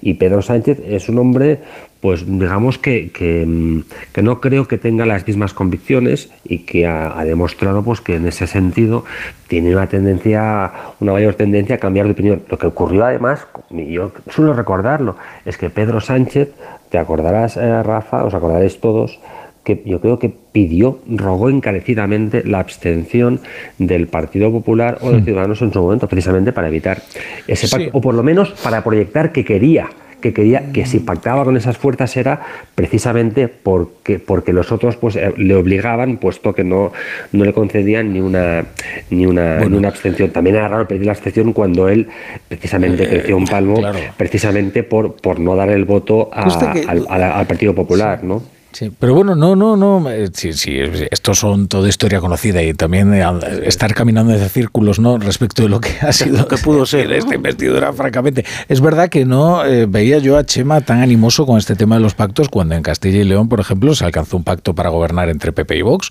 que entonces lo criticaste mucho, pero bueno. en Claro, fin, no, no, y lo sigo criticando, pues es que... Ah, no, pero entonces, o sea, no, no, no consiste esto en sumar, en la Sí, sí, sí, aritmética, como pero- sea. Pero, pero, pero evide- evidente, claro que, hay que, claro que hay que sumar, pero uno podrá opinar, ¿no? ¿Eh? Exactamente. Uno podrá opinar y entonces a mí me parece que el de Castilla y León, desgraciadamente, es opinión, absoluta opinión, pues es un pacto infame que mi tierra no se lo merece y que... No eh, como Bildu, que nos la merecemos ah, bueno, todos. bien, pues, es- pues como te digo que esto es que esto es opinable, ahí hay, ahí hay algún... Pero, pero esa es una clave fundamental. la, fu- la clave pero, fundamental eh, es la ficción de que Bildu de repente se hizo legal en cuanto ETA dejó las armas. Cuando el brazo político de ETA fue legal durante toda la historia de ETA, Sí, sí. salvo en momentos muy Un momento puntuales. determinado Lo que es que se consideraba que era una, fuerza una fuerza indeseable con la que gobernar. Eh, eh, ya tengo que hay, hay un bueno, pequeño matiz que no te dando voy a, vueltas sobre lo mismo, no, no, no, no te voy a convencer y seguramente a muchos oyentes tampoco, pero es que eh, en el caso de EH Bildu, eh, es que esto obedece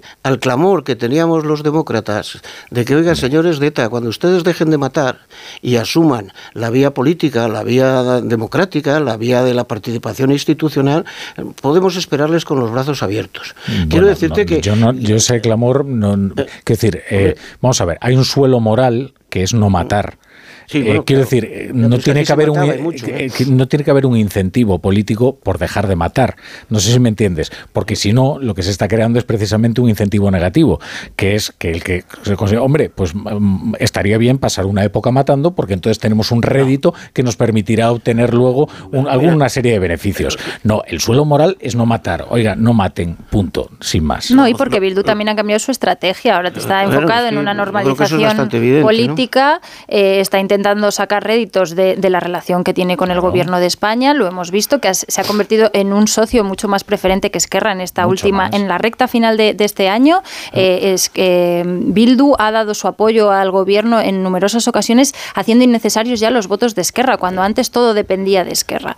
Y ellos están en dar el sorpaso al PNV. Es Darle el sorpaso al PNV Estamos llegando a una de las claves en el, de, en el País Vasco, porque el ¿quién, conflicto. quién, eh, capitalizaba todas las cuestiones que se arrancaba al Estado antes en el País Vasco? Antes era el PNV el que conseguía los compromisos, en el que conseguía todas las cuestiones. Ahora es Bildu. Y eso le está haciendo mucho daño al PNV y el PNV está de uñas ya con Pedro Sánchez y ya colocándose de perfil por si viene eh, Núñez Feijó. Y luego hay una estrategia de, base y que es que en, en estos gestos hay también una mirada larga. Una mirada larga en Cataluña para establecer una alianza entre el PSOE y Esquerra y una mirada larga en el País Vasco para establecer una alianza entre el PSOE y Bildu, porque es la alianza natural de las izquierdas. Yo creo- y eso creo- no está que no es maduro, así, ¿eh? pero pasará.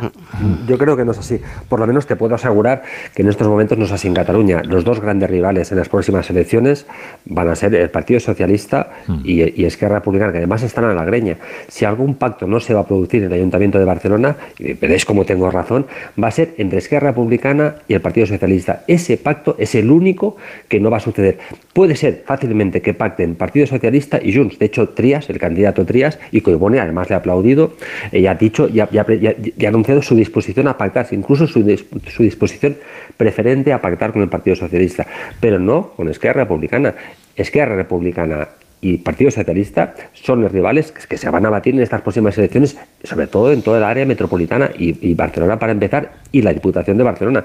Eso tenlo, tenlo, Fíjate, tenlo, Sergi, pues eh, cuando, por seguro. cuando yo preguntaba en Moncloa por el tema de la malversación, porque era una cuestión que nos eh, resultaba muy difícil comprenderla, yo creo que a todos, ¿no? porque el PSOE había dado este paso que era totalmente innecesario, la sedición tenía un encuadre en el discurso, se llevaba allanando durante un tiempo con el tema de la homologación y tal, pero la malversación no. Y decían, porque esto es una estrategia en dos tiempos. La primera, conseguimos la ruptura total del bloque independentista. Ya Junts y Esquerra son irreconciliables. Va, va a ser muy difícil que en la próxima legislatura esta entente independentista ya se ha roto en esta legislatura, pero que en la próxima se vuelva a unir. Y esto lo que hace es reforzar la entente del gobierno con Esquerra aquí en Madrid para la próxima legislatura que les van a necesitar y también en Cataluña, porque si en Cataluña vuelve a ser el PSC la fuerza más votada y consigue un pacto con los comunes, Esquerra ¿qué va a hacer? ¿Volver a juntarse con Junts? Yo no lo sé porque no estoy en la, en la dinámica Mira, catalana, pero creo no, que ahí van a tener una coyuntura creo- muy difícil si ahora le salvan los muebles aragonés con los presupuestos, etcétera. Tienes razón en, en que es evidente que Esquerra Republicana, eh, en la tesitura de qué apoyo va a dar, no solo Esquerra Republicana, eh, Bildu, de hecho, e incluso el PNV, porque antes comentabas sobre el PNV, el PNV jamás va a apoyar una investidura de Feijó mientras esté Vox. Es imposible. Otra cosa es que, es que, es que fuera, mm, pudieran prescindir de Vox, pero si está Vox, PNV no va a hacer eso, no va a dar una investidura a Feijó si es además con los votos de, de, Vox. Y en Cataluña una cosa es las alianzas de Esquerra Republicana en Madrid, en particular pues en, lo que se refiere a, pues, a, investiduras o, mayorías parlamentarias en el Congreso o en el Senado, y otra cosa muy diferente lo que acontece, lo que puede acontecer en Cataluña. Mm, mm, mm, Yo, yo me acuerdo perfectamente eh, con una, una comida con Miquel Iceta justo poco antes de, que, de que- de que hubiera que pactar el tema del Ayuntamiento de Barcelona en la Diputación, luego de las elecciones municipales, pues las últimas, ¿no? Las de 2019. Y me dijo con, todo- con todas las letras que de ninguna manera, que eso es lo que no va a ocurrir ni ahora, y luego, y luego hemos tenido ocasión de, de comentarlo, y para el Partido Socialista, el- el- quien está intentando arañarle, cuestionarle su poder metropolitano es Esquerra Republicana, es quien está intentando hacer, a- a- a- dar ese paso. Y en cambio, paralelamente, el apoyo que se, ha, que se ha encontrado, no que va a encontrar, que ya ha encontrado en estos momentos el Partido Socialista en toda la región metropolitana, en todos los consejos comarcales metropolitanos, en todos es en todos. En ciudades tan grandes como Sabadell es con Junts. Los pactos ya se, ya se han producido y en la Diputación de Barcelona y se van a volver a producir. Es más, van a ir a más. Mm, Eso, tenerlo por una seguro. cosa, es así. Sergi, eh, que yo comparto tu... Vamos a publicidad. Vamos a poner unos anuncios y seguimos en la tertulia Dani, de Onda Cero en la Brújula.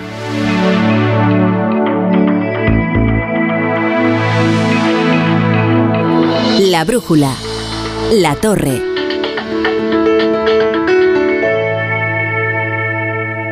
Dos cositas. La primera, un motero siente la libertad del viento en su cara. La segunda, un mutuero siempre paga menos. Vente a la mutua con tu seguro de moto y te bajamos su precio sea cual sea. Llama al 91 555 5555. 91 555 5555. Por esta y muchas cosas más, vente a la mutua. Condiciones en mutua.es. Para que esta Navidad salga todo perfecto, no hace falta tener a los Torres en casa cocinando. Basta con utilizar productos frescos de Hipercor y el supermercado del corte inglés. Como los más tiernos y sabrosos langostinos cocidos, 30-40 piezas por kilo, solo 9,99 euros el kilo. En tienda web y app. Hipercor y supermercado El Corte Inglés. Nos gusta la Navidad. Precios válidos en Península y Baleares. No podemos hacer que baje la inflación, pero este mes si te cambias a línea directa sí podemos bajarte el precio de tu seguro de coche y puedes tener un todo riesgo a precio de terceros. ¿Podrán batir esto? Llévatelo mejor al mejor precio. Ven directo a lineadirecta.com o llama al 917-700-700. El valor de ser directo. Consulta condiciones. Nací libre, pero me encerrasteis para combatir la oscuridad. Ahora solo pido una cosa, libertad. Presentamos la gama Jeep híbrida y 4xE híbrida enchufable. Electricidad en libertad. Aprovecha ahora los Electric Freedom Days. Ofertas irrepetibles para vehículos de entrega inmediata. Solo hasta fin de mes. Entra en jeepstore.es. Buenas noches. En el sorteo de mi día de la 11 de hoy, la fecha ganadora ha sido 9 de noviembre de 2019. y el número de la suerte el... El 7. Recuerda que mañana, como cada viernes, tienes un bote millonario en el sorteo del Eurojackpot de la 11. Y ya sabes, a todos los que jugáis a la 11, bien jugado. Y ahora que me voy en Navidad, conecto la alarma y me quedo tranquila. Muy tranquila. Y con la app, cuando tú no estás en casa, puedes verla cuando quieras. Puedes conectarla, desconectarla y si se te olvida te lo recuerda. Si pasa cualquier cosa, lo detectamos al instante. Te enviamos un mensaje y podemos chequear. Si se ha movido una cortina, si dejaste la ventana abierta. Lo importante es que hay personas al otro lado. Protege tu hogar frente a robos y ocupaciones con la alarma de Securitas Direct. Llama ahora al 900-272-272. Esta Navidad, ¿cuál es tu deseo? En España, el 68% de las personas mayores pasarán las fiestas solas. Como tú, ellas también tienen un deseo. Volver a disfrutar de la Navidad en compañía. Entre todos, podemos hacerlo posible. Contamos contigo. Entra en amigosdelosmayores.org y descubre cómo. Hola, soy Félix, árbitro experto en pitar penaltis y fueras de juego. Pero cuando tengo que revisar mi contrato de alquiler, siento que me falta el aire. Por eso soy de legalitas, porque sé que con una llamada un experto me ayuda a resolver lo que yo no domino. Hazte ya de legalitas. Y ahora por ser oyente de Onda Cero, y solo si contratas en el 91661, ahórrate un mes el primer año. Legalitas, y sigue con tu vida. Una ola de frío es mucho más fría cuando tienes gripe o resfriado. Para combatir los síntomas, cuenta con Farmagrip Forte de Cinfa, que te cuida eficazmente ante la fiebre, la congestión y la secreción nasal, incluso cuando hace más frío. Elige estar bien, elige Cinfa. A partir de 14 años, lea las instrucciones de este medicamento y consulte al farmacéutico. Dale a lo del altavoz, no te oigo. ¿Y ahora? Te oigo, pero no te veo. ¿Qué? ¿No te oigo? ¿Que no me ves? ¿Me oyes? ¿Me ves? Si la tecnología se pone difícil, pásate a la tecnología eléctrica Citroën. Lo más fácil para arrancar está en los Easy Days Citroën, con stock disponible y sin pagar cuotas hasta primavera. Citroën. Financiando con PSA Financial Services. Condiciones en citroen.es.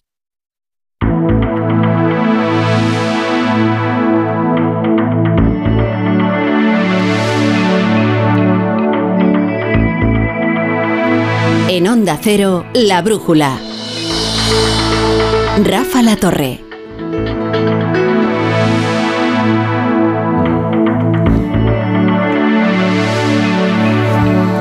Precisamente estábamos en esta tertulia de la brújula con Ainhoa Martínez cuando eh, fue tomada la enmienda del Partido Socialista a la ley trans, una que pretendía aumentar los requisitos para que los menores accedieran a la, autodeterminación de género, para que pudieran cambiarse en el registro el, el sexo.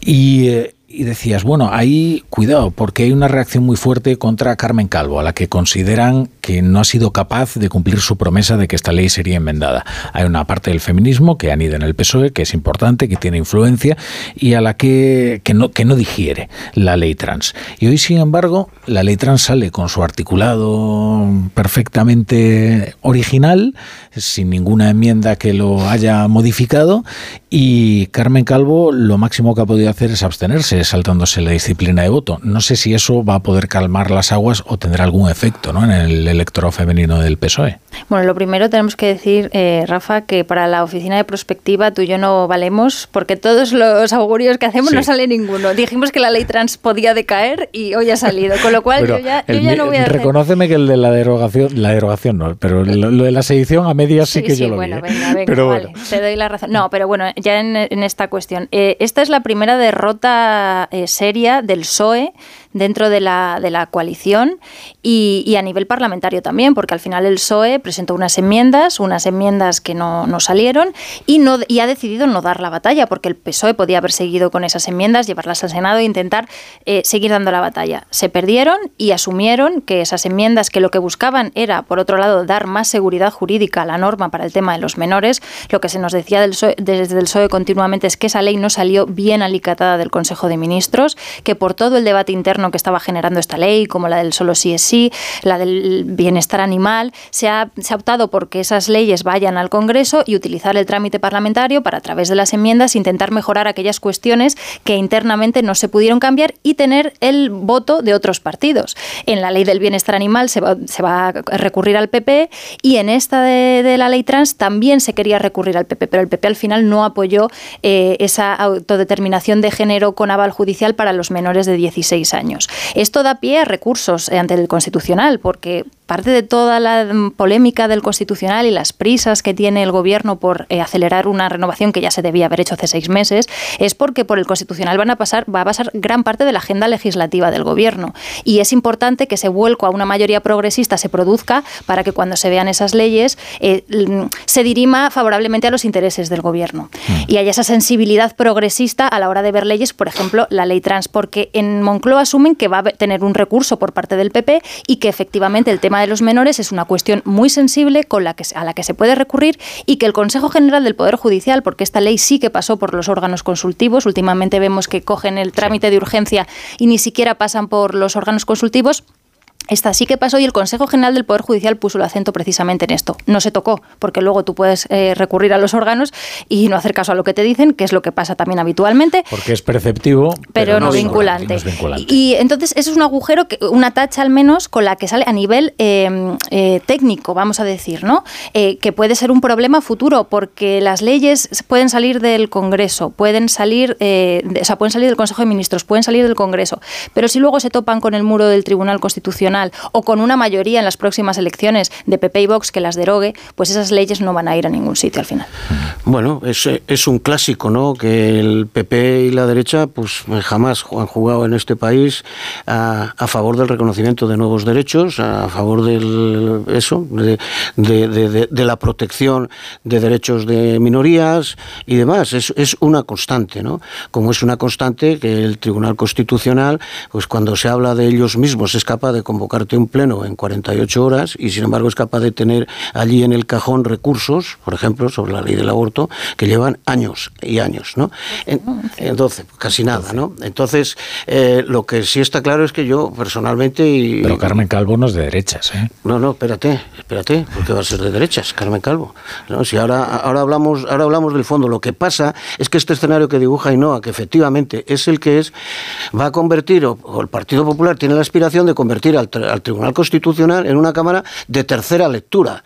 Y que yo sepa, en España las leyes se elaboran en, unas, en un Parlamento de doble lectura, Congreso, Senado y en su caso vuelta al Congreso. No es que el Tribunal Constitucional es quien dictamina permanentemente o el riesgo de suspensión por parte del Tribunal Constitucional. Pero por eso es importante que las leyes sean jurídicamente solventes. si deja resquicios. Lo que no quita INOA para que las leyes salgan técnicamente lo más perfectas posibles en la defensa, en la mejor defensa de derechos que implican una extrema sensibilidad, como es este caso eh, del, que, del que estamos hablando. Y eh, eh, junto a ello, aquí lo que se ha ocasionado, y, es cierto, y, además yo personalmente lo, lamento mucho, porque, porque yo estoy muy, muy implicado a lo largo de mi vida con todos estos movimientos, y claro, no puede ser que el movimiento feminista, que es patrimonio, primero exclusivo y ahora ojalá cada vez más compartido, que es de la izquierda, que es quien ha empujado todos los derechos en este país a raíz de la protección de un nuevo derecho a un colectivo que sufría, a un colectivo frágil, a un colectivo que estaba eh, eh, eh, escondido porque no podía emerger, haya ocasionado una ruptura en la unidad de acción que me resulta mm, especialmente, especialmente dolorosa. Y eso ha sucedido. Entonces, además, sí se da otra circunstancia que dice, bueno, es que esto no debiera ser así, pero claro, eso lo tenemos que aprender. No es posible que efectivamente la incapacidad de alcanzar acuerdos en el Consejo de Ministros lleve a que lleguen proyectos de ley con dos de los socios en el, el, Consejo de Ministros que quieren aprovechar el trámite de enmiendas, que verdad pues resulta chocante, ¿no? Pero lo vemos en todas las leyes, la de vivienda, la del bienestar animal, claro, todas. Claro, claro, claro. Eso es, en fin, una práctica que no tenemos de gobiernos de coalición que compiten en unos determinados espacios.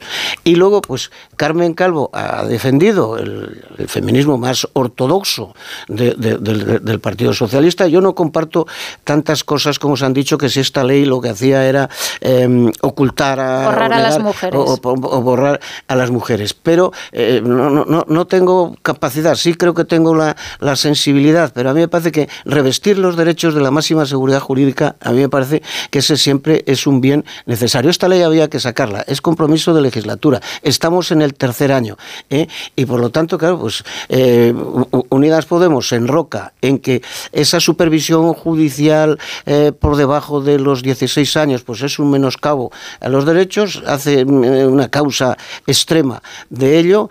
El PSOE, Pedro Sánchez, dice, bueno, pues lo importante es que salga la ley y Carmen Calvo pues lo ha reconocido, bueno, pues yo he perdido en esa pretensión y sobre todo aquí ha quedado una brecha eh, severa, severa en el colectivo feminista. Y en el PSOE. En el PSOE. Sí, Sergio.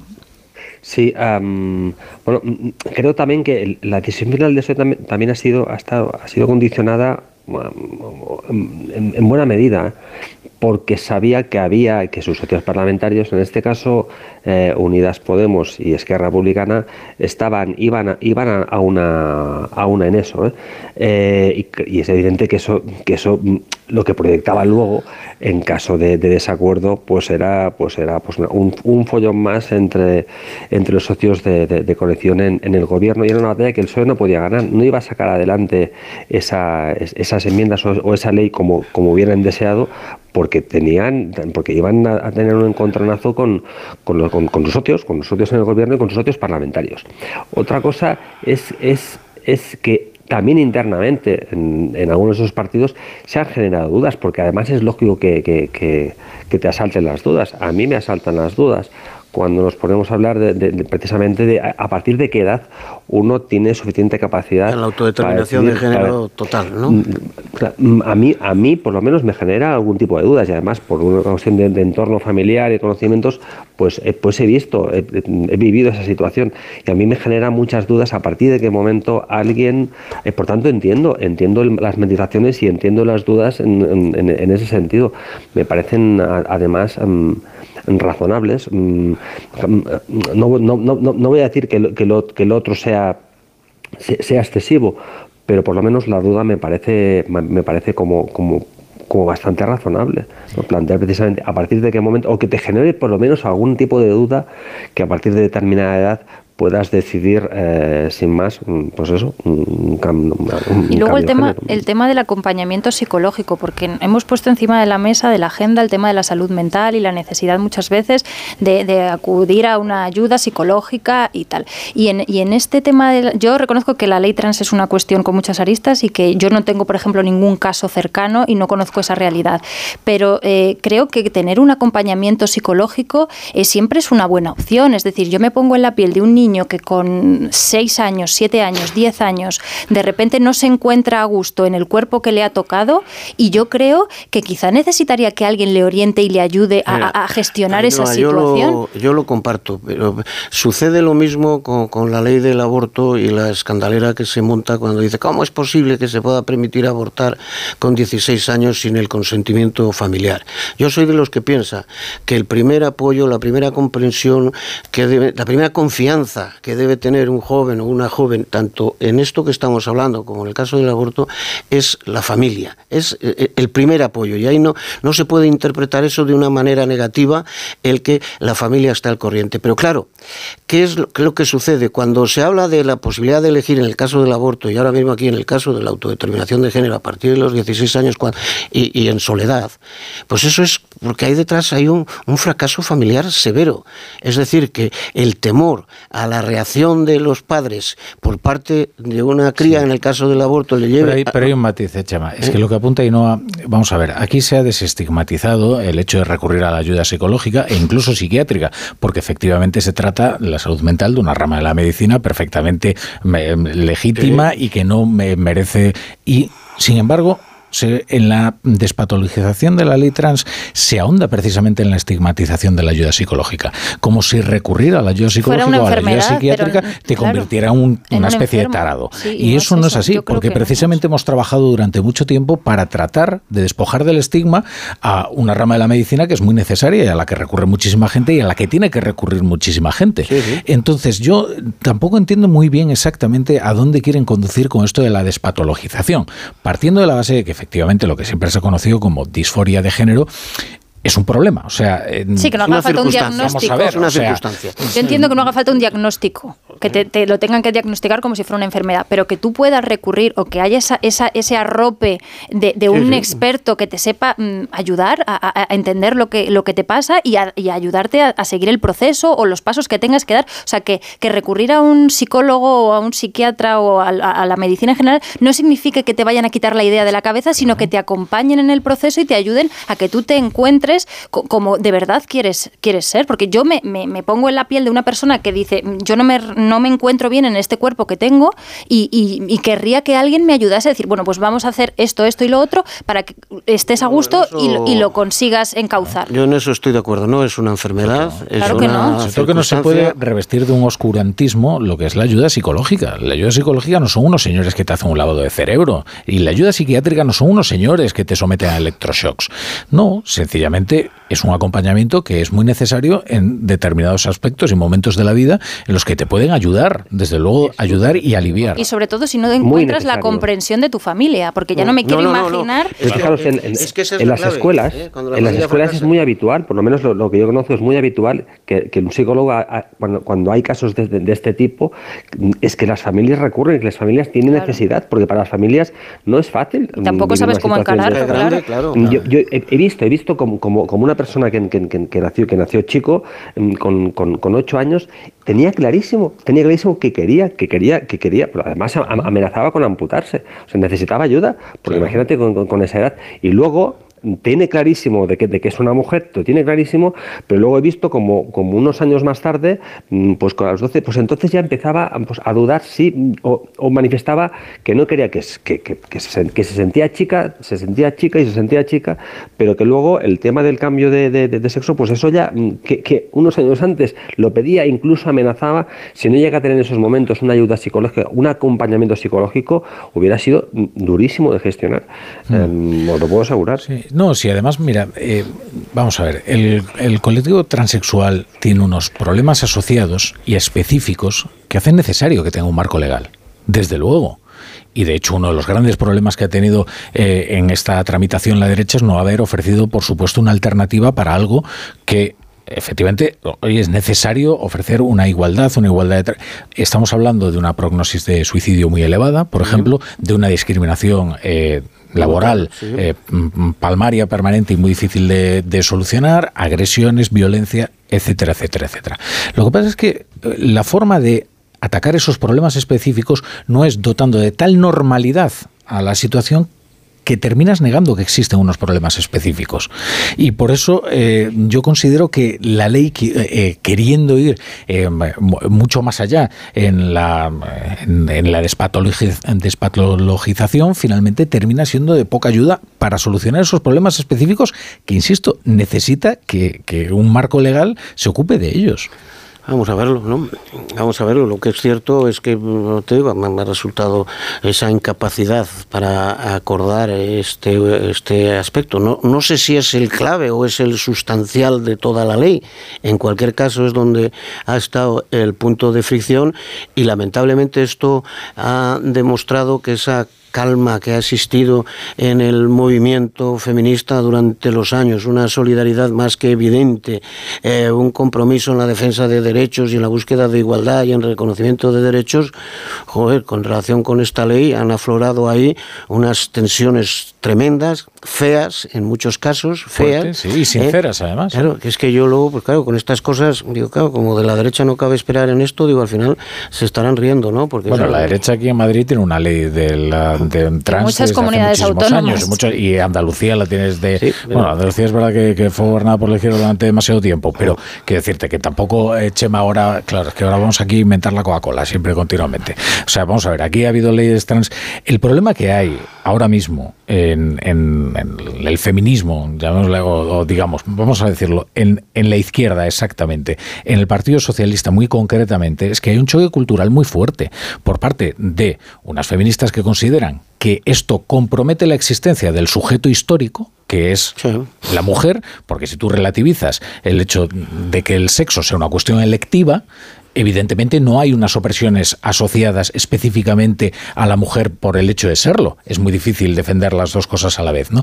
Y Carmen Calvo por eso defiende que la arquitectura jurídica de las leyes de igualdad se ve comprometida por completo, ¿no? Porque como si el, el- el sexo es una afinidad selectiva que basta ir a un cambio registral para, para, para, para cambiarlo, eh, para mutarlo, eh, cómo puedes defender, por ejemplo, la política de cuotas o cómo puedes defender, por ejemplo, una simetría penal en determinados delitos. Y bueno, lo cierto es que ahí hay una, una cierta lógica jurídica en eso, porque no en vano Carmen Calvo es una persona que está bien Sí, sí, formada sí. en la cuestión jurídica. Y por el contrario, efectivamente, en el otro lado hay una, mm, digamos, un, eh, un- denuncian una, una incomprensión, denuncian incluso el hecho de que se pone el acento siempre en la sospecha de que alguien va a tratar de cometer un fraude, en el y ese choque cultural ha sido de las, los enfrentamientos, creo yo, eh, más sinceros. En otras cuestiones ideológicas se producen sobreactuaciones, se producen, eh, digamos, eh, ma- proclamas muy oportunistas. No, en este caso estamos hablando de algo que efectivamente amenazaba ruptura. ¿eh? Y amenazaba también la posición hegemónica del PSOE como defensor de los derechos de, de los colectivos y de la igualdad, porque lo comentaba antes Chema, en, eh, el PSOE también se queja de que Podemos ha hecho un uso electoral eh, de esta cuestión o un uso feo de esta cuestión porque quiere vender que ellos son los que defienden eh, al colectivo trans. Y ha habido, yo quiero recordar que ha habido manifestaciones de colectivos trans en las puertas de Ferraz Sí, y sí. les han amenazado con boicotearles en las sí. Los manifestaciones del orgullo gay. Es decir, hemos visto oh, días del orgullo gay en los que se escupía y se increpaba a diputados del PP y de Ciudadanos y si eso le pasa a un, ciudad- a un diputado del PSOE, eh, se echa a llorar porque para ellos esto es una cuestión muy profunda de, de- de ideológica y de defensa de los valores que han eh, abanderado durante toda la vida. Y luego sobre el tema de la autodeterminación de género, eh, Carmen Calvo sí que está en contra de la autodeterminación de género, pero en el PSOE que está a favor de la Sin autodeterminación de género, eh, en lo que querían era dejarla eh, jurídicamente perfecto para el tema de los menores con el tema del aval judicial. Vamos a poner unos anuncios y seguimos aquí en la tertulia de La Brújula. La brújula.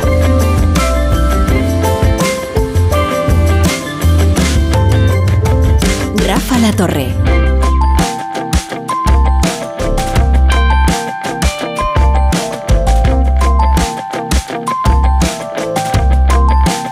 Onda Cero.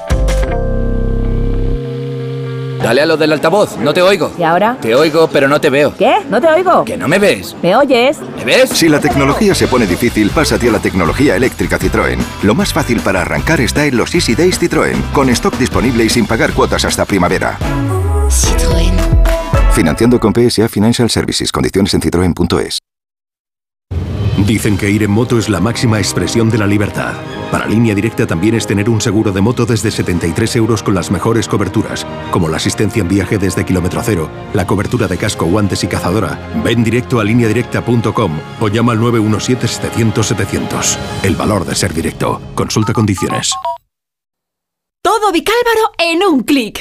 Estás a un clic de ver las mejores ofertas del centro comercial vicálvaro.com. Todas las tiendas del centro comercial vicálvaro.com están con sus redes sociales en la web. Estás a un clic de vernos y a un paso de conocernos, porque seguimos junto a ti. Centro comercial vicálvaro.com. San Cipriano 3.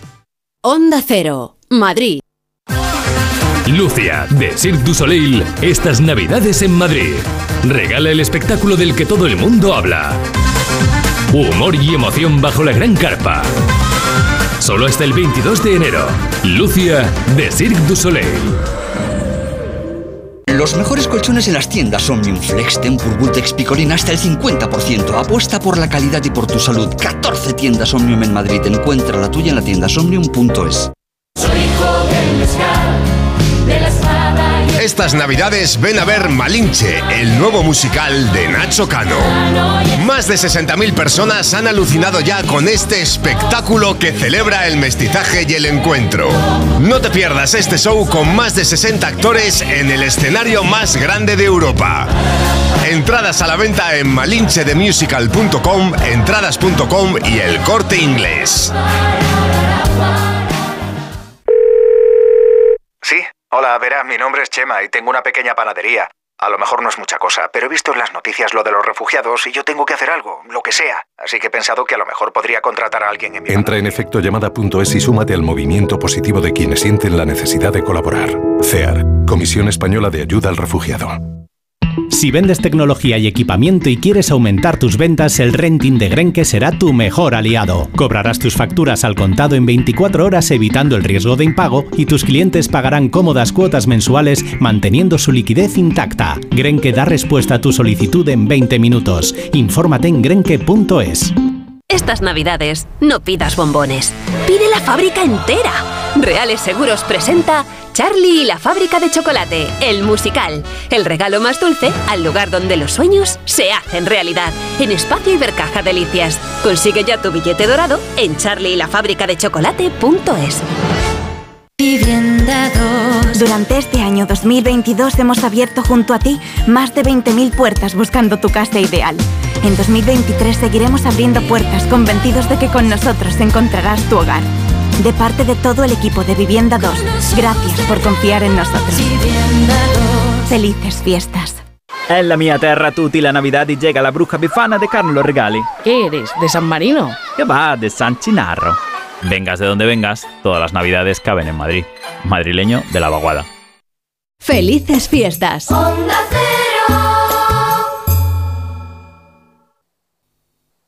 Esta Navidad es mejor, muchísimo mejor, porque por ser de mi Movistar puedes pedir a los Reyes Magos no un Samsung, sino cuatro.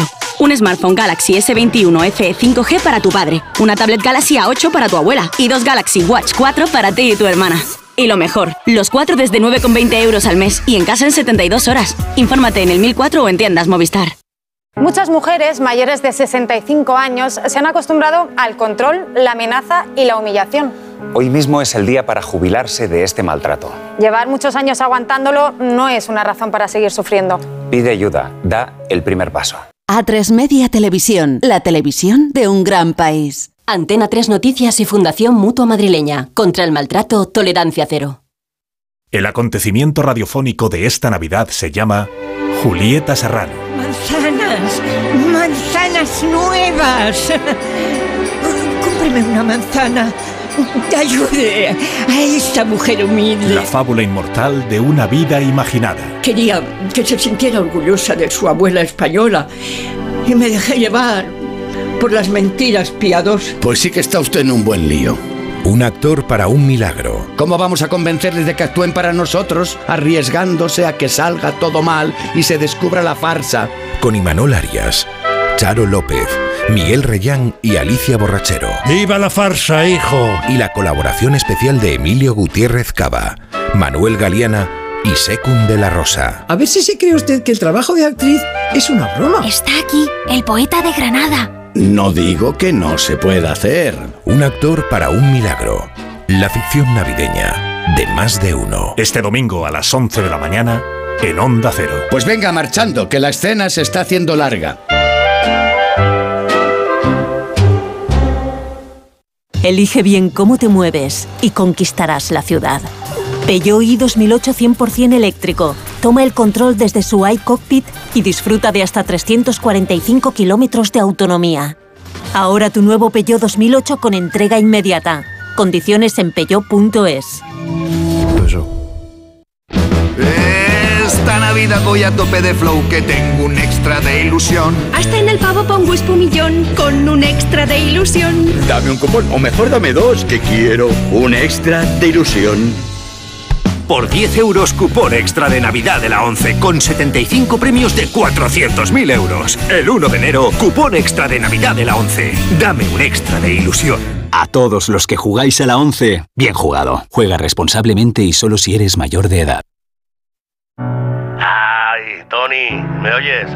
Tío, qué pena, pero nada, ¿qué, ¿qué le vamos a hacer, tío? No nos ha tocado.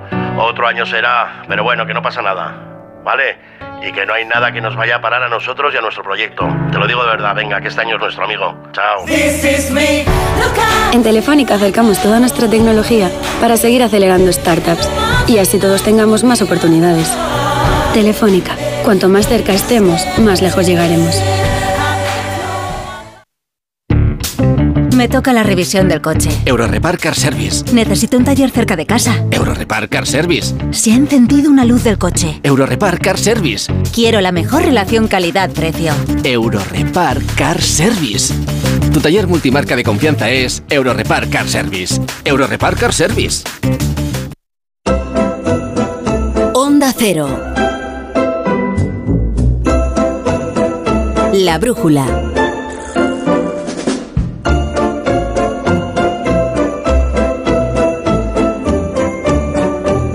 La torre.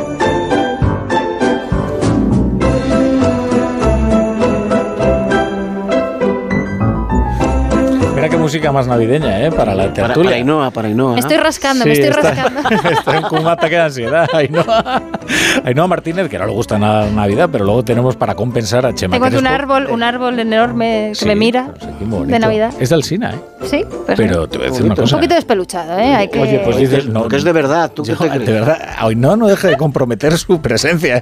en esta cadena. es que no sabes lo que es meterte con el árbol de Alsina. Te cuento una cosa. El árbol es está vivo. Es Ah. un árbol de verdad, no es de plástico, Ah, ¿no? Como hay en la vale. mayoría de las casas. Y luego él pues ya lo replanta y porque eso sí, No, tiene no. un compromiso de Ainhoa, es la, es la primera vez que ves un árbol de Navidad de verdad, claro. Dice, está despeluchado, es que no son perfectos los árboles. Y el oyente dirá, pero yo estaba aquí en una tertulia política y se han puesto a hablar aquí del árbol de Navidad, pero si es que lo natural en estas fechas Eso es muy, es eso es estar... muy político. ¿eh? Claro. La, la decisión sobre qué tipo de árbol, sobre si el árbol debe ser un árbol eh, na- natural eh, de, de verdad o es un árbol artificial, eso, ha sido una, una discusión tremenda en muchísimos sitios. ¿eh? Y las luces, y las luces... Sergi, que se puede trasplantar en cuanto acabe aquí su función y va a crecer feliz en el Pirineo catalán, ya lo verás. Pues oye, pues, eh, sí, y yo no he dicho que esté en contra, a mí me parece fantástico. Sí, sí. No, lo que pasa es que lo que es anómalo y lo que es raro y lo que es un poco marciano es que en, el día 22 de diciembre estemos hablando de toda una batería legal que se ha presentado y aprobado. Y eso sí que es verdaderamente extraño, porque francamente estas fechas parecían reservadas para otra cuestión. Pero ahora fijaos el calendario que viene, ¿eh? 27 de diciembre que ya se podían haber esperado al 28 y así lo hacían el Día de los Inocentes. Se reúne el Consejo General del Poder Judicial otra vez en pleno para tratar de nombrar a sus dos magistrados. No vamos a liarles más con nombres, ¿verdad? Solo decirles que, bueno, no llega a un acuerdo porque los conservadores quieren a otro progresista que no sea Vandrés, ¿no? Ya Lo cual tiene su yo. aquel también, ¿eh? Ya, ya les estaba liando yo con esto. Pero luego, ahora viene la siguiente historia. Efectivamente, cuando salga el auto del Constitucional, se convocará un pleno extraordinario en enero. ¿O Ah, no? en enero sí. En enero. En enero, que tradicionalmente es un mes inhábil en el Congreso, pero tales son las prisas para que Conde Pumpido sea de una vez el presidente del Constitucional, que se va a convocar un pleno extraordinario para que sus señorías ya se pongan de acuerdo y hagan por el camino recto de la proposición de ley, si bien bastante atajo, eh, el- esta, esta reforma de, de la ley orgánica del, del Tribunal De todas formas, esta ha sido una legislatura en, en la cual la actividad parlamentaria, eh, eh, incluso estando suspendido el Parlamento, digamos que la, la actividad política, a consecuencia de, de- de todo lo que se vivía, eh, no se ha ganado para sobresaltos, para decisiones, para plenos extraordinarios, para acuerdos imposibles. Empezando por Ha la sido- investidura, que fue un 7 de enero. ¿eh? 7 de enero, Claro, ¿eh? Claro. Ya empezamos mal. no hay fecha sagrada aquí. Nos quedamos sin Semana Santa, los que hicimos caravana electoral del 28 de abril, y nos quedamos sin Navidades, los que estuvimos en la investidura del 7 de enero. Así que yo ya, los meses inhábiles, no sé cuáles son.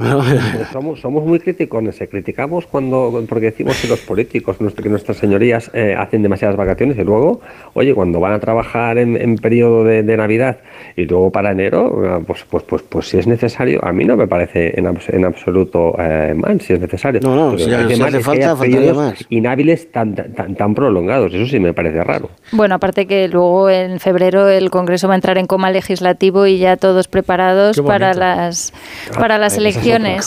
El coma legislativo me ha, me ha gustado. ¿eh? Estado vegetativo, el Congreso. Ah, campaña permanente. Me había olvidado de otra fecha muy importante en el calendario. Y es que en Nochebuena, en las casas de todos los españoles, pues eh, el rey eh, se hace presente en la televisión y pronuncia un discurso que, oye, eh, hace años era casi como música ambiental, ¿no? De, de la Nochebuena. Pero de un tiempo a esta parte vamos de discurso crucial eh, en discurso crucial, de discurso esperado y analizado y escrutado, a, quiero decir, eh, de repente esa, esa cita ha cobrado una, una- un cierto interés, ¿no? Sí, cuando hay morbo, ¿no? Cuando pasa algo con el rey emérito y se espera un pronunciamiento del rey, ahora también se está, desde de- determinados sectores, se quiere que el rey haga algún pronunciamiento pronunciamientos sobre la crisis institucional que se ha, que se ha provocado. Pronunciamientos los justos. Hoy preguntábamos, hoy preguntábamos en Moncloa si, si, bueno, claro, el discurso del rey pasa por Moncloa, Moncloa revisa ese discurso y, bueno, pues hace las aportaciones que considere o no. Y nos decían que, que bueno, que algo diría, algo diría. ¿Que algo diría? Que algo se referiría a esta cuestión, que consideran que puede ser una crisis institucional y que tenga que ver más con el tema de los partidos, porque son los que van a presentar la proposición de ley para enero y, bueno, la presentarán la próxima semana, pero para que se debata en enero, pero que el rey algo, alguna referencia hará a la crisis institucional. Mira, yo, yo una de las cosas que me, que de verdad me sorprendió deportivamente, ¿no? Al inicio de esta legislatura, el primer año que estaba Unidas Podemos en el, en el gobierno, escuché a varios eh, dirigentes, no sé si fue en el primer discurso del rey ya con el gobierno de coalición o, o el siguiente. Y recuerdo muy especialmente a Pablo Echenique, ¿no? Clamando porque el rey se pronunciara sobre coyunturas políticas, sobre las circunstancias que estábamos atravesando, sobre... Eh, claro, y yo pensaba para mí, digo, vamos a ver si me aclaro yo. Es que yo lo que quiero es que... sobre todo a ver si se aclara Echenique, que parece que no sabe muy bien de qué sí, va pero esto. os acordáis, ¿no? ¿Qué, ¿Qué espera usted del discurso del rey? Bueno, la leche, ¿no? Lo que esperaban del discurso del rey. Bueno, pues es que yo no espero nada. Y no quiero esperar, no quiero esperar nada. Yo lo que fundamentalmente lo que quiero es que la monarquía no estorbe. ¿eh? Que ya hemos tenido bastantes eh, malos eh, ejemplos que, que, que, han puesto al desnudo, pues en fin, muchísimas circunstancias en las cuales los españoles no nos habíamos parado a, no nos habíamos parado a pensar. Y por lo tanto, pronunciamientos del tipo que sean por parte del rey, pues mira, no, estos son problemas políticos que los pronunciamientos deben venir de las partes políticas y las soluciones van a venir o deben deben, deben venir por parte de los líderes políticos. Y en todo caso, no se va a dejar pillar. Yo creo que va a ser un discurso que cada vez se escucha menos. Estaremos los muy cafeteros a ver qué dice, a ver qué tiene detrás. Y para leer entre líneas, como ¿Eh? todos los discursos claro, del para rey. leer entre líneas. Pero ya te digo, yo cosas trascendentes por parte del rey, oiga, que usted no está para eso. Bueno, el, el, rey, el, rey, yo creo que a partir de octubre del 17 hay un discurso del rey que creo que es un punto de inflexión, el 3 ya, de octubre del 2017, como sí. recordaréis. ¿no? Lo que pasa es que en esta ocasión, precisamente, a mí sí me parece que ese papel que, se, que, que la Constitución reconoce al rey... ¿Qué quieres, que arbitre y modere? De, de, no, no, no es que lo diga yo, yo no aprobé esa Constitución, vamos, es que tampoco podía, podía votar, pero en su día se aprobó una, una, una Constitución que, que precisamente otorga al rey ese papel y precisamente estamos ante una cuestión, un conflicto, parece ser, ¿no?, entre, la, entre el Poder Legislativo y el, y el Constitucional. Pues ahí sí me parece que, de acuerdo con lo, con lo que con, con el contenido constitucional, me parece que algún sentido tiene.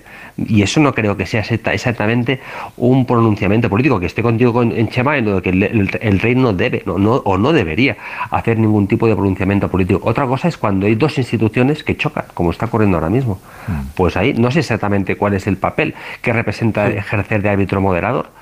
Pero, pero, pero ahí está en la Constitución y, y es evidente que, que, que, en estos momentos, hay, más allá de las disputas entre el Partido Popular, el Partido Socialista y, y las complicidades respectivas de cada uno, hay, es evidente que, que en estos momentos se está produciendo un choque inédito. Sobre todo ahí, porque pues, se, se, hace la lectura a veces de brocha gorda de que el Tribunal Constitucional es choque de poderes porque es poder judicial y no es poder judicial. El Tribunal Constitucional está por encima de, de los, tres, de los tres poderes para ejercer de árbitro y de intérprete de la Constitución.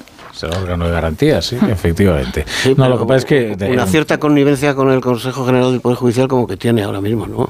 ¿O no? Mm, pero, ¿por qué? Tienen sus destinos ¿Eh? unidos. ¿Pero una connivencia en qué sentido? Hombre, eh, será casualidad.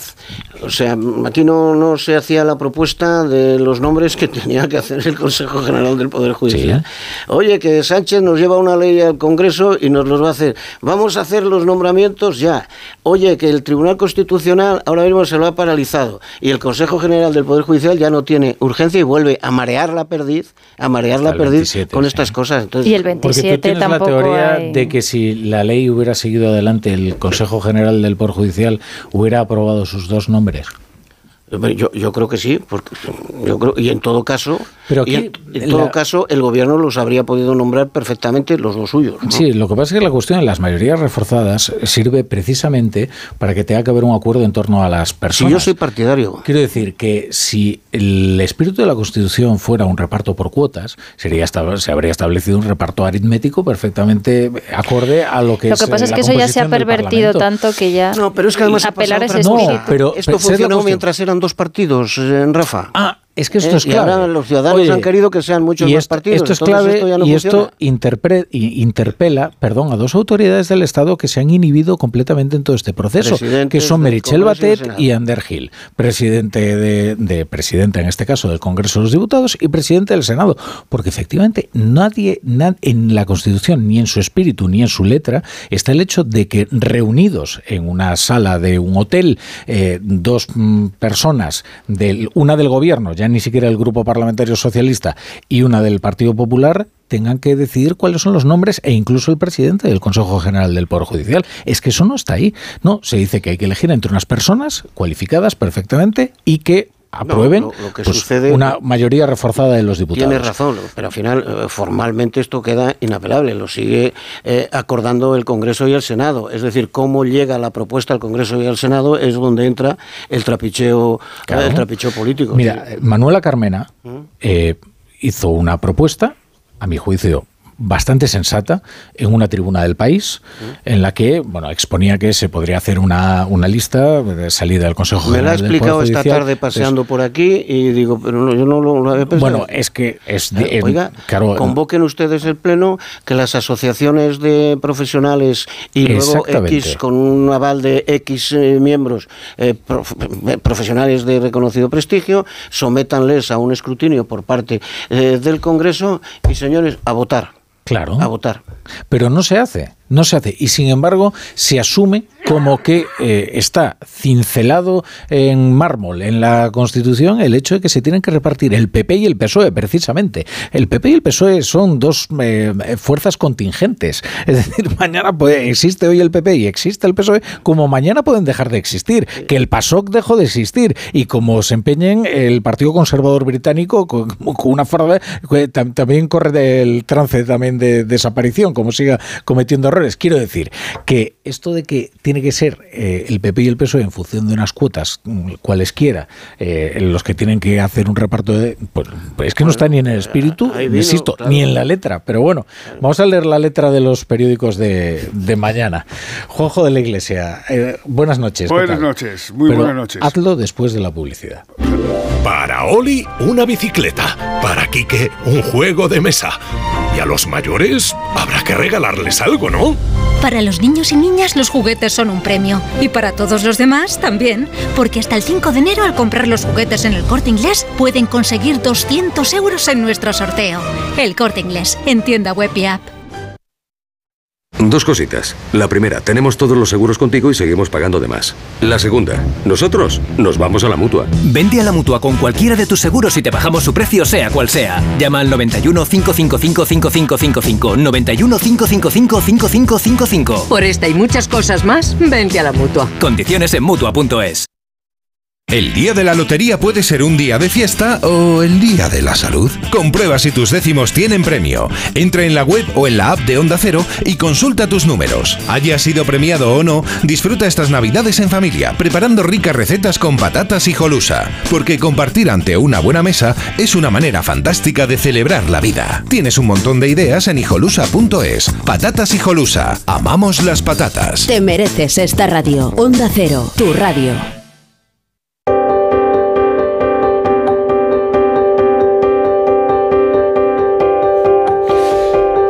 Ahora sí, Juanjo de la Iglesia, yo no te interrumpo. No, no, me interrumpes nada. Estaba aquí contando batallitas con el amigo Chema Ah, de, bueno. de mi, de mi lejana juventud. Ahí estamos. Bueno, pero aquí no hemos venido a contar batallitas de la Sino a, mili. co- a contar portadas de los, Los periódicos de bueno, ha llegado pues bastantes, entre otras la razón que abre, aparte de con el gordo de Navidad, como todo el mundo, con su primer titular, febrero de 2023, revisión de penas por, marvels- por malversación. El Supremo adecuará las condenas a los separatistas. Esta es la afirmación del titular.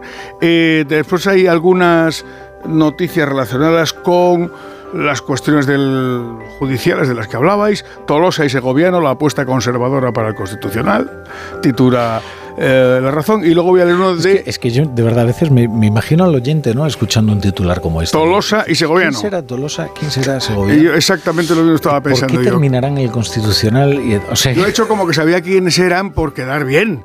Pero vamos, Yo Tolosa sí, yo que- como sí no me lo expliquéis vosotros, lo lo- explicamos, pero en fin, Tolosa sería el vocal de los llamados conservadores, ¿no? Y eh, Segoviano sería la alternativa que ofrecen a Bandrés para los progresistas. En fin, es que claro, ¿Ves? Eso está eh, muy bien ya- ya- explicado. lo que pasa es que me estoy durmiendo sobre No, no, no, claro, claro. Vamos, además, además, más sencillo. Los conservadores eligen al suyo y además quieren elegir al que les corresponde a los progresistas. o por lo menos sugerirlo, no seas tan malo, Chema. Ahí está bien. Bueno, es, es una forma de verlo, es una forma de verlo. No, Rafa, no, es incuestionable. No, incuestionable. no vamos a abrir este melón, pero... A lo que hoy decían en Moncloa, solo faltaba que encima eligieran al de los progresistas. Te digo yo. Bueno, a ver, Jojo. Voy a leer una noticia de Es que esto, internacional. es que, perdón, Ah, pero es que esto de que ah, sea el de los y el de los, esto es lo que ha pervertido él. contigo. O sea, es que es lo que ha pervertido. Es que es uno para cada uno. Bueno, es que esto quién lo dice. Bueno, eh, adelante. No, solo iba a leer una de información internacional que aparece también en La Razón. El Kremlin acusa a Estados Unidos de una guerra indirecta y Kiev teme un ataque inminente. El editorial de La Razón, con un título tremebundo, El gordo de corruptos y separatistas, titula el editorial. Me pasa como ayer, no lo leo porque no tiene ningún punto y aparte y como me pongo a leer no paro. Entonces, bueno, lee el primer párrafo. O- Voy a- o el, último generalmente es el que tiene la conclusión. A ver. Leo el último. Sí. Mm, Sánchez ha pasado de azote de corruptos a su salvador.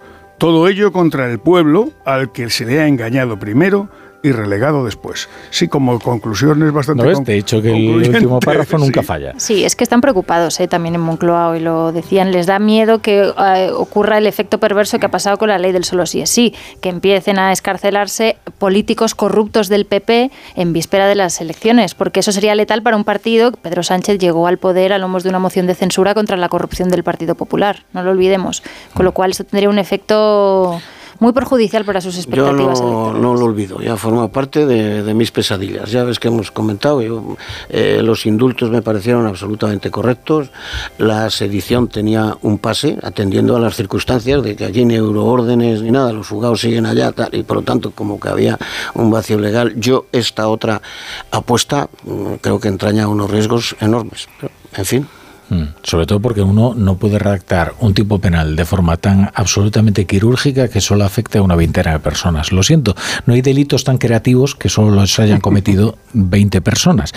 Claro, yo entiendo que quieren exonerar de su culpa a Juvé, no exonerar de su culpa, pero ahorrarles la cárcel a José María Juvé y a todos los ingenieros del Prusés. Pero es que no, es que no va a ser posible hacer eso sin que otros se beneficien precisamente al presentar sus recursos porque van a encajar en la misma ti- tipología penal. Pues es que es, es- palmario, ¿no? Sí. El país, eh, a tres columnas, a cuatro en realidad. El bloque de investidura saca unido las leyes más polémicas. El Senado aprueba derogar la sedición y reducir la pena de la malversación sin lucro. El editorial del país, enquistamiento judicial. El Senado acató ayer la orden del Constitucional sin haber recibido el auto con los argumentos de la suspensión. Este es el primer titular del país y el editorial, por supuesto la lotería también. En el mundo, Esquerra Republicana de Cataluña aplaude la entrega del PSOE. Los pilares del 78 se tambalean, esto entre comillas. Los independentistas consiguen borrar los delitos del 1 de octubre del Código Penal y proclaman en las Cortes que han logrado disminuir la capacidad del Estado. Y bajo esto un- casi un sueltecito con una fotografía de Carmen Calvo, el gobierno aprueba la ley trans con la única abstención de Carmen Calvo. En el 20 minutos, y perdón que me venga a Madrid, Sí. de un salto, un Salta, tema sí. que nos venía preocupando, pero que aparece en, en, eh, a toda página prácticamente en el 20 minutos. El sindicato médico levanta la huelga, pero amenaza con retomarla después de Reyes. Y hay una entrevista con Pachi López en el 20 minutos, Ah. en el cual declara que yo no sé si estaréis de acuerdo o no, no tocamos las penas a los que roban, ni las de cárcel, ni las de inhabilitación. Bueno, Sí, es, es que, ¿qué es robar entonces? O sea, malversar el dinero público Pero si es que esto no tiene... que sin llevártelo a, su bolsi- a tu bolsillo no es robarlo del destino al que tenía que ir ese dinero público. de verdad que mm, fin, yo no soy nadie para recomendar nada a Pachi López, pero esta es una lucha melancólica.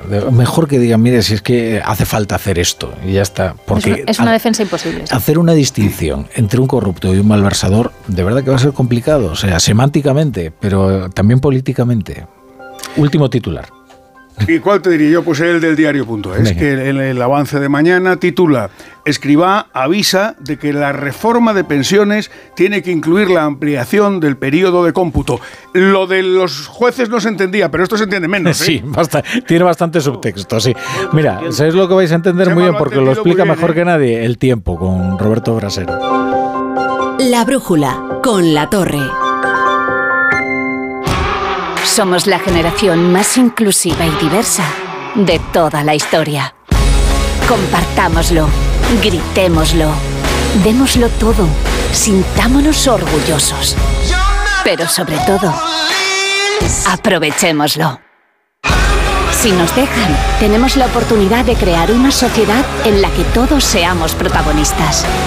Tú también. Grupo Social 11. Generación Inclusión.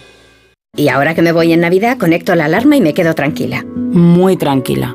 Y con la app, cuando tú no estás en casa, puedes verla cuando quieras. Puedes conectarla, desconectarla y si se te olvida, te lo recuerda. Si pasa cualquier cosa, lo detectamos al instante. Te enviamos un mensaje y podemos chequear. Si se ha movido una cortina, si dejaste la ventana abierta. Lo importante es que hay personas al otro lado.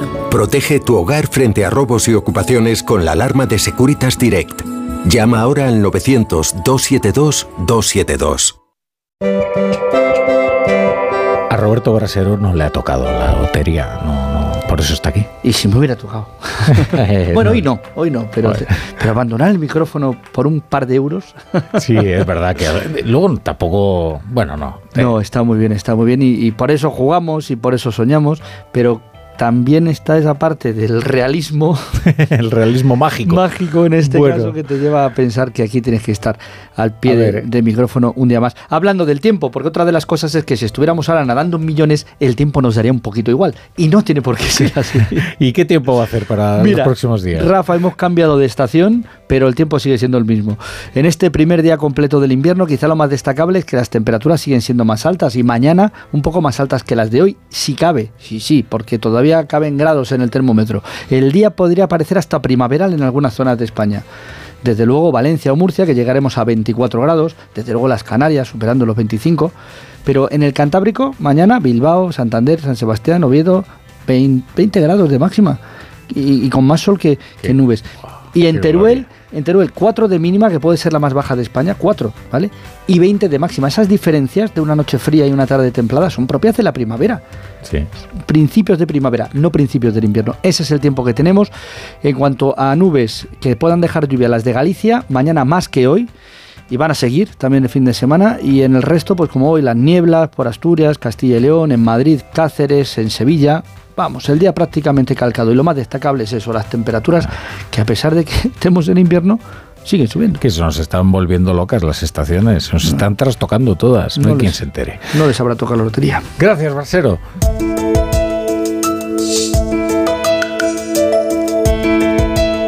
A ver, dejad que pase Chapa Paolaza, que ya viene con las llaves para echar la verja aquí al programa de hoy.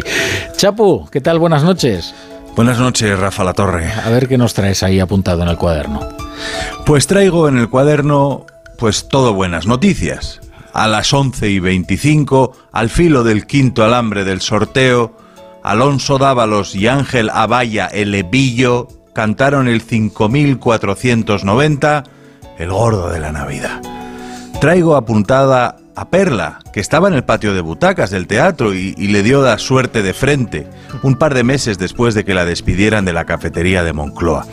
Maldita la suerte que ahora la bendice. La vida es rara, ¿sabes?